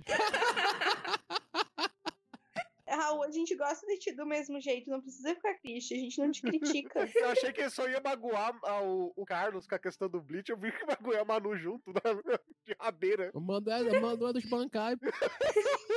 Gente, eu não assisti Bleach. Eu não perdi meu tempo, desculpa. Parabéns, é isso mesmo. Eu entendi uma das ideias que ele tenta passar, né? Que a humanidade, ela tá refém do clima e como que isso é um desafio para aquela sociedade, né? E ele consegue trazer a dicotomia entre a tradição, que é uma coisa que ele já traz nos outros filmes dele, a questão de tradição, e a modernidade. Então ele dialoga com a mitologia e ao mesmo tempo ele discute sobre temas atuais, como aquecimento global, né? Re- E ele retrata, assim, a minha visão, uma Tóquio tão espetacular quanto de Your Name, porém de uma forma muito mais melancólica. E a mitologia, ela, ela novamente aparece aqui de uma forma diferente, né? Quando tem lá o. Quando o personagem arruma um emprego ali de caça-lendas, né? Alguém que se utiliza de incidentes sobrenaturais para gerar conteúdo num site de entretenimento. Inclusive, eu adorei esse emprego. Se existisse, eu queria. Isso existe, chama alienígenas do passado. A gente acaba pegando uma birra com o Tecnocor, porque tipo assim, a gente vira pro Shinkai e fala: Qual é? Tu sabe fazer isso, irmão? Né? Tem uma coisa nesse filme que vocês não perceberam que torna esse filme maravilhoso, que é o seguinte: a gente começou aí a bater palma pra Suzume ali, porque ele fecha as portas pro Isekai, mas o Makoto Shinkai começou a fechar as portas pro Isekai, começou a hatear o Isekai nesse filme. A partir do momento que a menina vira o slime e começa a ir pra outro mundo, o personagem principal tá lá, puxa ela de volta e fala: Você não vai pro Isekai, não, maluco. Aqui não! Hoje não! Pincel aqui não se cria. Não tem secai no meu filme, não. A minha próxima indicação é um anime onde o protagonista reencarna no animal, né? É óbvio que eu tô falando do Izekai da Aranha, né? O Komu Desugar. Reencarnaram no Vulpix, mano, um animal? Ah, não. Ah, eu errei, né? Aranha não é animal, né? É, Rebobina aí o. Não, é um animal. Mas É um inseto, né? Inseto é animal? Não é inseto, é aracnídeo. É. Mas é um animal, mano, um animal. Eu quis chamar o Vulpix de animal mesmo, né? Mas ele é, é, tá certo. Mas é um, é um animal mesmo. Só que é outro tipo. É uma- É, não, insetos são da classe do reino animal. Enfim, Gui, fale do, do seu Isekai da Aranha, pelo amor de Deus. Nessa semana, vamos viajar para um novo mundo de aventura, onde o perigo é bem maior. Os pokémons da região de Hoenn. Eu sou o Raul e eu só tô aqui pra rostear. Aqui é o Wolf, eu nunca sei como que se escreve Roen. Ou com dois O, com dois E, ou com dois N, com dois H. É H-O-E-N-N, é com dois N no final. Isso me lembra aquela abertura do Pokémon Jotô, que era o P, O, K, E, M, O, N. Pokémon. Correção, essa aí, né, do spin-off, pô. do Raikon, né? Velhos amigos, novas aventuras, histórias do mundo Pokémon nunca vistas antes. Tem até a saga do Gold nessa. Ah, Era muito bom. O Lucas tá colocando essa música do, do rap do Pokémon. É o P-O-K-E-M-O-N Pokémon. Tem até a saga do, do Gold nessa, né? Do Raikou e tal. Muito bom, muito bom, bem legal. É, é, com o Raikon, né? Verdade. Esse podcast vai virar músicas de Pokémon e o, Gu- e o Lucas vai ficar muito feliz com isso. Com certeza, mano. Bota aí abertura 5 de Pokémon pra tocar japonesa. ô. Versão 2. Vai lá, Lucas. Aí ele de sacanagem vai botar tipo Naldo Vodka. Ou água de coco. Pra mim tanto faz. Cara, o cara tá cantando Naldo do nada. Cada vez eu quero mais. Cada vez eu quero. Um, dois, três, quatro. eu sou Guaraná e vodka com água de coco, pra mim tanto faz. Exatamente. Gosto quando fica louco e cada vez eu quero mais. Cada vez. Cara, encarnou na música até agora. Oi, gente, eu sou a Gisele e pra rua eu dou 7.8. É uma nota boa, mas tem muita água. Quem pegou a referência pegou. Exatamente. Um abraço aí pra um certo site, né, mano? Muita água. Ô, Guaraná, se o Naldo fosse um, um, gi- um líder de ginásio, qual tipagem ele seria? Qual tipagem seria, mano? Mano, sabe, eu acho que fogo ou água, mano. Porque vodka que é inflamável, água de coco que é líquido pra ele, tanto faz. Ele seria fogo e água, velho. Certeza que ele ia ter um Quagsar, mano. Todo líder de ginásio de água que é filho da puta, tem um Quagsar. Isso. Acabei de chamar o Naldo de filho da puta, né? Por favor, não me processa não, Naldo Benny, desculpa. Ah, eu processaria. Aí sabe que você escuta o podcast, mas não processa a gente não, viu, Naldo? É. Se o Naldo estiver escutando isso aqui, mano, porra, a gente tá bem pra caralho, na real, né? Vamos ser sinceros. Vou pegar, vou pegar, vou pegar todo Pokémon. Vou pegar, vou pegar, vou pegar todo. T-O-K-E-M-O-N, Pokémon. T-O-K-E-M-O-N, Pokémon. T-O-K-E-M-O-N, Pokémon. T-O-K-E-M-O-N, Pokémon. Se você estiver jogando, quiser pegar as Armory depois de Black and White, eu acho que a partir de Black and White você pode usar Weak Armor, que também é uma habilidade muito boa. Que quando um ataque físico, tipo, ataca os, tipo assim, vai nos Armory, ele, tipo, ele diminui a defesa e a velocidade, né, de quem atacou. Então ele, ele é muito bom contra Pokémon mesmo de, de ataque, né, Garchomp, esses bagulhos, mas enfim, isso aí é pra outras gerações. Nessa geração você pode usar tanto o King Eye quanto o Sturge, São duas habilidades muito boas, que eu gosto pra caramba, pelo menos nessa época, pelo menos pra memar. Não pra se competir, mas pra memar mesmo nessa, nessa região, essas aí são muito legais. Ele é um Pokémon muito da hora, mano. Um puta pássarozão. Meu Paulo, a sua mão.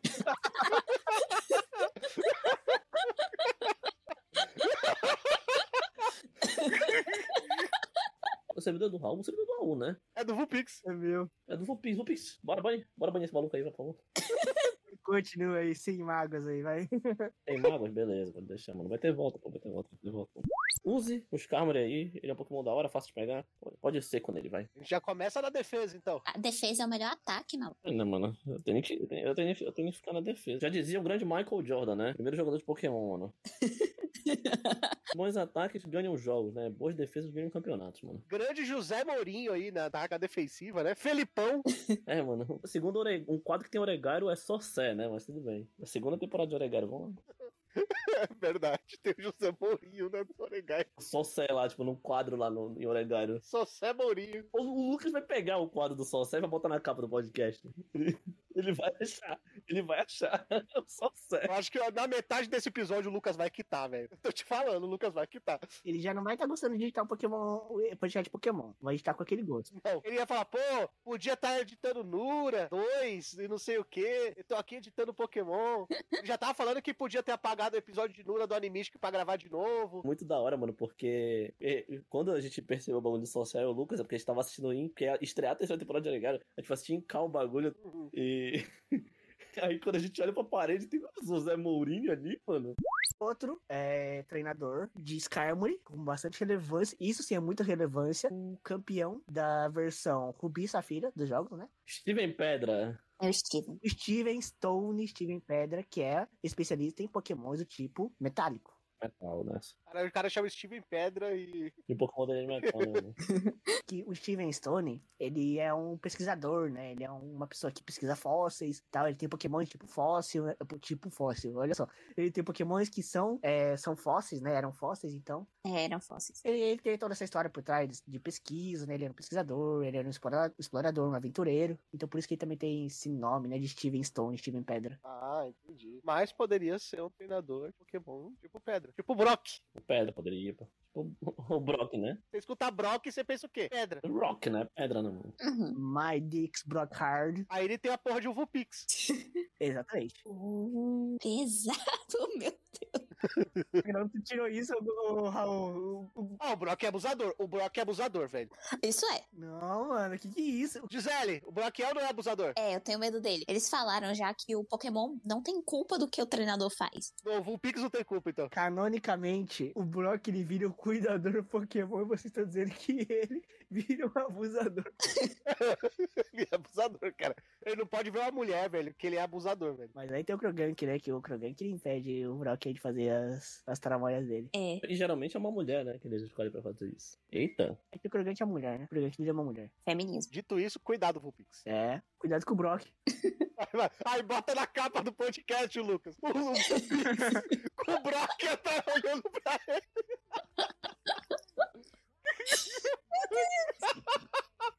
ele.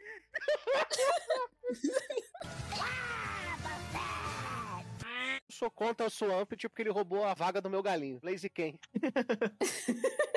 Dois que é muito bom e eu sofri pra saber quem eu colocava nessa lista. Um tem um chute de fogo que te dá um nocaute assim com, com um chutão na boca. O outro tem uma navalha nos braços. O outro é o Swampert. Aí é foda de escolher. Assim, um é foda pra caralho, o outro é muito foda. E o outro é o Swampit. E o outro é o Swampert. Eu vou falar o que é do Swampert. Ele tem uma traseira legal de leque? Ele tem uma traseira de. Ele tem a orelha do Mickey Mouse? Caramba. Por que, né, mano? Não, agora eu fiquei com dó. Agora eu fiquei com dó do bichinho, mano. Na moral, eu fiquei com dó. Eu tenho medo do Swampert morder a minha cabeça. Ele tem, uma, ele tem uma cara que gosta de morder a cabeça, não tem não, esse Swampert? Tem. É, me dá medo, sabe? Tem, tem. Do mesmo jeito que o Feraligator tem cara de homicida. É, pro Feraligator só faltava uma bazuca na mão. Nossa, eu tenho medo daquele Pokémon. Eu tô com dó do Swampert, mano. eu tô com dó do Swampert. Ai, ai, não gosto de Gardevoir. Ai, não gosto de tipo fada. Tudo bem, amigo. Depois, gerações futuras, você vai lá e volta pro Galade, acabou. É, então. Mas quem gosta de Galade é babaca. Tem que pegar a Galevan. É, quem gosta de Galade é babaca. Quem, quem usa Pokémon menininha é bonitinha. Tadinho do Galade. Galade foi, foi machismo, o Galade, a criação do Galade. Feio. A Gisele é cheia dessa. Teve um episódio que a gente fez de batalha de espadachim, né? Eu vi. Vá merda, aquilo ali era pra eu ter ganhado. O Zoro ia lutar contra. Ah, é o de Claymore? É o de Claymore? isso, isso. Mano, aí o que acontece? Aí eu usei toda, sabe, toda a minha sagacidade ali pra falar do Zoro, não sei o quê. Aí ela só meteu, ela, ela é isso, isso, isso, e quem votar no Zoro é machista. É, tá bom, Mas- né, velho? É porque ela caiu no chaveamento horrível. Beleza, ela merecia ir pra segunda parte, mas não, morreu na primeira. Chaveamento é horrível. A única coisa que ela fez foi cair contra o Zoro. Acho que é o problema dela. Exatamente, aí acabou pra mim. Se ela caísse em qualquer outro chaveamento, ela passava. Uma querida. O Zoro nem, não tinha conversa, tanto que no, no final a gente escolheu que o nome do prêmio era Prêmio Zoro. Era Prêmio Zoro. Tá errado? Não tá errado. O, o Zoro ganhou muito fácil. Aí a gente decidiu que o segundo lugar ganhou, né? E o Zoro virou o prêmio Zoro de espadachim. O errado foi o, o Raul ter posto o Zoro. Ele queria ver ele pôr o Sceptile ali no, no lugar. Exatamente. Devia, né? Tinha que colocar a briga de mortais. O Absol, ele é um dos meus Pokémon favoritos, cara. Ele tem um design muito legal, pô. Ele tem a cabeça do metade do Yin Yang. Ele tem, um, ele tem o chifre do Vingador Uhum. na cabeça. ele tem uns pelos maneiros ali com barbatana. Você reviveu o Vingador, mano. Mas é! Ele Tipo, não é o chifre do, Vi- é o chifre do Vingador? É, o bichinho é Caverna do Dragão. Ele é o próprio Vingador e o cavalo dele. Era um cavalo, né? Era um cavalo aquilo? Era, cavalo. Ele tinha um cavalo. É. Engraçado que o cavalo dele voador, na verdade, é quem voava era as asas do Vingador, né? E era o cavalo. Ele segurava o cavalo pela perna, nem sempre aquele precisa daquele cavalo pra voar. Mas enfim. O... Aí, na mega evolução do, do Absol, ele ganha asas. Ele fica emo. Ele fica aí, ele ganha uma franjinha. Tem um Pokémon mais maneiro que ele. Ele ganha uma franjinha, né? O Absol é muito maneiro, pô. Eu gosto muito do Absol. E assim, ele é tipo Dark, né? Que é praticamente meu tipo, minha tipagem favorita do Pokémon. Junto com a tipagem de água. Ah, mas por que que é tipagem de água? Mylot. Muito otário, né, mano? Você, você quer dizer, o treinamento básico do Absol é você deixar ele horas escutando My Chemical Romance, NX0, pra ver se ele evolui? Sim. É isso mesmo? É. Sim, você tem que dar um lápis de olho pra ele, pra ele upar. Já tô começando a gostar mais dele. Uhum. O Absol é legal, pô. O Absol, ele, é- ele não pode ser carismático, mas ele é um amigo que vai te trazer uma maçã no meio da noite, assim, falando assim, você tá com fome? Pode começar a maçã aqui que eu trouxe pra você. A babada porque eu trouxe na boca? Que tipo de história você tá criando na sua cabeça, irmão? Tá tudo bem, mano? Deixa minha fanfic, deixa minha fanfic rolar, pô. Que isso? Tá tudo bem, brother? Você tá confundindo o Pokémon a série principal com o Mystery Dungeon, por acaso? Só pra eu ter uma certeza? Você acha que o Swampert te traria uma maçã? Eu só pra te darem um tapão na cara. Eu levaria ele pro inferno, mano. Sim, sim, sai fora, brother. O Swampert, ele traria o, o- o miolo da maçã que ele comeu. Ah, o Blaziken traria. A realidade é que Roens não tem nenhum Pokémon manso, né, velho? Rua é onde o filho chora e a mãe não vê. O Plusly e o Minon, pô. O Plusly e o Minon. Ah, eles são animais. Pô, você pega, por exemplo, nossa, Trapinte, moleque. Trapinte daria uma mordida muito fodida na sua mão. Pelo amor de Deus, mano. Ah, Vibrava, Vibrava te daria uma picada. Flygon, Flygon faria carinho. Fly- Flygon faria carinho fácil. Flygon é da hora. Eu acho que o Corfish. Meu Pokémon favorito, eu não escolhi o Flygon, né? É bizarro falando nisso. Ou o Zanguze. Maluco. Imagina encontrar um Zanguze no mato. Ele ia decretar minha morte ele mesmo. O Trops não parece carismático, velho? Mano, Slay- Slaycott, Slaycott. Moleque, Slaycott, mano, olha. Olha só o Trops aqui, o Pokémon que tem uma banana na- no pescoço. E a Pokédex dele diz que as pessoas se alimentam da banana. Ou seja, ele deixa as pessoas colherem. Ovo Pix, você se alimentaria da banana dele? Mano, não. Primeiro que eu não- eu não sou chegado em banana, né? Mas, mas o, o Trops é um Pokémon simpático. Ele tem cavanhaque. Todo Pokémon que tem cavanhaque é maneiro, velho. Não, não te pega um pouquinho de potássio, não, Vulpix? Não, não, não, não. Que isso. Mas tu preferia ter um Bellsprout ou um Trops? Então quer dizer que Pokémon bom é Pokémon que traz fruta pra vocês no meio do dia, é isso? E não é? Não, isso aí é- foi a fanfic que o Vulpix criou. O Abissal, ele é mais importante porque ele te traz no meio da noite. Se for esse caso, eu prefiro ao creme, que traz doce direto, pô. Mas vai te dar diabetes, pô. O Abissal, ele é seu amigo. É, a pessoa é saudável. O Abissal é seu amigo. Ele é um Pokémon noturno. Ele te, ele te deixa longe dos perigos noturnos. Exatamente. Eu tô gostando muito desse episódio que chama Pokémons de Elite. E o Guaraná esculhambou todos, inclusive o dele. Exato. Não, não, mas é porque são pokémons de elite. E pra ser elite em Rui, você tem que ser um filho da puta. Essa é a realidade. Ah. Aqui é o Carlos e hoje é dia de brigar com o Guaraná. Porque o Guaraná é uma pessoa horrível que não gosta de xingar. Que isso, cara. Eu que já fui um trabalho. Como que Ih, gaguejou, gaguejou, perdeu. Não, não, não, pô. É Porque eu, não, é porque eu sou jogador de futebol, pô. Cara, eu que passei um ano num empréstimo histórico pra Catum, dei muitas alegrias ao à torcida catunense. Formei um trio de ataque, né, velho? Com o Lucas e o Crave. Tu formou um trio de ataque com o Tomás e com alguns moleques que te pararam lá no Catum porque apareceram lá pra, gra- pra escrever texto e nunca escreveram porra nenhuma. Foi isso que aconteceu, cara. Isso é muito parecido com anime. É Guaraná, Tomás e Eru. Tu tem noção do que é o Guaraná conseguiu falar menos do que o Eru em um ano de podcast? Porque ele não aparecia? Tem, porque ele conseguiu falar menos que o Eru aqui também. É, exatamente. Não, mas olha só, aqui o Eru ainda fala. É, pô. Não, era o marketing do, do, do, do MDA barra Animist, que é bem diferente do, do Catum, né, velho? É é um outro jogador, né? Sabe quando o cara tem uma função diferente na seleção brasileira, mano? É Era o Marques. Aí, Raul, o maluco subiu a... o nível, falou que é MDA é seleção, olha só. É o Abel que tá treinando aqui. É o Abel, né, pô? o trio de ataque do, do MDA. Tiquinho Soares, Eru Marques, Guaraná. Ai, ai. Eu sou o Guaraná e devo desculpas ao senhor Makoto Shinkai. Me expressei mal, não estava familiarizado com o seu jogo. Sua desculpa que o Shaco Leonil deu naquela, naquele texto famoso lá, que toda vez aparece pra você no Twitter. Tem, você, você tá ouvindo isso aqui já deve ter visto essa imagem. Eu sou a Carolzita e hoje eu tô aqui pra falar de Pirocões Gigantes 3D. Quem nunca, né? ok. então tá bom. Aquele momento que o pessoal chega pra Carol e pergunta: o que, que você faz no teu trabalho? Ah, eu uso 3D Max lá, faço uns pirocão gigante. E eu que coloquei a piroca saindo da porta. De Pirocão Gigante 3D, eu entendo. É isso. Oi, pessoal, aqui é a Isa. E realmente o Makoto Shinkai conseguiu se redimir com essa obra, então vamos passar um paninho pra ele hoje. Exatamente. E pra mais, porta se abrindo e pirocões gigantes 3D após os e-mails. O nome original, Suzume no Dojimari, que aqui no Brasil não é usado, né? Ah, melhor, né, mano? Melhor, né? Muito longo o nome. De qualquer maneira, todo mundo só ia chamar de Suzume. My Dress Up Darling virou anime da cosplayer, pô. Tá certo, pô.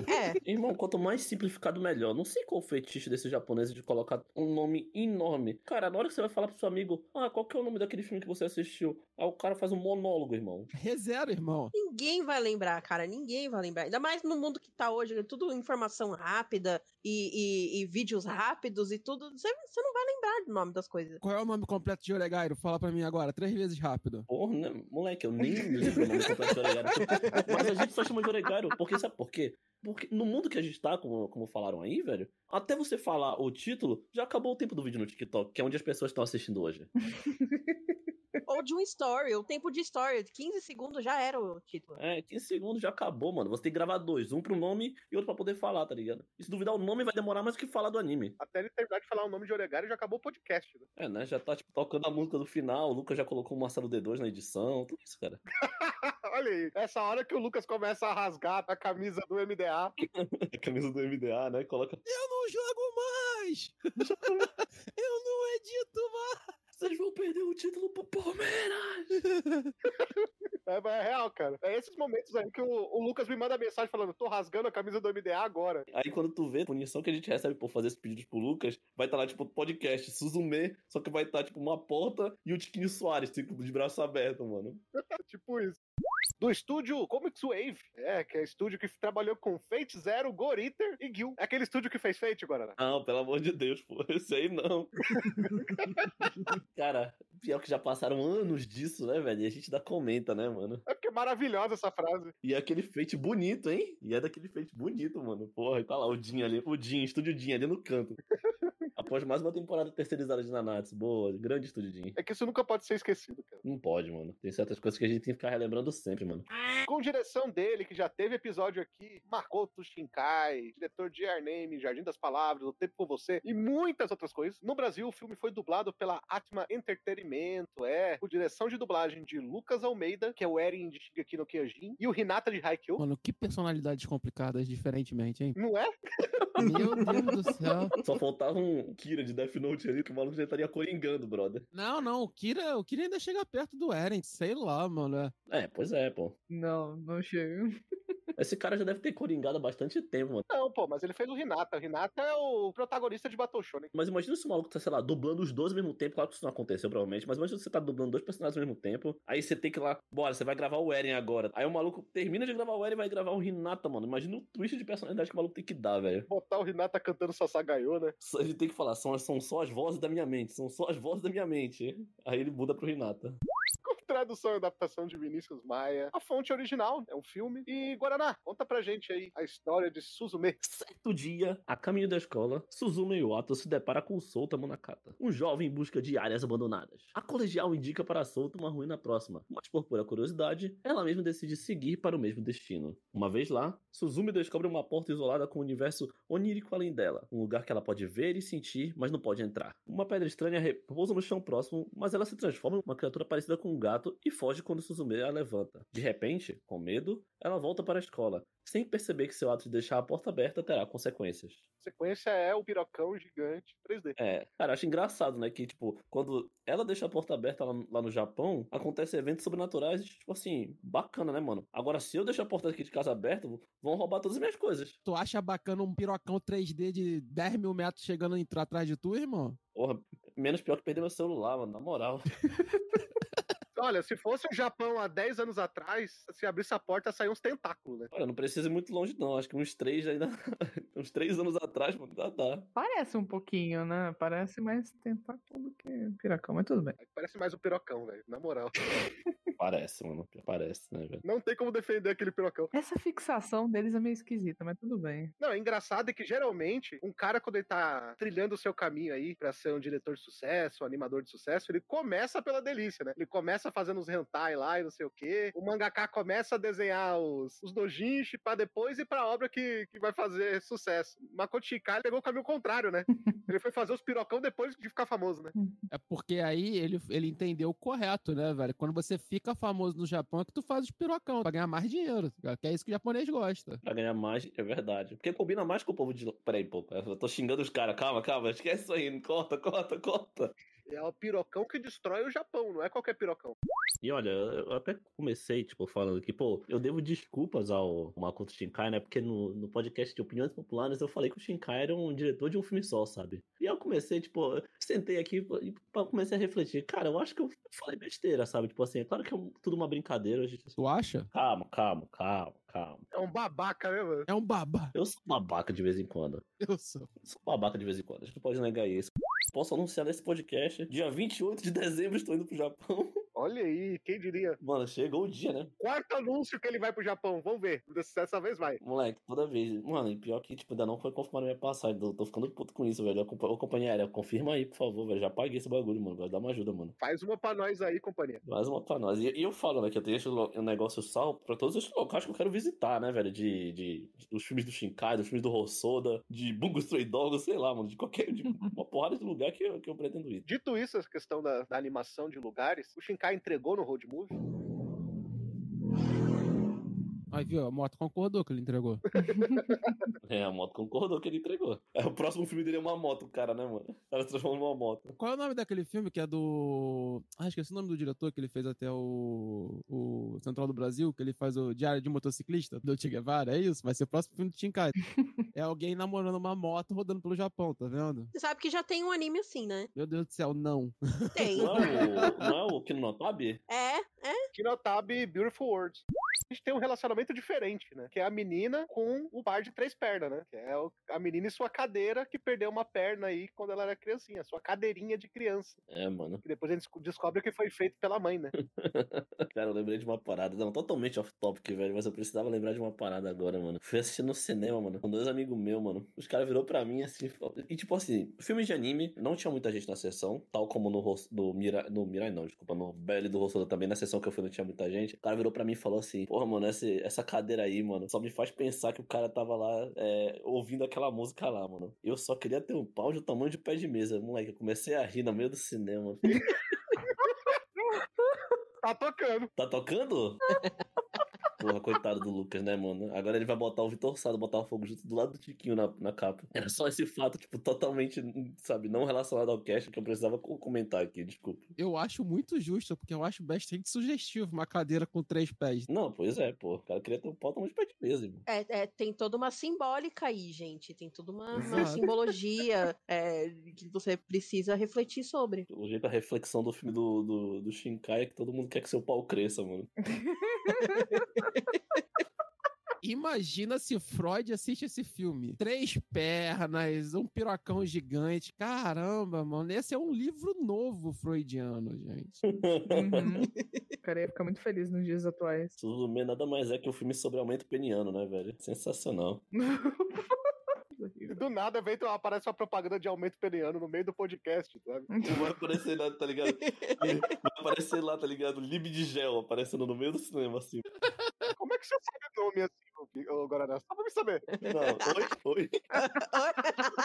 Corta o podcast e entra, entra a, a propaganda do Brasil, não vai, Lucas? Com vontade. Vai ter um brasino na capa do podcast. Salve, Lucas. Queria, viu? Mas não. Seria tipo assim na época de Animistic, né, mano? Se o Vulpix tivesse um gato, mano, acho que ele confiaria mais nele do que em mim pra escrever alguma coisa, mano. Ele ia chamar a bola, né? Não, pelo amor de Deus, esquece isso aí, pô. Esquece isso aí, pô. Esquece isso aí, mano. E pro pessoal que chegou agora no MDA, na época da Animist tinha um integrante que, do nada, a gente gravando, fazendo a gravação, a gente começa a escutar miado e aí ele fala que tem um gato e tal, e depois ele para a gravação ele conta que o nome do gato dele é Bola. É, mano. Podem cortar isso aqui se acharem muito errado se falar, mas não de uma gravação, mano. Que ele tava. Ele, ele decidiu dar remédio pro gato dele no meio da gravação, mano. Aí ele falou: engole essa porra, bola, filho da puta. Eu falei, que isso? O Lucas vai cortar isso aí, se Deus quiser, mano. Se Deus quiser. Você tá confiando muito na boa vontade do Lucas. Depois de você ficar pedindo música, alguma coisa que mais o Lucas quer é cancelar você. cara. Capaz de deixar isso aí em loop. Ele vai botar aquela voz de narrador no Guaraná falando isso agora. É, mano. No dia que eu me eleger pra, pra vereador, velho, o Lucas é ele que vai publicar todas essas esses bagulho, tá ligado? Que eu falava pra me cancelar assim, eu não ser eleito, mano. Tu tá ligado que a gente tá montando uma campanha aí pro Valente ser vereador, né, velho? Então tu pode chegar na chapa dele, né? E a gente já começa a fazer, mano, o partido, nosso partido que a gente vai criar, a gente já começa a, fa- sabe, a articular, pô. Lucas de vereador no Rio, Valente de vereador em São Paulo. Caraca, o Lucas vereador né? não ia dar.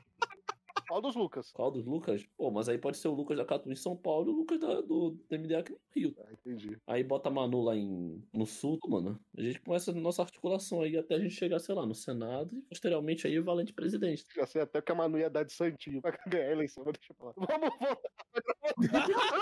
Tá É chefia pegando pesado que eu tinha. Processo Raul sobre assédio, tá vendo? Não, não, não. Você tem que processar o Vulpix que mandou, né? É, Tem nada a ver com isso. o Vulpeta é foda. Ô, Guaraná, você que gosta de animação, Manda. fala um pouquinho sobre aquela cena final, que eu achei muito louco aquela cena do, do Sota salvando a Suzume, e no fundo aparecem os dois gatos brigando com o pirocão, sabe? Cara, não, não tem muito o que dizer no sentido de que é Shinkai sendo Shinkai, né, velho? Usando, tipo assim, a a produção dos filmes dele, mano, desde, sei lá, de Your Name, né, 2014 pra... 2014 não, né, porque é 2016 que sai, né? Mas 2014 começa o projeto. 2014 pra cá virou, tipo, um negócio absurdo. Puta uso de fotorrealismo. Uma equipe muito capacitada, porque, tipo, ele não tem só, tipo, os melhores... Não no sentido... Não são todos os melhores animadores tipo, de, de anime pra TV. Mas, principalmente, em Your Name, ele, já- ele tinha e alguns em, em Suzume, um pouquinho menos em Tecnocó, a produção de Tecnocó, eu acho que dos três times é, tipo, é a que mais se fodeu. Inclusive foi o motivo de porque deram mais tempo pra produzir Suzume. Ele também tem tipo uma ampla gama tipo de animadores que tipo são acostumados a trabalhar em filmes, sabe? Então que tendem um, es- conseguem tipo um estilo assim de animação que é muito mais voltada pro estilo teatral da coisa, que consegue trazer muita expressividade através de ações. E, pô, não tem muito não tem muito o que falar nesse sentido, pelo menos, porque o- o Shinkai ele tá fazendo tipo, um trabalho absurdo nesse sentido de animação. Ele tem uma puta equipe de CGI por trás dele, tem uma puta equipe de, de diretores de animação que conseguem corrigir tipo, um design que vem que é um pouquinho complicado, não é tipo assim também cheio de linhas, mas é um design muito bonito e é difícil de manter a consistência dele. Nesse sentido assim de produção, o, Shin- o Shinkai continua tipo sendo, sabe, junto com o Rossoda ali, tendo, e, além dele, que é um cara, né? Porque o Shinkara é conhecido como um homem enorme, tipo, no, no começo da carreira dele. Ele começou, tipo assim, ele editava, ele era da área de fotografia, ele dirigia, ele fazia storyboard. Hoje isso sai um pouco menos, mas ele ainda, tipo, ainda tá bem ativo no sentido de dar uma olhada na edição e também um pouco em fotografia. Mas, cara, composição, uso de luz e sombra, é, fotografia eu acho que, tipo, é minha parte favorita dos filmes do Shinkai atualmente, porque deixa tudo muito bonito, cara. É tudo muito, muito, muito, muito bonito. Os cenários ficam extremamente bonitos, ele faz um uso muito bem das cores, da sombra. Porra, não tem, não tem comparação, velho. Nisso aí eu acho que o Shinkai, ele é o mais pica. Literalmente, porque é um filme de piroca. Ele mostrou a pica pro público, é isso? Botou pau na mesa, mostrou que veio. Botou pau na mesa, né? Esse é o cast mais pica do MDA, inclusive. Depois do cast de Ipo, eu acho que esse foi o cast que mais apareceu a palavra piroca. Ah, tá certo, né, velho? Que incrível a gente conseguir ultrapassar a Ipo nesse sentido. Pior que eu acho que a gente não ultrapassa a Ipo ainda, mano. Tu diz, mano? Não, não, não. Não tem como, não tem Eu acho que quando ela chega em Tóquio, o filme cresce. tá? Que é O o filme cresce porque Tóquio é gigante, tem todos os programas de Tóquio, mesmo assim o filme cresce com a, com a personagem, a personagem cresce pra caramba, sabe? E eu só não sei se eu compro tanto assim, uma apaixonante tão rápida, esse tipo de coisa, mas é de coisa de filme, tem que acontecer. Tu tem, tu tem uma hora e meia, no caso, duas horas pra terminar, então, tipo, você se desprende desse tipo de coisa e vai, né? Mas eu, eu, eu curto pra caramba o filme, cara. Road Movie é um dos tipos de filme que eu mais gosto e eu acho que o Shinkai acertou em cheio, tá? ligado? Pô, cara, vou ser muito sincero, velho. Durante. O comentário do Carlos foi, tipo, certinho, eu tenho que pontuar um negócio, velho. Que na hora que ele falou, mano, o filme cresce, mano, eu já tô com tanta piada de piroca na cabeça. velho. Quanto maior fica a piroca, mais cresce o filme. Não dá, cara. Foi mal, mano. Qualquer coisa de crescer aumentou. Inclusive, o fato de o filme dar essa piada pra gente, ainda se torna o filme ainda melhor. Cara, é sensacional, né, velho? Bom, no meu caso, também assisti numa tela grande, o que deu pra ver bastante da animação. Eu pensei que tu ia mandar. Eu deu pra ver bastante pirocão. Isso também. Também, dá pra ver. Também, também. Faz parte da animação, pô.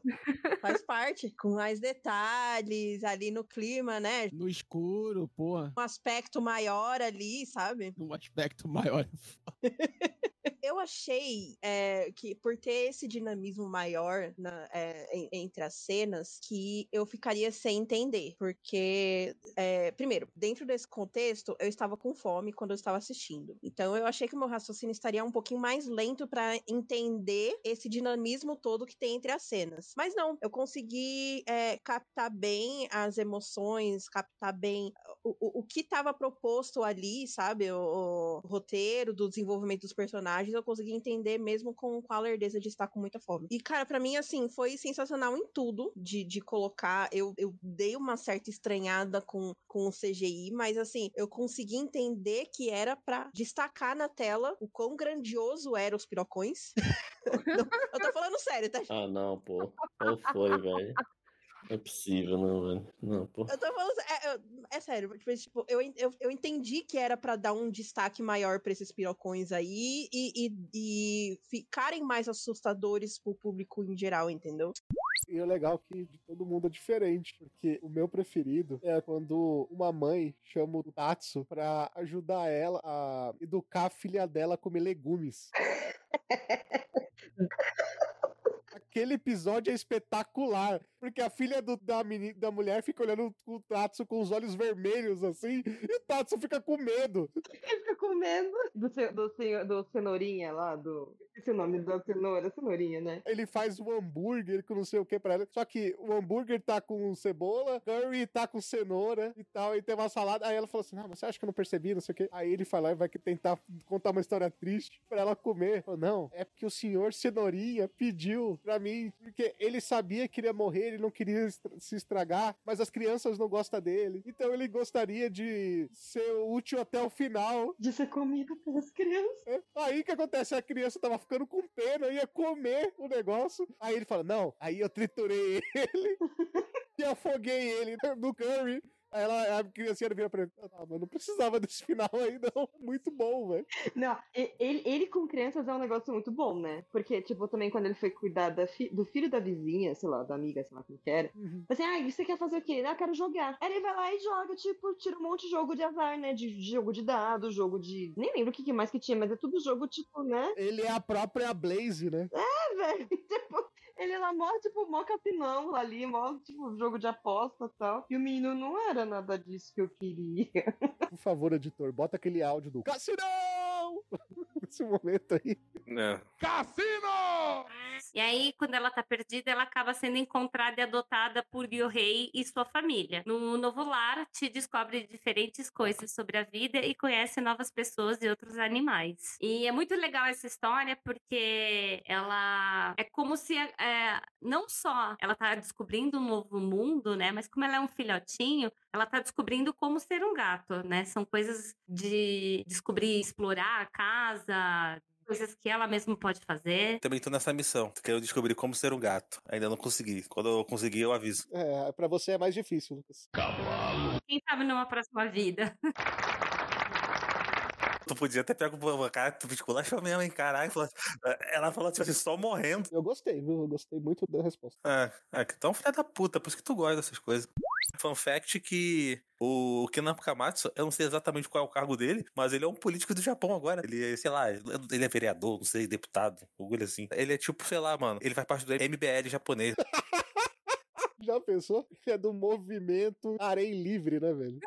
Não duvidaria. Eu sei que ele já usou uma, o, o desenho dele. Eu Não sei se foi de Negima ou de Love Hina, em coisa da campanha dele e tudo mais. Não seria surpresa nenhuma. Só não pode ter garotas de toalha na campanha dele. Enquanto elas estiverem de toalha, tudo bem, né? O problema é que no anime dele as toalhas não, não, não costumam ficar muito tempo sobre os corpos, né?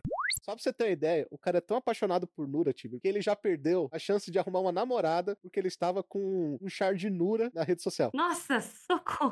Ah, mas em minha defesa ela morava no Pará. Ou mora. Ela achou que era fake? Não, ela achou que era o taco, né? É, errada não tá, né? Só achou. o problema é esse, que ela achou que era o taco e ela tinha certeza, né?